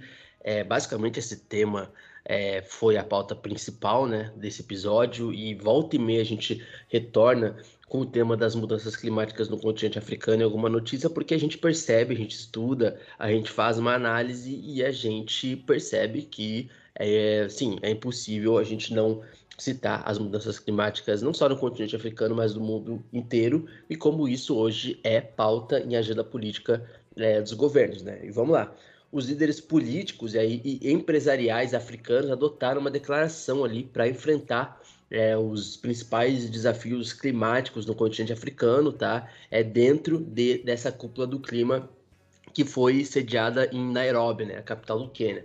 A adoção dessa declaração, que foi anunciada na penúltima quarta-feira pelo, pela organização da reunião, né, aí no, no caso na figura do presidente queniano William Ruto, né, ele propôs novos impostos globais e reformas às instituições financeiras internacionais para ajudar a financiar a ação contra as alterações climáticas, ali dentro de uma declaração que vai constituir a base da, de uma posição ali, tanto é, do continente africano, mas também do Quênia, na próxima é, cúpula, é, a COP28, né, que vai ser é, a COP28 de novembro. Né, a última COP foi no Egito, né, no final do ano passado, 2022, essa declaração, tá, que foi a declaração de Nairobi no Quênia, ela curou aí é, a, o primeiro, a primeira cúpula do clima, né, é, com, a, com, uma duração ali que teve três dias, dois dias foi de 4 a 6 de setembro, né, ela foi dominada por discussões ali sobre como é, os países podem mobilizar é, financiamentos para se adaptar às condições climáticas cada vez mais extremas é, no mundo e o continente africano acaba sendo atingido também dentro da perspectiva também, Marcos, do pessoal, para o pessoal que está nos ouvindo, de conservar os recursos naturais e também desenvolver energias renováveis, tá? E esse tema das energias renováveis é um tema muito importante, porque o continente africano é, é um, um, continente muito estratégico dentro dessa perspectiva das energias renováveis, tá? É importante a gente citar isso aqui é, para quando esse tema voltar no espectro global, a gente já ter falado isso e o pessoal que está nos ouvindo, ouvindo é, memorizar isso como o continente africano é, é um continente extrema, extremamente estratégico é, e propício é, para a condução e para o desenvolvimento dessas energias renováveis. O presidente do Quênia, William Ruto, ele tem liderado é, essa nova narrativa, digamos assim, ele tem centrado seu discurso numa mudança é, do continente africano para as chamadas energias limpas, né, as energias renováveis, apesar apesar né, de tudo que tem acontecido no, nos últimos meses, é, nesse ano, principalmente dentro do continente africano, e aí ele fala o seguinte, Marcos, ele falou exatamente, eu vou abrir aspas para ele, tá? Uh, dentro do que ele falou na cúpula do clima. Em África, podemos ser um centro industrial verde que ajude outras regiões a alcançar as suas estratégias de zero emissões líquidas até 2050. E aí ele continuou: desbloquear os recursos energéticos renováveis que temos no nosso continente não é bom apenas para a África, é bom para o resto do mundo. E isso, cara, essa frase, Marcos, é exatamente é, tudo o que a gente vem tratando nos últimos dois anos aqui dentro desse podcast. Como é, se o continente africano conseguir, é, enfim, ter o apoio necessário para melhorar é, questões é, que envolvem mudanças climáticas, não é só o continente africano que vai ser beneficiado, mas literalmente o planeta Terra inteiro porque sim, nenhum desenvolvimento econômico, climático, é, geopolítico é, vai para frente é, sem o apoio ou o consenso do continente africano, porque nós estamos falando de um continente com 54 países, extremamente diverso e complexo. E Marcos, é, para concluir a minha fala, é importante, tá? De acordo com as Nações Unidas, o continente africano contribui apenas com cerca de 2 a 3% das emissões globais. Isso é o que o Marcos fala sempre aqui no podcast. Mas mesmo assim, o continente africano é o que mais sofre com as alterações climáticas.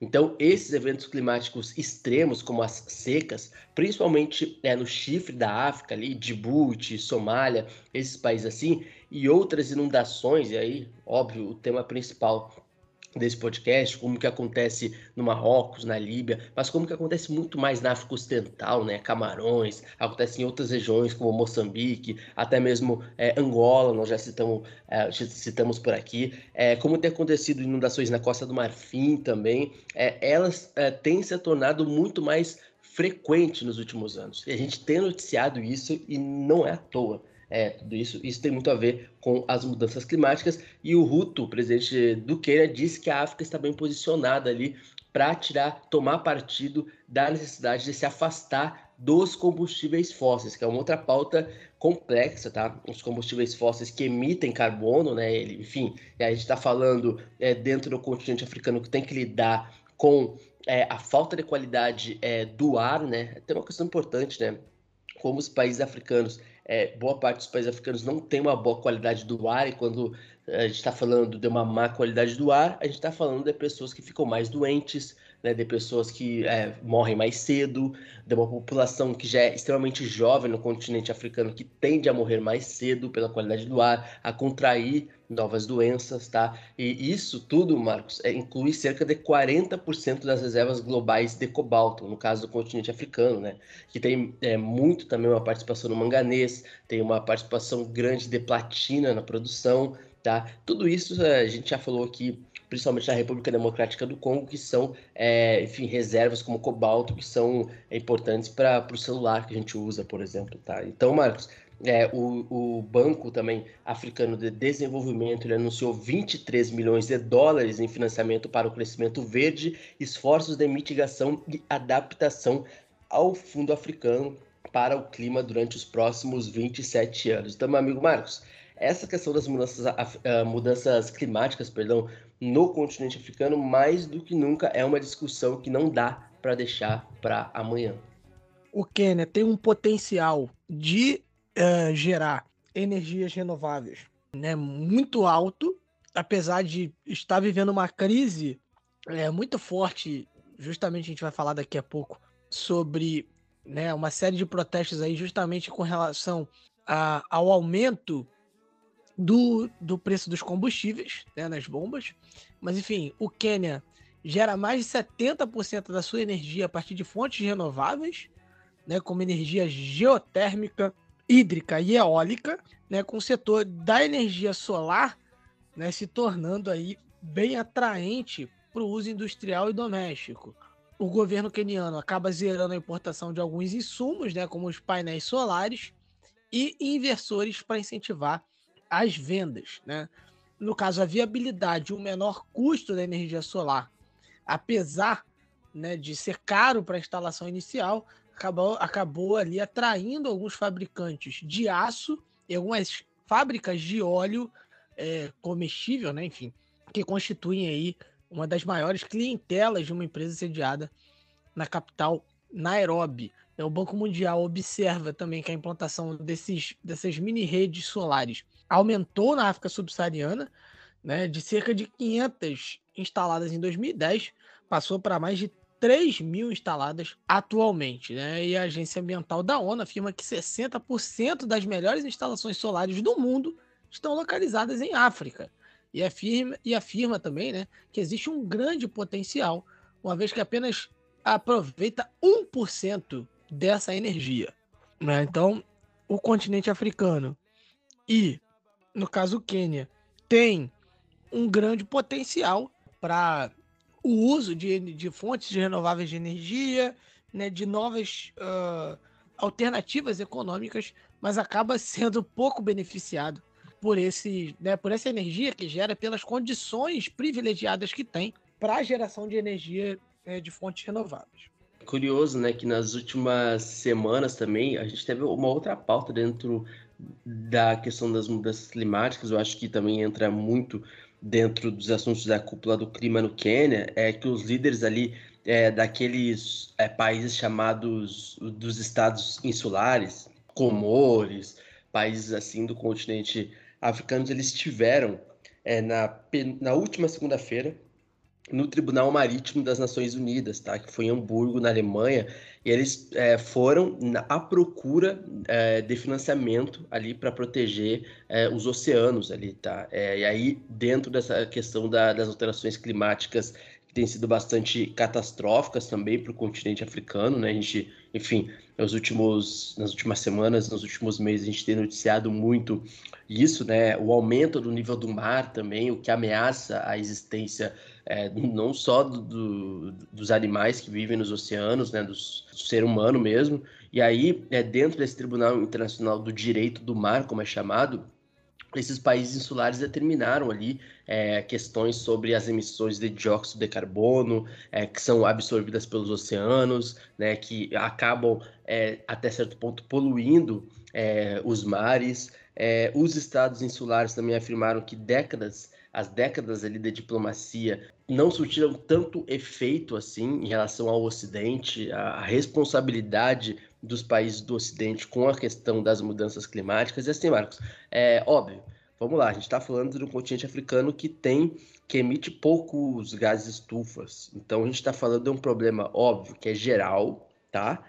Mas a gente vamos lá, né? A gente também não pode fechar os olhos e não fingir que os países europeus também, historicamente, não fizeram absolutamente nada como é, políticas de Estado uh, ah, para essas questões das mudanças climáticas. Quase nada. Não estou falando da militância, não estou falando das pessoas que historicamente é, lidam é, contra essa questão das mudanças é, climáticas, perdão, e propõem novas políticas. Estou falando é, do Estado, né, dos países em si, que historicamente menosprezaram essa pauta e que por muito tempo, e aí não só na Europa, em vários países do mundo, acharam que isso era pauta, é, uma pauta cirandeira, né? A gente já falou várias vezes isso, mas hoje é, é assim, não tem como a gente não falar das mudanças climáticas, ainda mais no continente africano, tá? E aí, quando eu falo de países insulares, são vários países fora do continente africano, como Bahamas, é, São Cristóvão, Santa Lúcia, São Vicente, uh, Antígua, é, Barbuda, que também fazem parte dessa coligação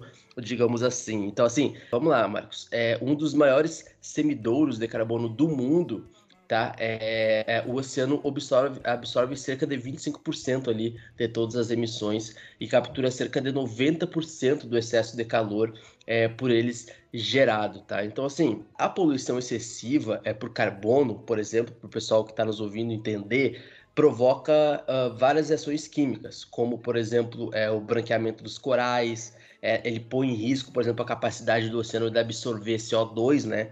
É, e aí a gente está falando basicamente da sobrevivência e sustentabilidade do próprio planeta Terra de, de se manter, né? Então, é, enfim, Marcos, a gente tem várias questões aí dessa cúpula do clima. A gente teve ah, alguns estados insulares é, países barra estados, mais estados insulares, né, é, falando sobre essa questão é, das mudanças climáticas. A gente teve a participação é, de Saara Ocidental também, tá, na cúpula do clima, que é um outro país muito interessado na questão das mudanças climáticas, né. Saara Ocidental fica é, num clima bastante seco que lida, tem lidado nos últimos anos com, com a seca. É um, é um terreno rico em fosfato e é é, a gente já falou, né? Essa ocidental, enfim, tem aquela questão ali é, da autonomia sobre Marrocos, mas é um país e que tem, é, mesmo não reconhecido, digamos assim, tanto assim como um país, apesar de que alguns órgãos é, têm esse reconhecimento por alguns órgãos nessa né, área ocidental, teve os seus representantes dentro da cúpula do clima. Então, essa cúpula do clima, ela é uma espécie de, entre aspas, pré-jogo, digamos assim, da, da próxima COP28 que vai acontecer em novembro e a gente vai é, trazer certamente aqui as pautas do continente africano na próxima COP, a COP 28, mas as mudanças climáticas mais do que nunca são pautas assim primordiais dentro do continente africano, ainda mais dentro de tudo o que vem acontecendo nesse ano de 2023, principalmente. Para encerrar, né, ainda no, no, no Quênia, Luiz, voltando ao Quênia para encerrar, a gente fala aí do aumento do preço dos, dos combustíveis, né, como a gente tinha mencionado, chegou aí a um recorde, né, depois que o, o órgão regulador de energia revisou os preços nas bombas. Os preços chegaram aí a cerca de uh, 200 shillings quenianos, né, cerca de 1,36 dólares, e também já vem justamente afetando né, no setor de transportes, né, os micro-ônibus vão aumentar ali a tarifa de passagem e, obviamente, qualquer aumento na bomba né, de, de, de, de combustível uh, vai gerar também aumento na alimentação, vai gerar aumento no preço dos produtos, que, o que já vem acontecendo há um tempo no Quênia, vem gerado, tem gerado protestos por parte da população, né? Então tá aí mais um aumento de combustível, um, um aumento recorde no Quênia. E a gente encerra aqui o segundo bloco, ô Luiz, e chama o resgate histórico, né? Esse quadro que uh, arrasta multidões, também pudera é apresentado por ele, né? O nosso sabonete alvinegro praiano, Márcio Paulo, ele que apresenta também o Figa de Guiné, um podcast que vale a pena você ficar ligado é, sobre música, enfim, o Márcio Paulo sabe muito, né? então vale a pena você é, seguir também, mas aqui ele vem uh, abordar né, é, datas, acontecimentos e personagens importantes da história do continente africano e da diáspora. Então, é com você, Márcio Paulo.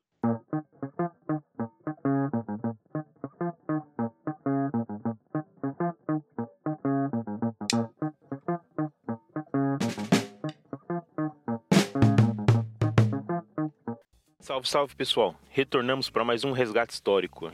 Bom, nós temos diversos assuntos a tratar, mas o primeiro deles aqui que eu queria já começar com coisas boas é Feliz Ano Novo aos etíopes, né? Na Etiópia estamos em 2016.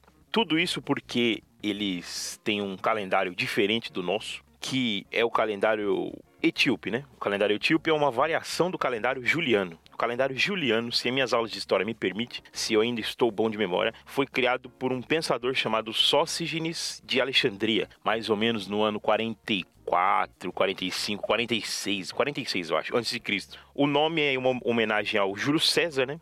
O pontífice máximo da República Romana, o maioral da, de Roma. É, é a quem e esse calendário ele tinha a tarefa de decidir e escolher quando se introduzia os meses para intercalar no mesmo calendário romano tradicional. É um calendário lunisolar, é um calendário que é, é um calendário que conta o ano bissexto de uma forma diferente. Por isso que a Etiópia está em 2016. Mas a grande questão aqui é: a Etiópia está atrasada ou nós que nos adiantamos estamos errados? Fica o questionamento, interrogação, como diria Roberto Avalone.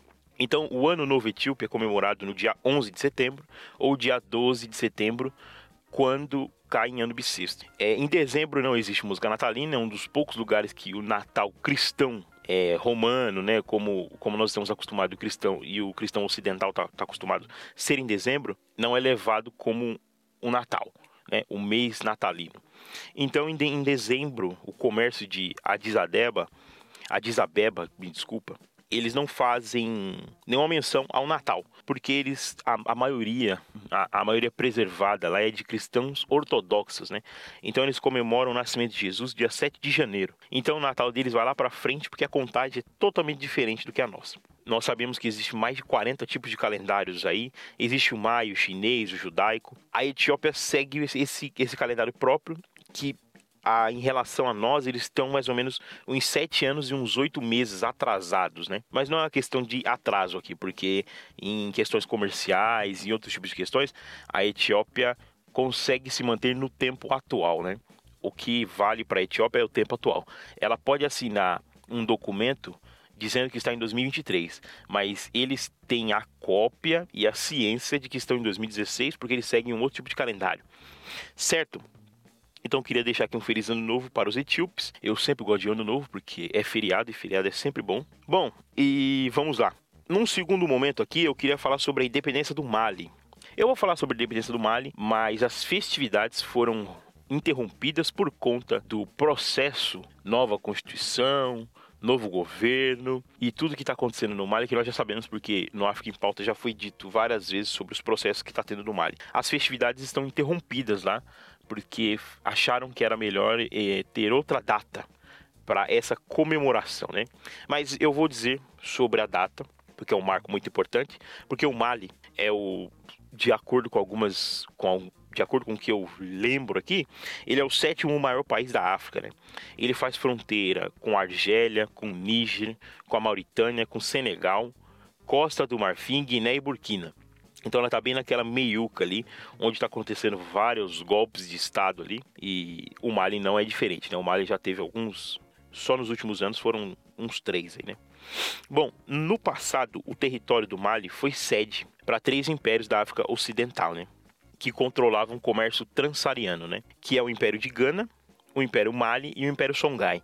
Então é uma região extremamente conflita. O Mali está justamente naquela faixa do, do Saara ali, do Sahel, que é bem complexa, nós sabemos. Estão tendo alguns tipos de enfrentamentos por conta de novos de, de um novo governo que vem chegando.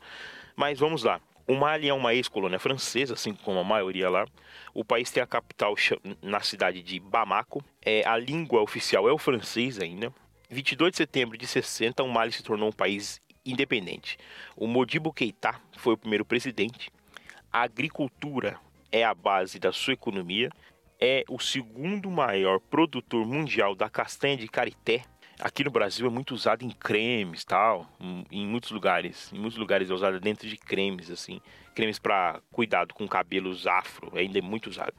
Ela é o oitavo maior produtor da castanha de caju e o décimo quinto maior produtor de algodão e manga. Inclusive, Brasil e Mali têm uma relação com os processos do algodão, eles se auxiliam sempre, tá? Existe um tratado comercial desde os anos 90 entre Mali e Brasil, que eles trocam tecnologia para captação de algodão. Muito interessante. Bom, o Mali está fazendo a sua independência e não diferente no dia 30 de setembro, hoje eu estou gravando é no dia 17, é, a independência de Botsuana vai chegar no dia 30 de setembro de 1966. Também foi uma. É, é, Botsuana tem uma particularidade que Botsuana é um dos lugares de resistência contra o apartheid na África do Sul, né? Inclusive, ela foi diversas vezes acusada de, de resguardar, esconder pessoas que faziam parte do movimento negro dentro do país. Então, ela sofreu diversos diversos apontamentos, inclusive o país Botsuana hoje é um dos países mais prósperos que nós temos naqueles índices de IDH, um dos que melhores pontuam. A independência foi feita de uma forma de transição, né? Aqui nós temos uma, um país que foi colônia da Inglaterra e esse país vem tentando diversificar e mudar sua economia com o passar dos anos. Hoje ele é até citado por muitos liberais como um, um tipo de governo a ser respeitado, um tipo de governo para a gente ficar de olho, que pode ser uma coisa. É um, é um governo muito, muito próspero, de acordo com alguns, para outros nem tanto, né? Mas acho válido falar sobre isso. Em 1965, a capital Bechuanalândia é transferida para Ma Mafique e para a recém-fundada Gabarone, né? Neste momento aqui, o Partido Liberal Democrático, o BDP, conquista 28 das 31 cadeiras eletivas, é, acaba derrotando uma ala mais à esquerda, que tinha uma ideia de independência mais radical. O presidente que foi eleito aqui chamava Kama, né? Ele é o presidente que fica até a morte e ele entende que, a, que, que Botsuana poderia fazer uma sociedade não racial, uma sociedade não baseada na raça, mas sim em classe, né? mas não no formato socialista que o Marx pensou. É um formato mais liberal aqui, mais voltado para o Adam Smith. Ele tinha uma, tinha, uma, tinha uma visão um pouco mais liberal. Então, Botsuana tem a sua independência em 30 de setembro, como eu falei aqui. Extremamente importante esse movimento da Botsuana, assim como o movimento do Mali, porque trazem um novo frescor e novas possibilidades para o continente africano. Sobretudo nos anos 60, é onde as maiores independências acontecem, né? puxadas todas pela Argélia. A Argélia vem puxando a primeira independência e todos os países passam a se tornar independentes. É muito importante que eu, eu fale também que é o seguinte, que foi em 30 de setembro de 66 a Botsuana conquista sua independência através da capital, tá? Então a Bechuanalândia conquista sua independência como uma cidade, ela se livra do, dos colonos ingleses e dali você fomenta toda uma, uma espécie de, uma, de um golpe, de um golpe de uma revolução contra os ingleses que moram no país, né? Com os militares tudo mais, por mais que Botsuana ainda exista um conflito dentro de Botsuana contra, a, contra os ingleses, porque os ingleses ainda tentam permanecer lá, tem algumas bases militares ainda que inclusive eu cheguei a ler que o governo tenta a todo momento tirar essas bases militares para poder diminuir a influência local deles, mas ainda é meio complexo de conseguir tirar por conta de troca comercial e outros eventos mais. Mas então, em 30 de setembro de 66, conquista a independência através da, da capital e a capital se espalha, certo? Então, o Seretse Kama torna-se o primeiro presidente da República de Botsuana. Então, aqui vale o destaque para ele. E outros dois destaques que eu queria deixar nessa quinzena, Zequete fez aniversário. Zequete é um dos maiores intérpretes do samba brasileiro e eu não poderia deixar de falar sobre Zequete, porque o Zequete tem um disco que eu acho maravilhoso que chama Show Opinião, que é um single, né? Que é de 65. Maravilhoso, escutem.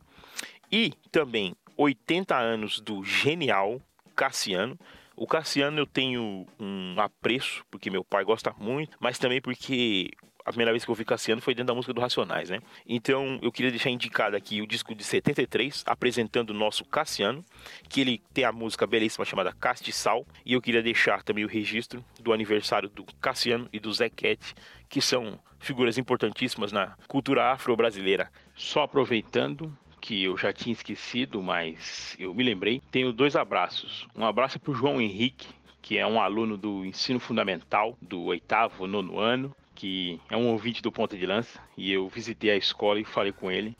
Deixar esse abraço que ele é um ouvinte e manja muito de geopolítica. E o outro abraço é para Susan. A Susan ela vai saber que o abraço é uma grande amiga minha e é isso. Eram os dois abraços dessa semana. Forte abraço a todo mundo. Até mais. Esse foi mais um resgate histórico. Um forte abraço para todo mundo e a gente volta no próximo. Tamo junto.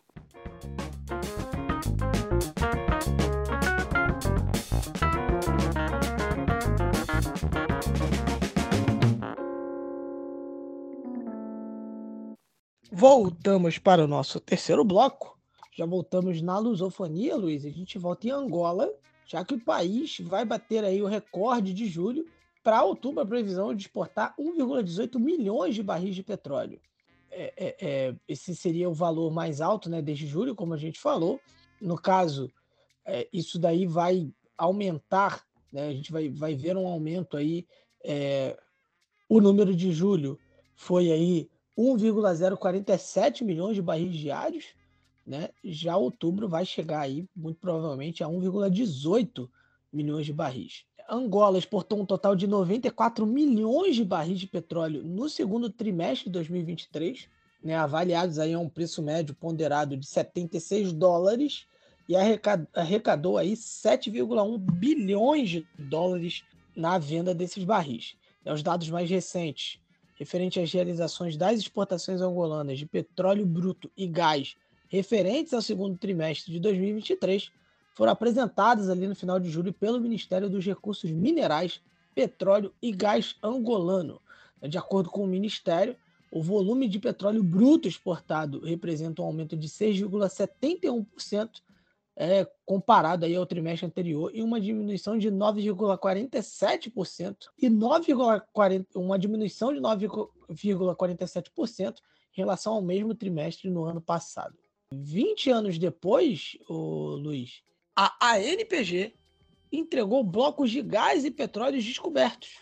Isso, 20 anos depois. Isso, inclusive, Marcos, a gente até colocou no roteiro, porque eu tenho visto algumas críticas, alguns analistas angolanos, né, evidentemente dentro de Angola, é, criticando a demora, é, enfim, da entrega desses blocos de gás e petróleo, colocando é muito uma crítica sobre como Angola, o Estado angolano é burocrático para várias questões, tá? É, porque assim, vamos lá, eu vou contextualizar para o pessoal que está nos ouvindo para entender, tá?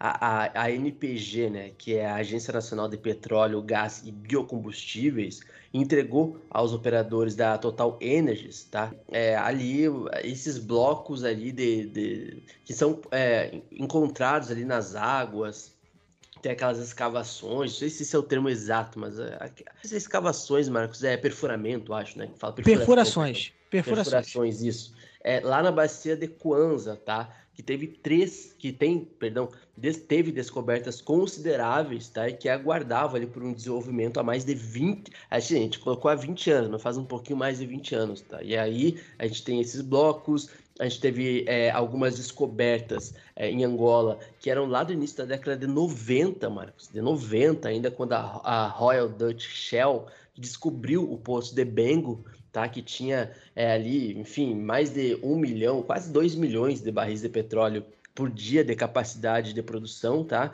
E em nove anos, vamos lá, entre 1990 e 99, a Shell uh, conseguiu construir nove poços nesse bloco, tá? Só que a maioria é... e aí a gente tem uma, uma outra questão, né? A gente tem uma exploração indevida ali, dependendo da região, tudo que acontece aí não é só em Angola, a gente tem algo, é, questões parecidas na Nigéria, por exemplo, mas normalmente quem faz essas perfurações é, e a exploração, no geral, são empresas é, que não são necessariamente do Estado, né? Tem contrato com o Estado, mas elas são empresas estrangeiras, não só em Angola, mas em vários outros países do continente africano. Tá? E aí a Shell ela foi a pioneira, digamos assim, nessa região, só que depois ela veio abandonar essas operações em Angola lá em 1999, tá? na ocasião de outras descobertas em outras regiões é, do país, tá? E aí vale lembrar é, esses blocos aí, principalmente é, os blocos, eles são vários blocos, né? Eles são nomeados, tipo, ah, bloco 1, bloco 2, bloco 10, bloco enfim, 15, 16, e aí em cada região, em cada parte é, de Angola. Mas assim, é, a gente tem uma obra, digamos assim, em relação a, a um processo que a Nigéria lucra muito, que é o petróleo, principalmente, entregue 20 anos depois. E assim, lendo alguns analistas de Angola sobre esse caso, muitos deles falam. Esse é um exemplo, por exemplo, de como o Estado angolano muitas vezes ele é burocrático e por ser burocrático nessa questão dos negócios, Angola acaba se fechando mais ainda para uma oportunidade mais facilitada de fazer negócios para receber empresas estrangeiras, por exemplo, algo do tipo. Então, 20 anos depois, a Agência Nacional de Petróleo, Gás e Biocombustíveis, a ANPG, entregou esses blocos de gás e petróleo que foram descobertos em Angola lá em 1990, cara. Então, vamos lá, 90 faz 30 e uh, 30 não, faz Tô péssimo de, de conta. Faz quantos anos aí, Marcos? Faz mais de 20 anos, mas faz a conta aí, pessoal que está nos ouvindo e descubra. De 90 até 2023, não sei. Então até o final do bloco é, a gente saberá. Mas, e se vocês tiverem dúvida de algum dado financeiro, eh, vocês podem falar com o Lucas Silva, eu acho que é o nome dele. Você sabe quem é Lucas Silva? Se esse foi o nome dele mesmo. Não tem ideia. É o ex-marido da Jojo Todinho que foi confirmado na Fazenda. É sério mesmo? Exatamente. E hum. Jojo Todinho, que inclusive esteve em Angola e que quis adotar um garoto. Ah, se eu comentar sobre o que eu acho disso, esse podcast cai. Enfim. Então tá aí é, a notícia. O ex de Jojo Tadinho foi confirmado em A Fazenda. Assim como uma ex-jornalista aí. O, o senhor iria para a Fazenda, Marcos? Mediante uma proposta muito boa financeiramente falando? Não, sou uma pessoa completamente urbana do, do Rio de Janeiro. Já, jamais iria para um negócio desse. Enfim, e onde é que. Ah, tá. Vamos lá.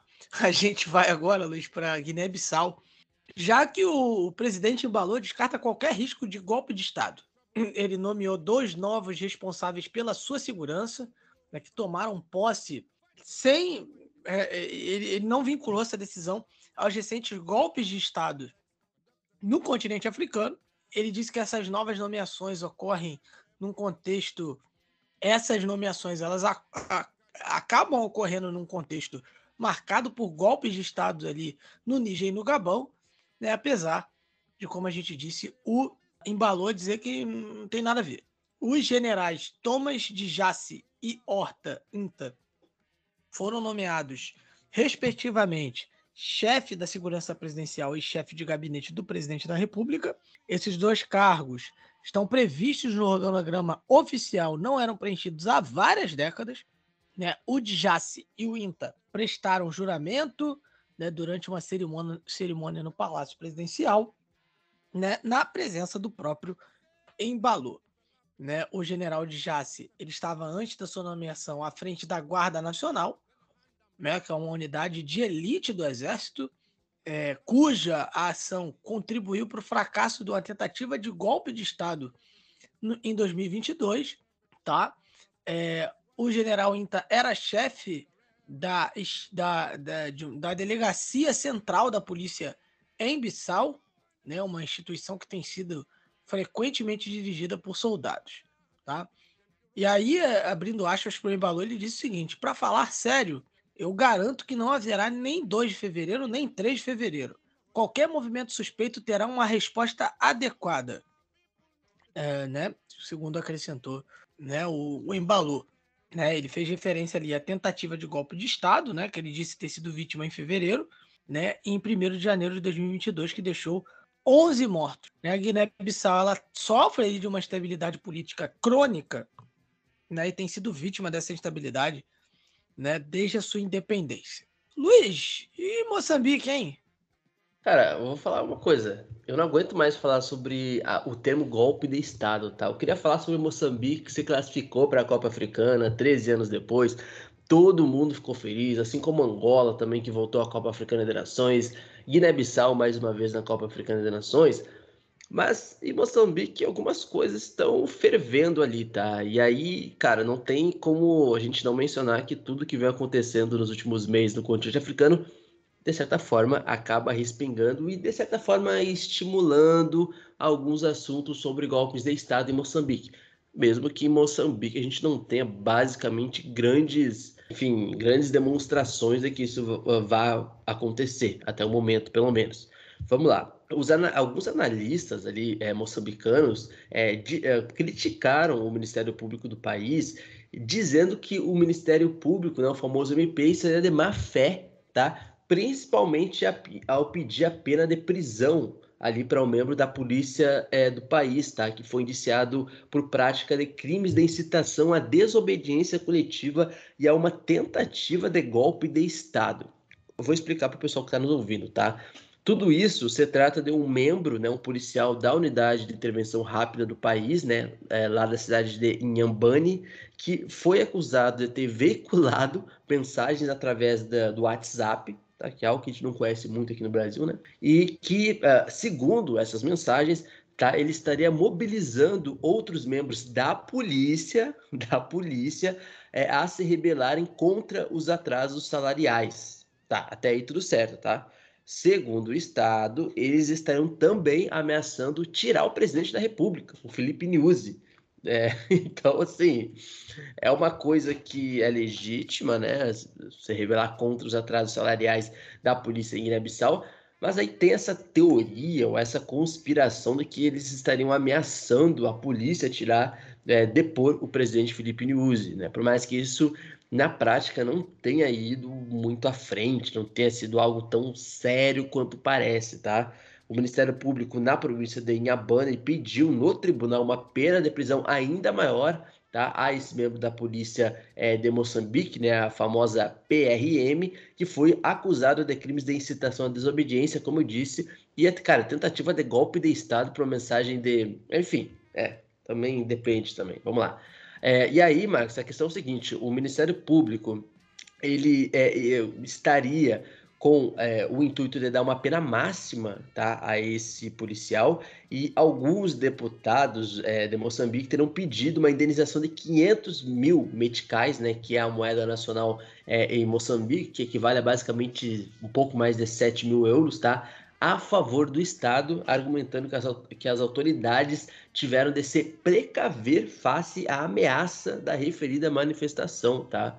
Então, os supostos motivos era basicamente isso. É uma ala da polícia é, de Moçambique que não tem tido o, o, os seus salários pagos. A gente tem a classe de policiais em Moçambique com os salários atrasados. E aí, é, um, enfim, um cidadão da polícia estaria revoltado, tá? E estimulado, querendo ou não, né, por tudo que vem acontecendo no continente africano. Em alguma troca de mensagem ali, eles teria incitado, por exemplo, outros colegas a derrubar o presidente. Ah, vamos derrubar o presidente, já que não estamos recebendo nada. Então, se a gente derrubar o presidente Felipe Nyusi, a gente tenha os nossos salários pagos. Então, meu amigo Marcos, de acordo com a informação anterior do Ministério da Economia e Finanças, os atrasos no pagamento, os atrasos no pagamento das forças de defesa e segurança devem-se a problemas do cadastro no novo sistema de pagamento.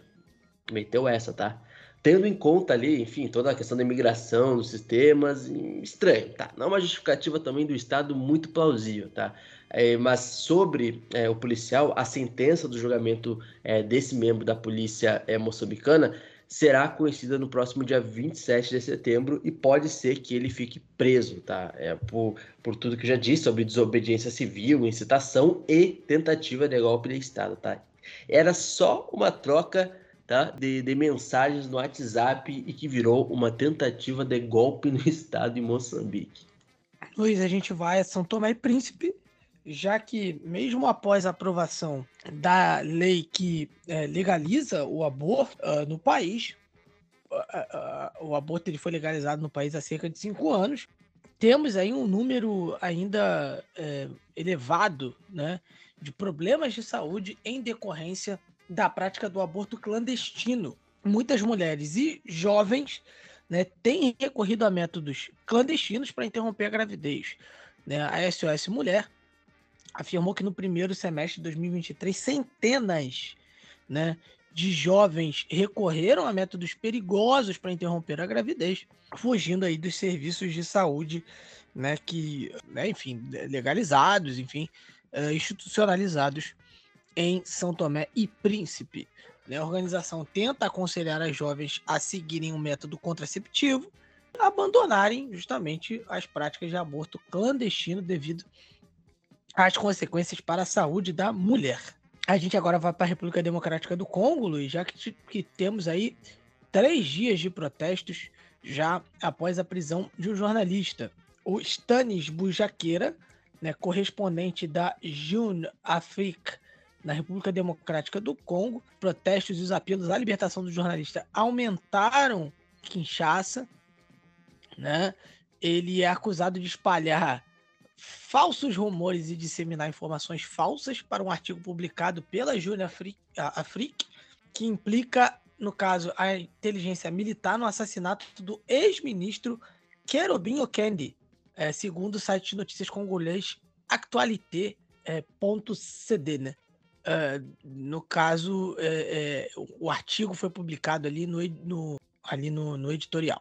O, o artigo que foi publicado no final de agosto não foi assinado né, pelo Stanis Bujaqueira, né, ele se baseava numa nota confidencial apresentada né, como vinda ali dos serviços de inteligência civil, nota que as autoridades congolesas, congolesas garantiram se tratar de um documento falso, tá? E aí ele foi detido no aeroporto de Indigile, em Kinshasa, enquanto ele se preparava para partir para Lubumbashi, né, no sudeste do país. O Stani uh, Bujaqueira, também é, correspondente da Reuters, foi detido né, é, durante três dias nas instalações da polícia, antes de ser apresentada a acusação final. Né?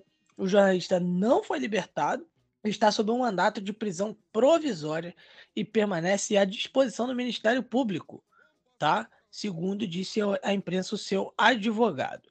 É, inclusive, uma delegação de associações de jornalistas também é, buscou se encontrar com o ministro da comunicação do país, né, o Patrick Muyaya, e pediram que ele se envolvesse para que né, libertasse o Stanis Bujaqueira. É, desde o início do fim de semana, várias embaixadas né, da Bélgica, França, Estados Unidos, Suíça, Suíça a União da União Europeia, da Espanha, é, é, têm se mostrado preocupadas com a detenção é, do jornalista, né, justamente também pouco mais de três meses antes das eleições gerais previstas para o dia 20 de dezembro. Né? Entre as organizações de defesa da liberdade de imprensa que protestam contra essa detenção, nós temos aí os repórteres sem fronteiras, né? Eles exigem a liberação a libertação do jornalista, né, apelaram às autoridades para que parem com o assédio aos repórteres. A Associação de Correspondentes de Imprensa Internacionais da República Democrática do Congo, da qual o Stanis Bujaqueira é membro, também exigiu a sua libertação imediata e incondicional, né, e também a devolução dos seus dois telefones e do seu computador. É, no caso, o Kerubi Okende, né, adversário bem próximo do Moise Katumbi, candidato presidencial, foi encontrado morto no dia 13 de julho no seu carro em Kinshasa, né, com o corpo crivado de balas. Né, e as circunstâncias e causas da, da, da morte dele uh, não foram esclarecidas pelos investigadores, Luiz. É tranquilinho as pré-eleições, tranquilinho as pré-eleições na República Democrática do Congo, que é uma eleição muito importante para a região e para o continente africano, porque a República Democrática do Congo tem uma influência muito grande na sua região ali, é, que equivale a, equivale a outros países vizinhos ali, tá?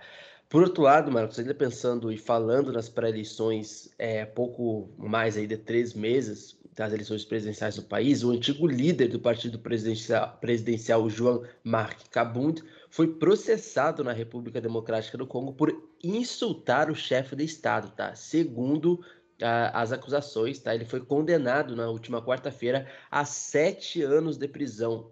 Essa pena é, é, superior aos três anos de prisão que haviam sido solicitados pelo Ministério Público do país. O Tribunal de Cassação decidiu que, abre aspas, todos os crimes pelos quais o Kabund foi processado foram estabelecidos. É, vamos lá, e aí a gente está falando de mais uma figura política que, faltando um pouco mais de três meses, acaba é, entrando aí sendo preso, tá? E basicamente sendo impedido de concorrer às próximas eleições, tá? Assim, façam os seus julgamentos, o pessoal, os nossos amigos e amigas que estão nos ouvindo esse podcast, e a gente vai perceber que tem coisas muito parecidas entre é, um país e outro país africano quando o assunto são eleições presidenciais. É, por exemplo, o cara foi literalmente preso por enquanto passa uma moto. Eu não sei se é uma moto ou um é de moto. Literalmente uma moto rugindo aqui. Uma moto ou é de moto, não sei, vou perguntar depois. É, ele foi literalmente preso por, abre aspas, insultar o chefe do Estado, tá? Se isso é, for motivo para ser preso por sete anos, eu acho que a gente precisa rever certas, certas coisas, tá? E aí, vamos lá, Marcos, ele, o antigo chefe da União para a Democracia e o Progresso Social, né, é partido do presidente congolês Félix Tshisekedi, então o Jean-Marc Kabundi, ele foi deputado é, do país, ele é o antigo vice-presidente da Assembleia Nacional também, então não é qualquer político, é um político com grande staff, tá? Então ele foi preso aí no último 9 de agosto de 2022 e desde então ele estava detido em Macala, ou em Macalá, tá? É, que é a principal é, prisão aí de Kinshasa. E ele havia anunciado, veja só, né, a criação do seu próprio partido em julho do ano passado, tá? Que seria é Aliança para a Mudança, e ele vinha criticando a ausência de visões ali uh, em relação ao Estado e suas políticas dentro é, do país. Então, Marcos, a gente é, tem que lembrar que o presidente Cheked, que é o atual presidente do Congo, ele está no poder desde janeiro de 2019 e ele vai ser candidato a um segundo mandato, que, no caso da República Democrática do Congo, é, cada mandato tem cinco anos de duração. Então, basicamente o que acontece, por exemplo, em Angola, né? São cinco anos e não quatro anos, como é aqui no Brasil. Luiz, agora a gente vai meio que pegar um avião ali e vai para Madagascar. É, já que tivemos aí um, é, é uma notícia bem surpreendente envolvendo o presidente Malgache, o André Rajoelina, não é isso? Isso, ele que se remexe muito, mas se remexeu bastante, porque a gente vai ter que. eu quero muito visitar Madagascar futuramente, falando muito sério, pretendo muito visitar Madagascar, gosto. Vi uma reportagem no Globo Repórter certa vez e fiquei muito curioso. Mas também por causa do desenho, óbvio. Enfim, vamos lá, cara. É, e, é uma notícia bem inesperada, tá? Ele, o presidente de Madagascar, o Rajoelina, ele renunciou antes das eleições que vão acontecer em novembro. Vamos lá, tá? O, o André Rajoelina ele renunciou após ter sido oficialmente confirmado como candidato às eleições presidenciais do país insular, né, que fica ali no Oceano Índico. As eleições de Madagascar serão no próximo dia 9 de novembro, tá? De acordo com é, é, os órgãos ali constitucionais do país, né, o tribunal, a Constituição de Madagascar, Marcos, vamos lá, ela exige que o chefe de Estado em exercício que queira disputar uma eleição presidencial primeiro renuncie. Vocês vão entender agora. o, Raj, o Rajoelina, perdão, ele enviou uma carta de demissão ao tribunal no sábado passado, retrasado agora no caso, né, após a confirmação da sua candidatura nas eleições. Isso foi o que o Supremo Tribunal Constitucional disse no comunicado ainda no sábado retrasado. Só que também no sábado, meu amigo Marcos, e o pessoal que está nos ouvindo, o Tribunal Superior de Madagascar publicou a lista oficial dos candidatos presidenciais. E serão 28 candidatos presidenciais. 13 deles foram selecionados, incluindo Rajoelina e dois ex-presidentes do país, como o Mark Ravalomanana e o. Pô, aí é sacanagem, tá? O sobrenome do pessoal de Madagascar é sacanagem. E o, o, e o. Pô, que sacanagem, tá? Que sacanagem os sobrenomes de, de Madagascar. Então tem que falar isso, eu sempre falei isso, agora eu estou falando publicamente no podcast. São lindos, mas não de pronunciar no primeiro momento, tá? Só que aí, Marcos, teve uma reviravolta no caso. A oposição malgache denunciou o que eles dizem ser um golpe de Estado institucional orquestrado pelo presidente Rajoelina após uma série de decisões judiciais ali que, segundo a oposição de, de Madagascar, favorecem o candidato à reeleição como presidente. Tá? É, numa carta recebida terça-feira pela comissão eleitoral e consultada ali por, por, por é, mídias é, de comunicação, pela imprensa no geral, Dez candidatos às eleições presidenciais acusam o chefe de Estado de manipular as instituições para favorecer a sua eleição para um segundo mandato à frente de Madagascar. Os malgaches, lembrando, pessoal que está nos ouvindo, os malgaches vão às urnas para o primeiro turno de votação em 9 de novembro e o segundo turno das eleições de Madagascar vão acontecer no dia 20 de dezembro. Então tem um bom tempo aí entre primeiro e segundo turno. É, 13 candidatos estão concorrendo, como eu disse, né? lembrando que o atual presidente é o André Rajoelina, ele tem 49 anos e ele chegou no poder também numa situação bem atípica, digamos assim, e deu uma ruptura é, democrática em Madagascar, porque ele chega em 2009 como presidente de Madagascar dando um golpe de Estado.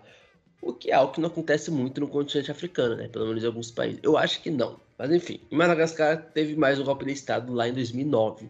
Nos últimos dias, uma série de decisões do Tribunal Constitucional, né, que é o mais alto tribunal ali em Madagascar, né, haviam, enfim, tomado decisões deliberadamente ali, talvez que prejudicassem a oposição do país, é que vocês me entendem. No sábado, o Rogelino ele deixou de exercer o poder oficialmente, né, conforme previsto na Constituição, durante o período eleitoral. Então, assim, vamos lá. Ele, ele, enquanto passa uma outra moto aqui, né, Agora eu acho que é o Ed Moto, tá? Passando aqui. É.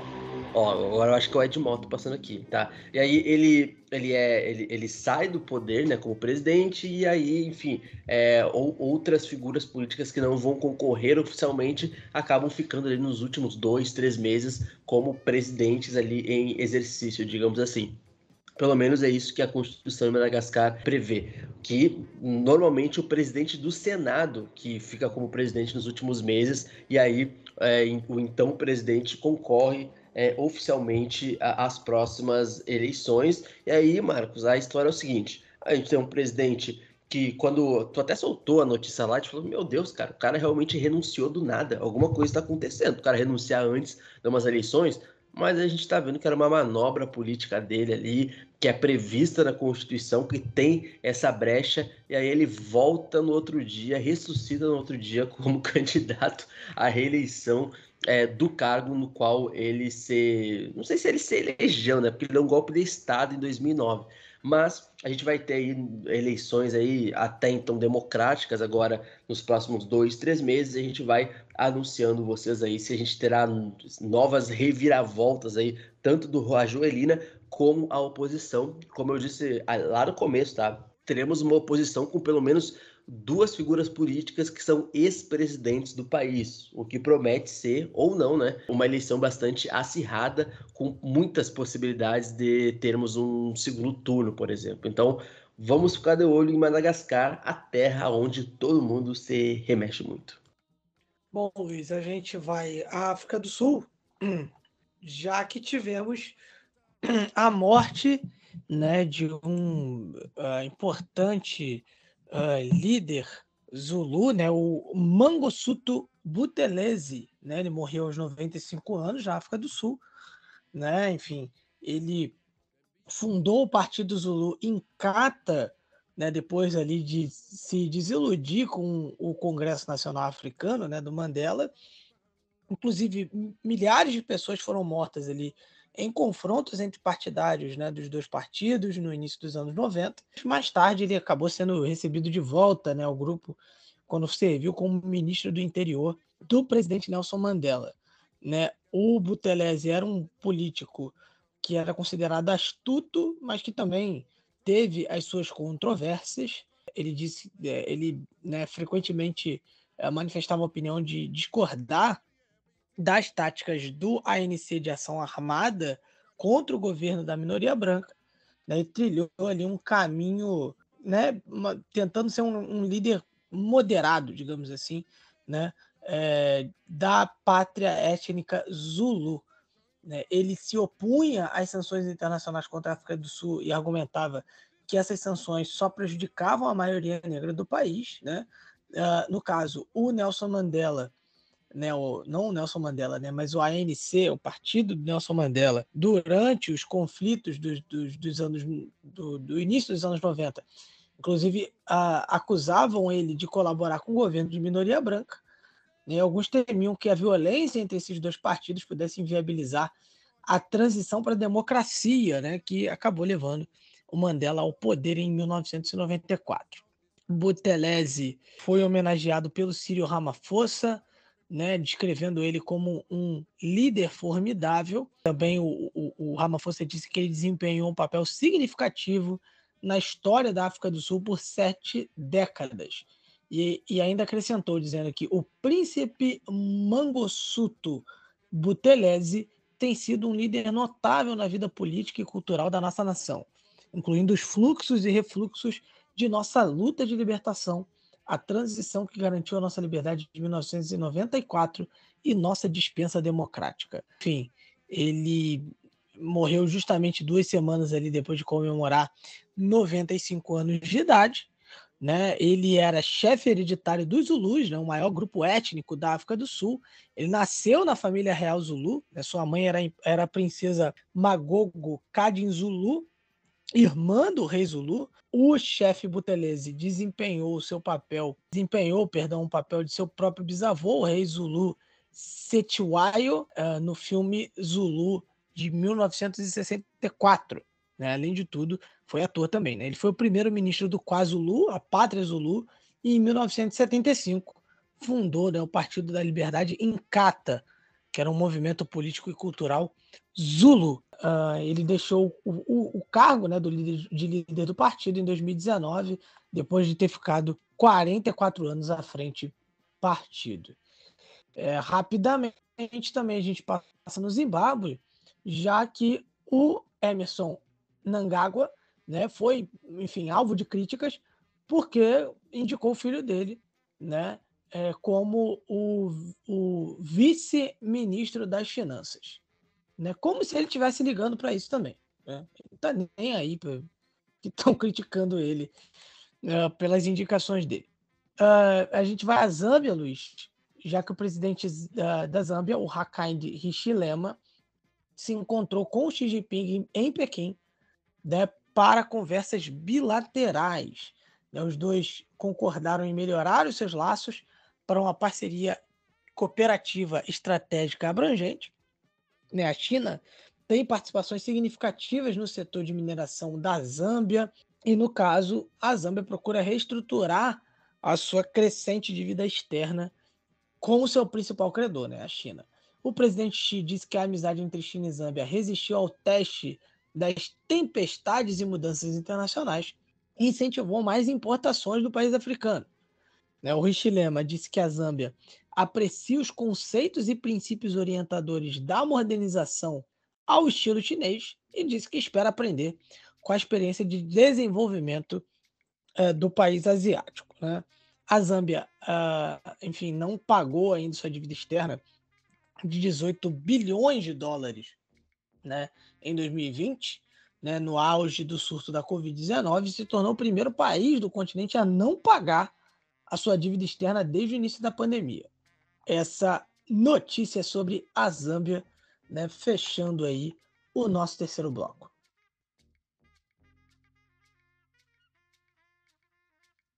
chegamos ao fim de mais um África em Pauta. Agradecendo você que esteve aqui com a gente né, até agora, ouvindo, né, nos prestigiando. Não esqueça de nos marcar nas redes sociais, no arroba PontalancaPDL, no Facebook, no Instagram, a gente te reposta lá, né?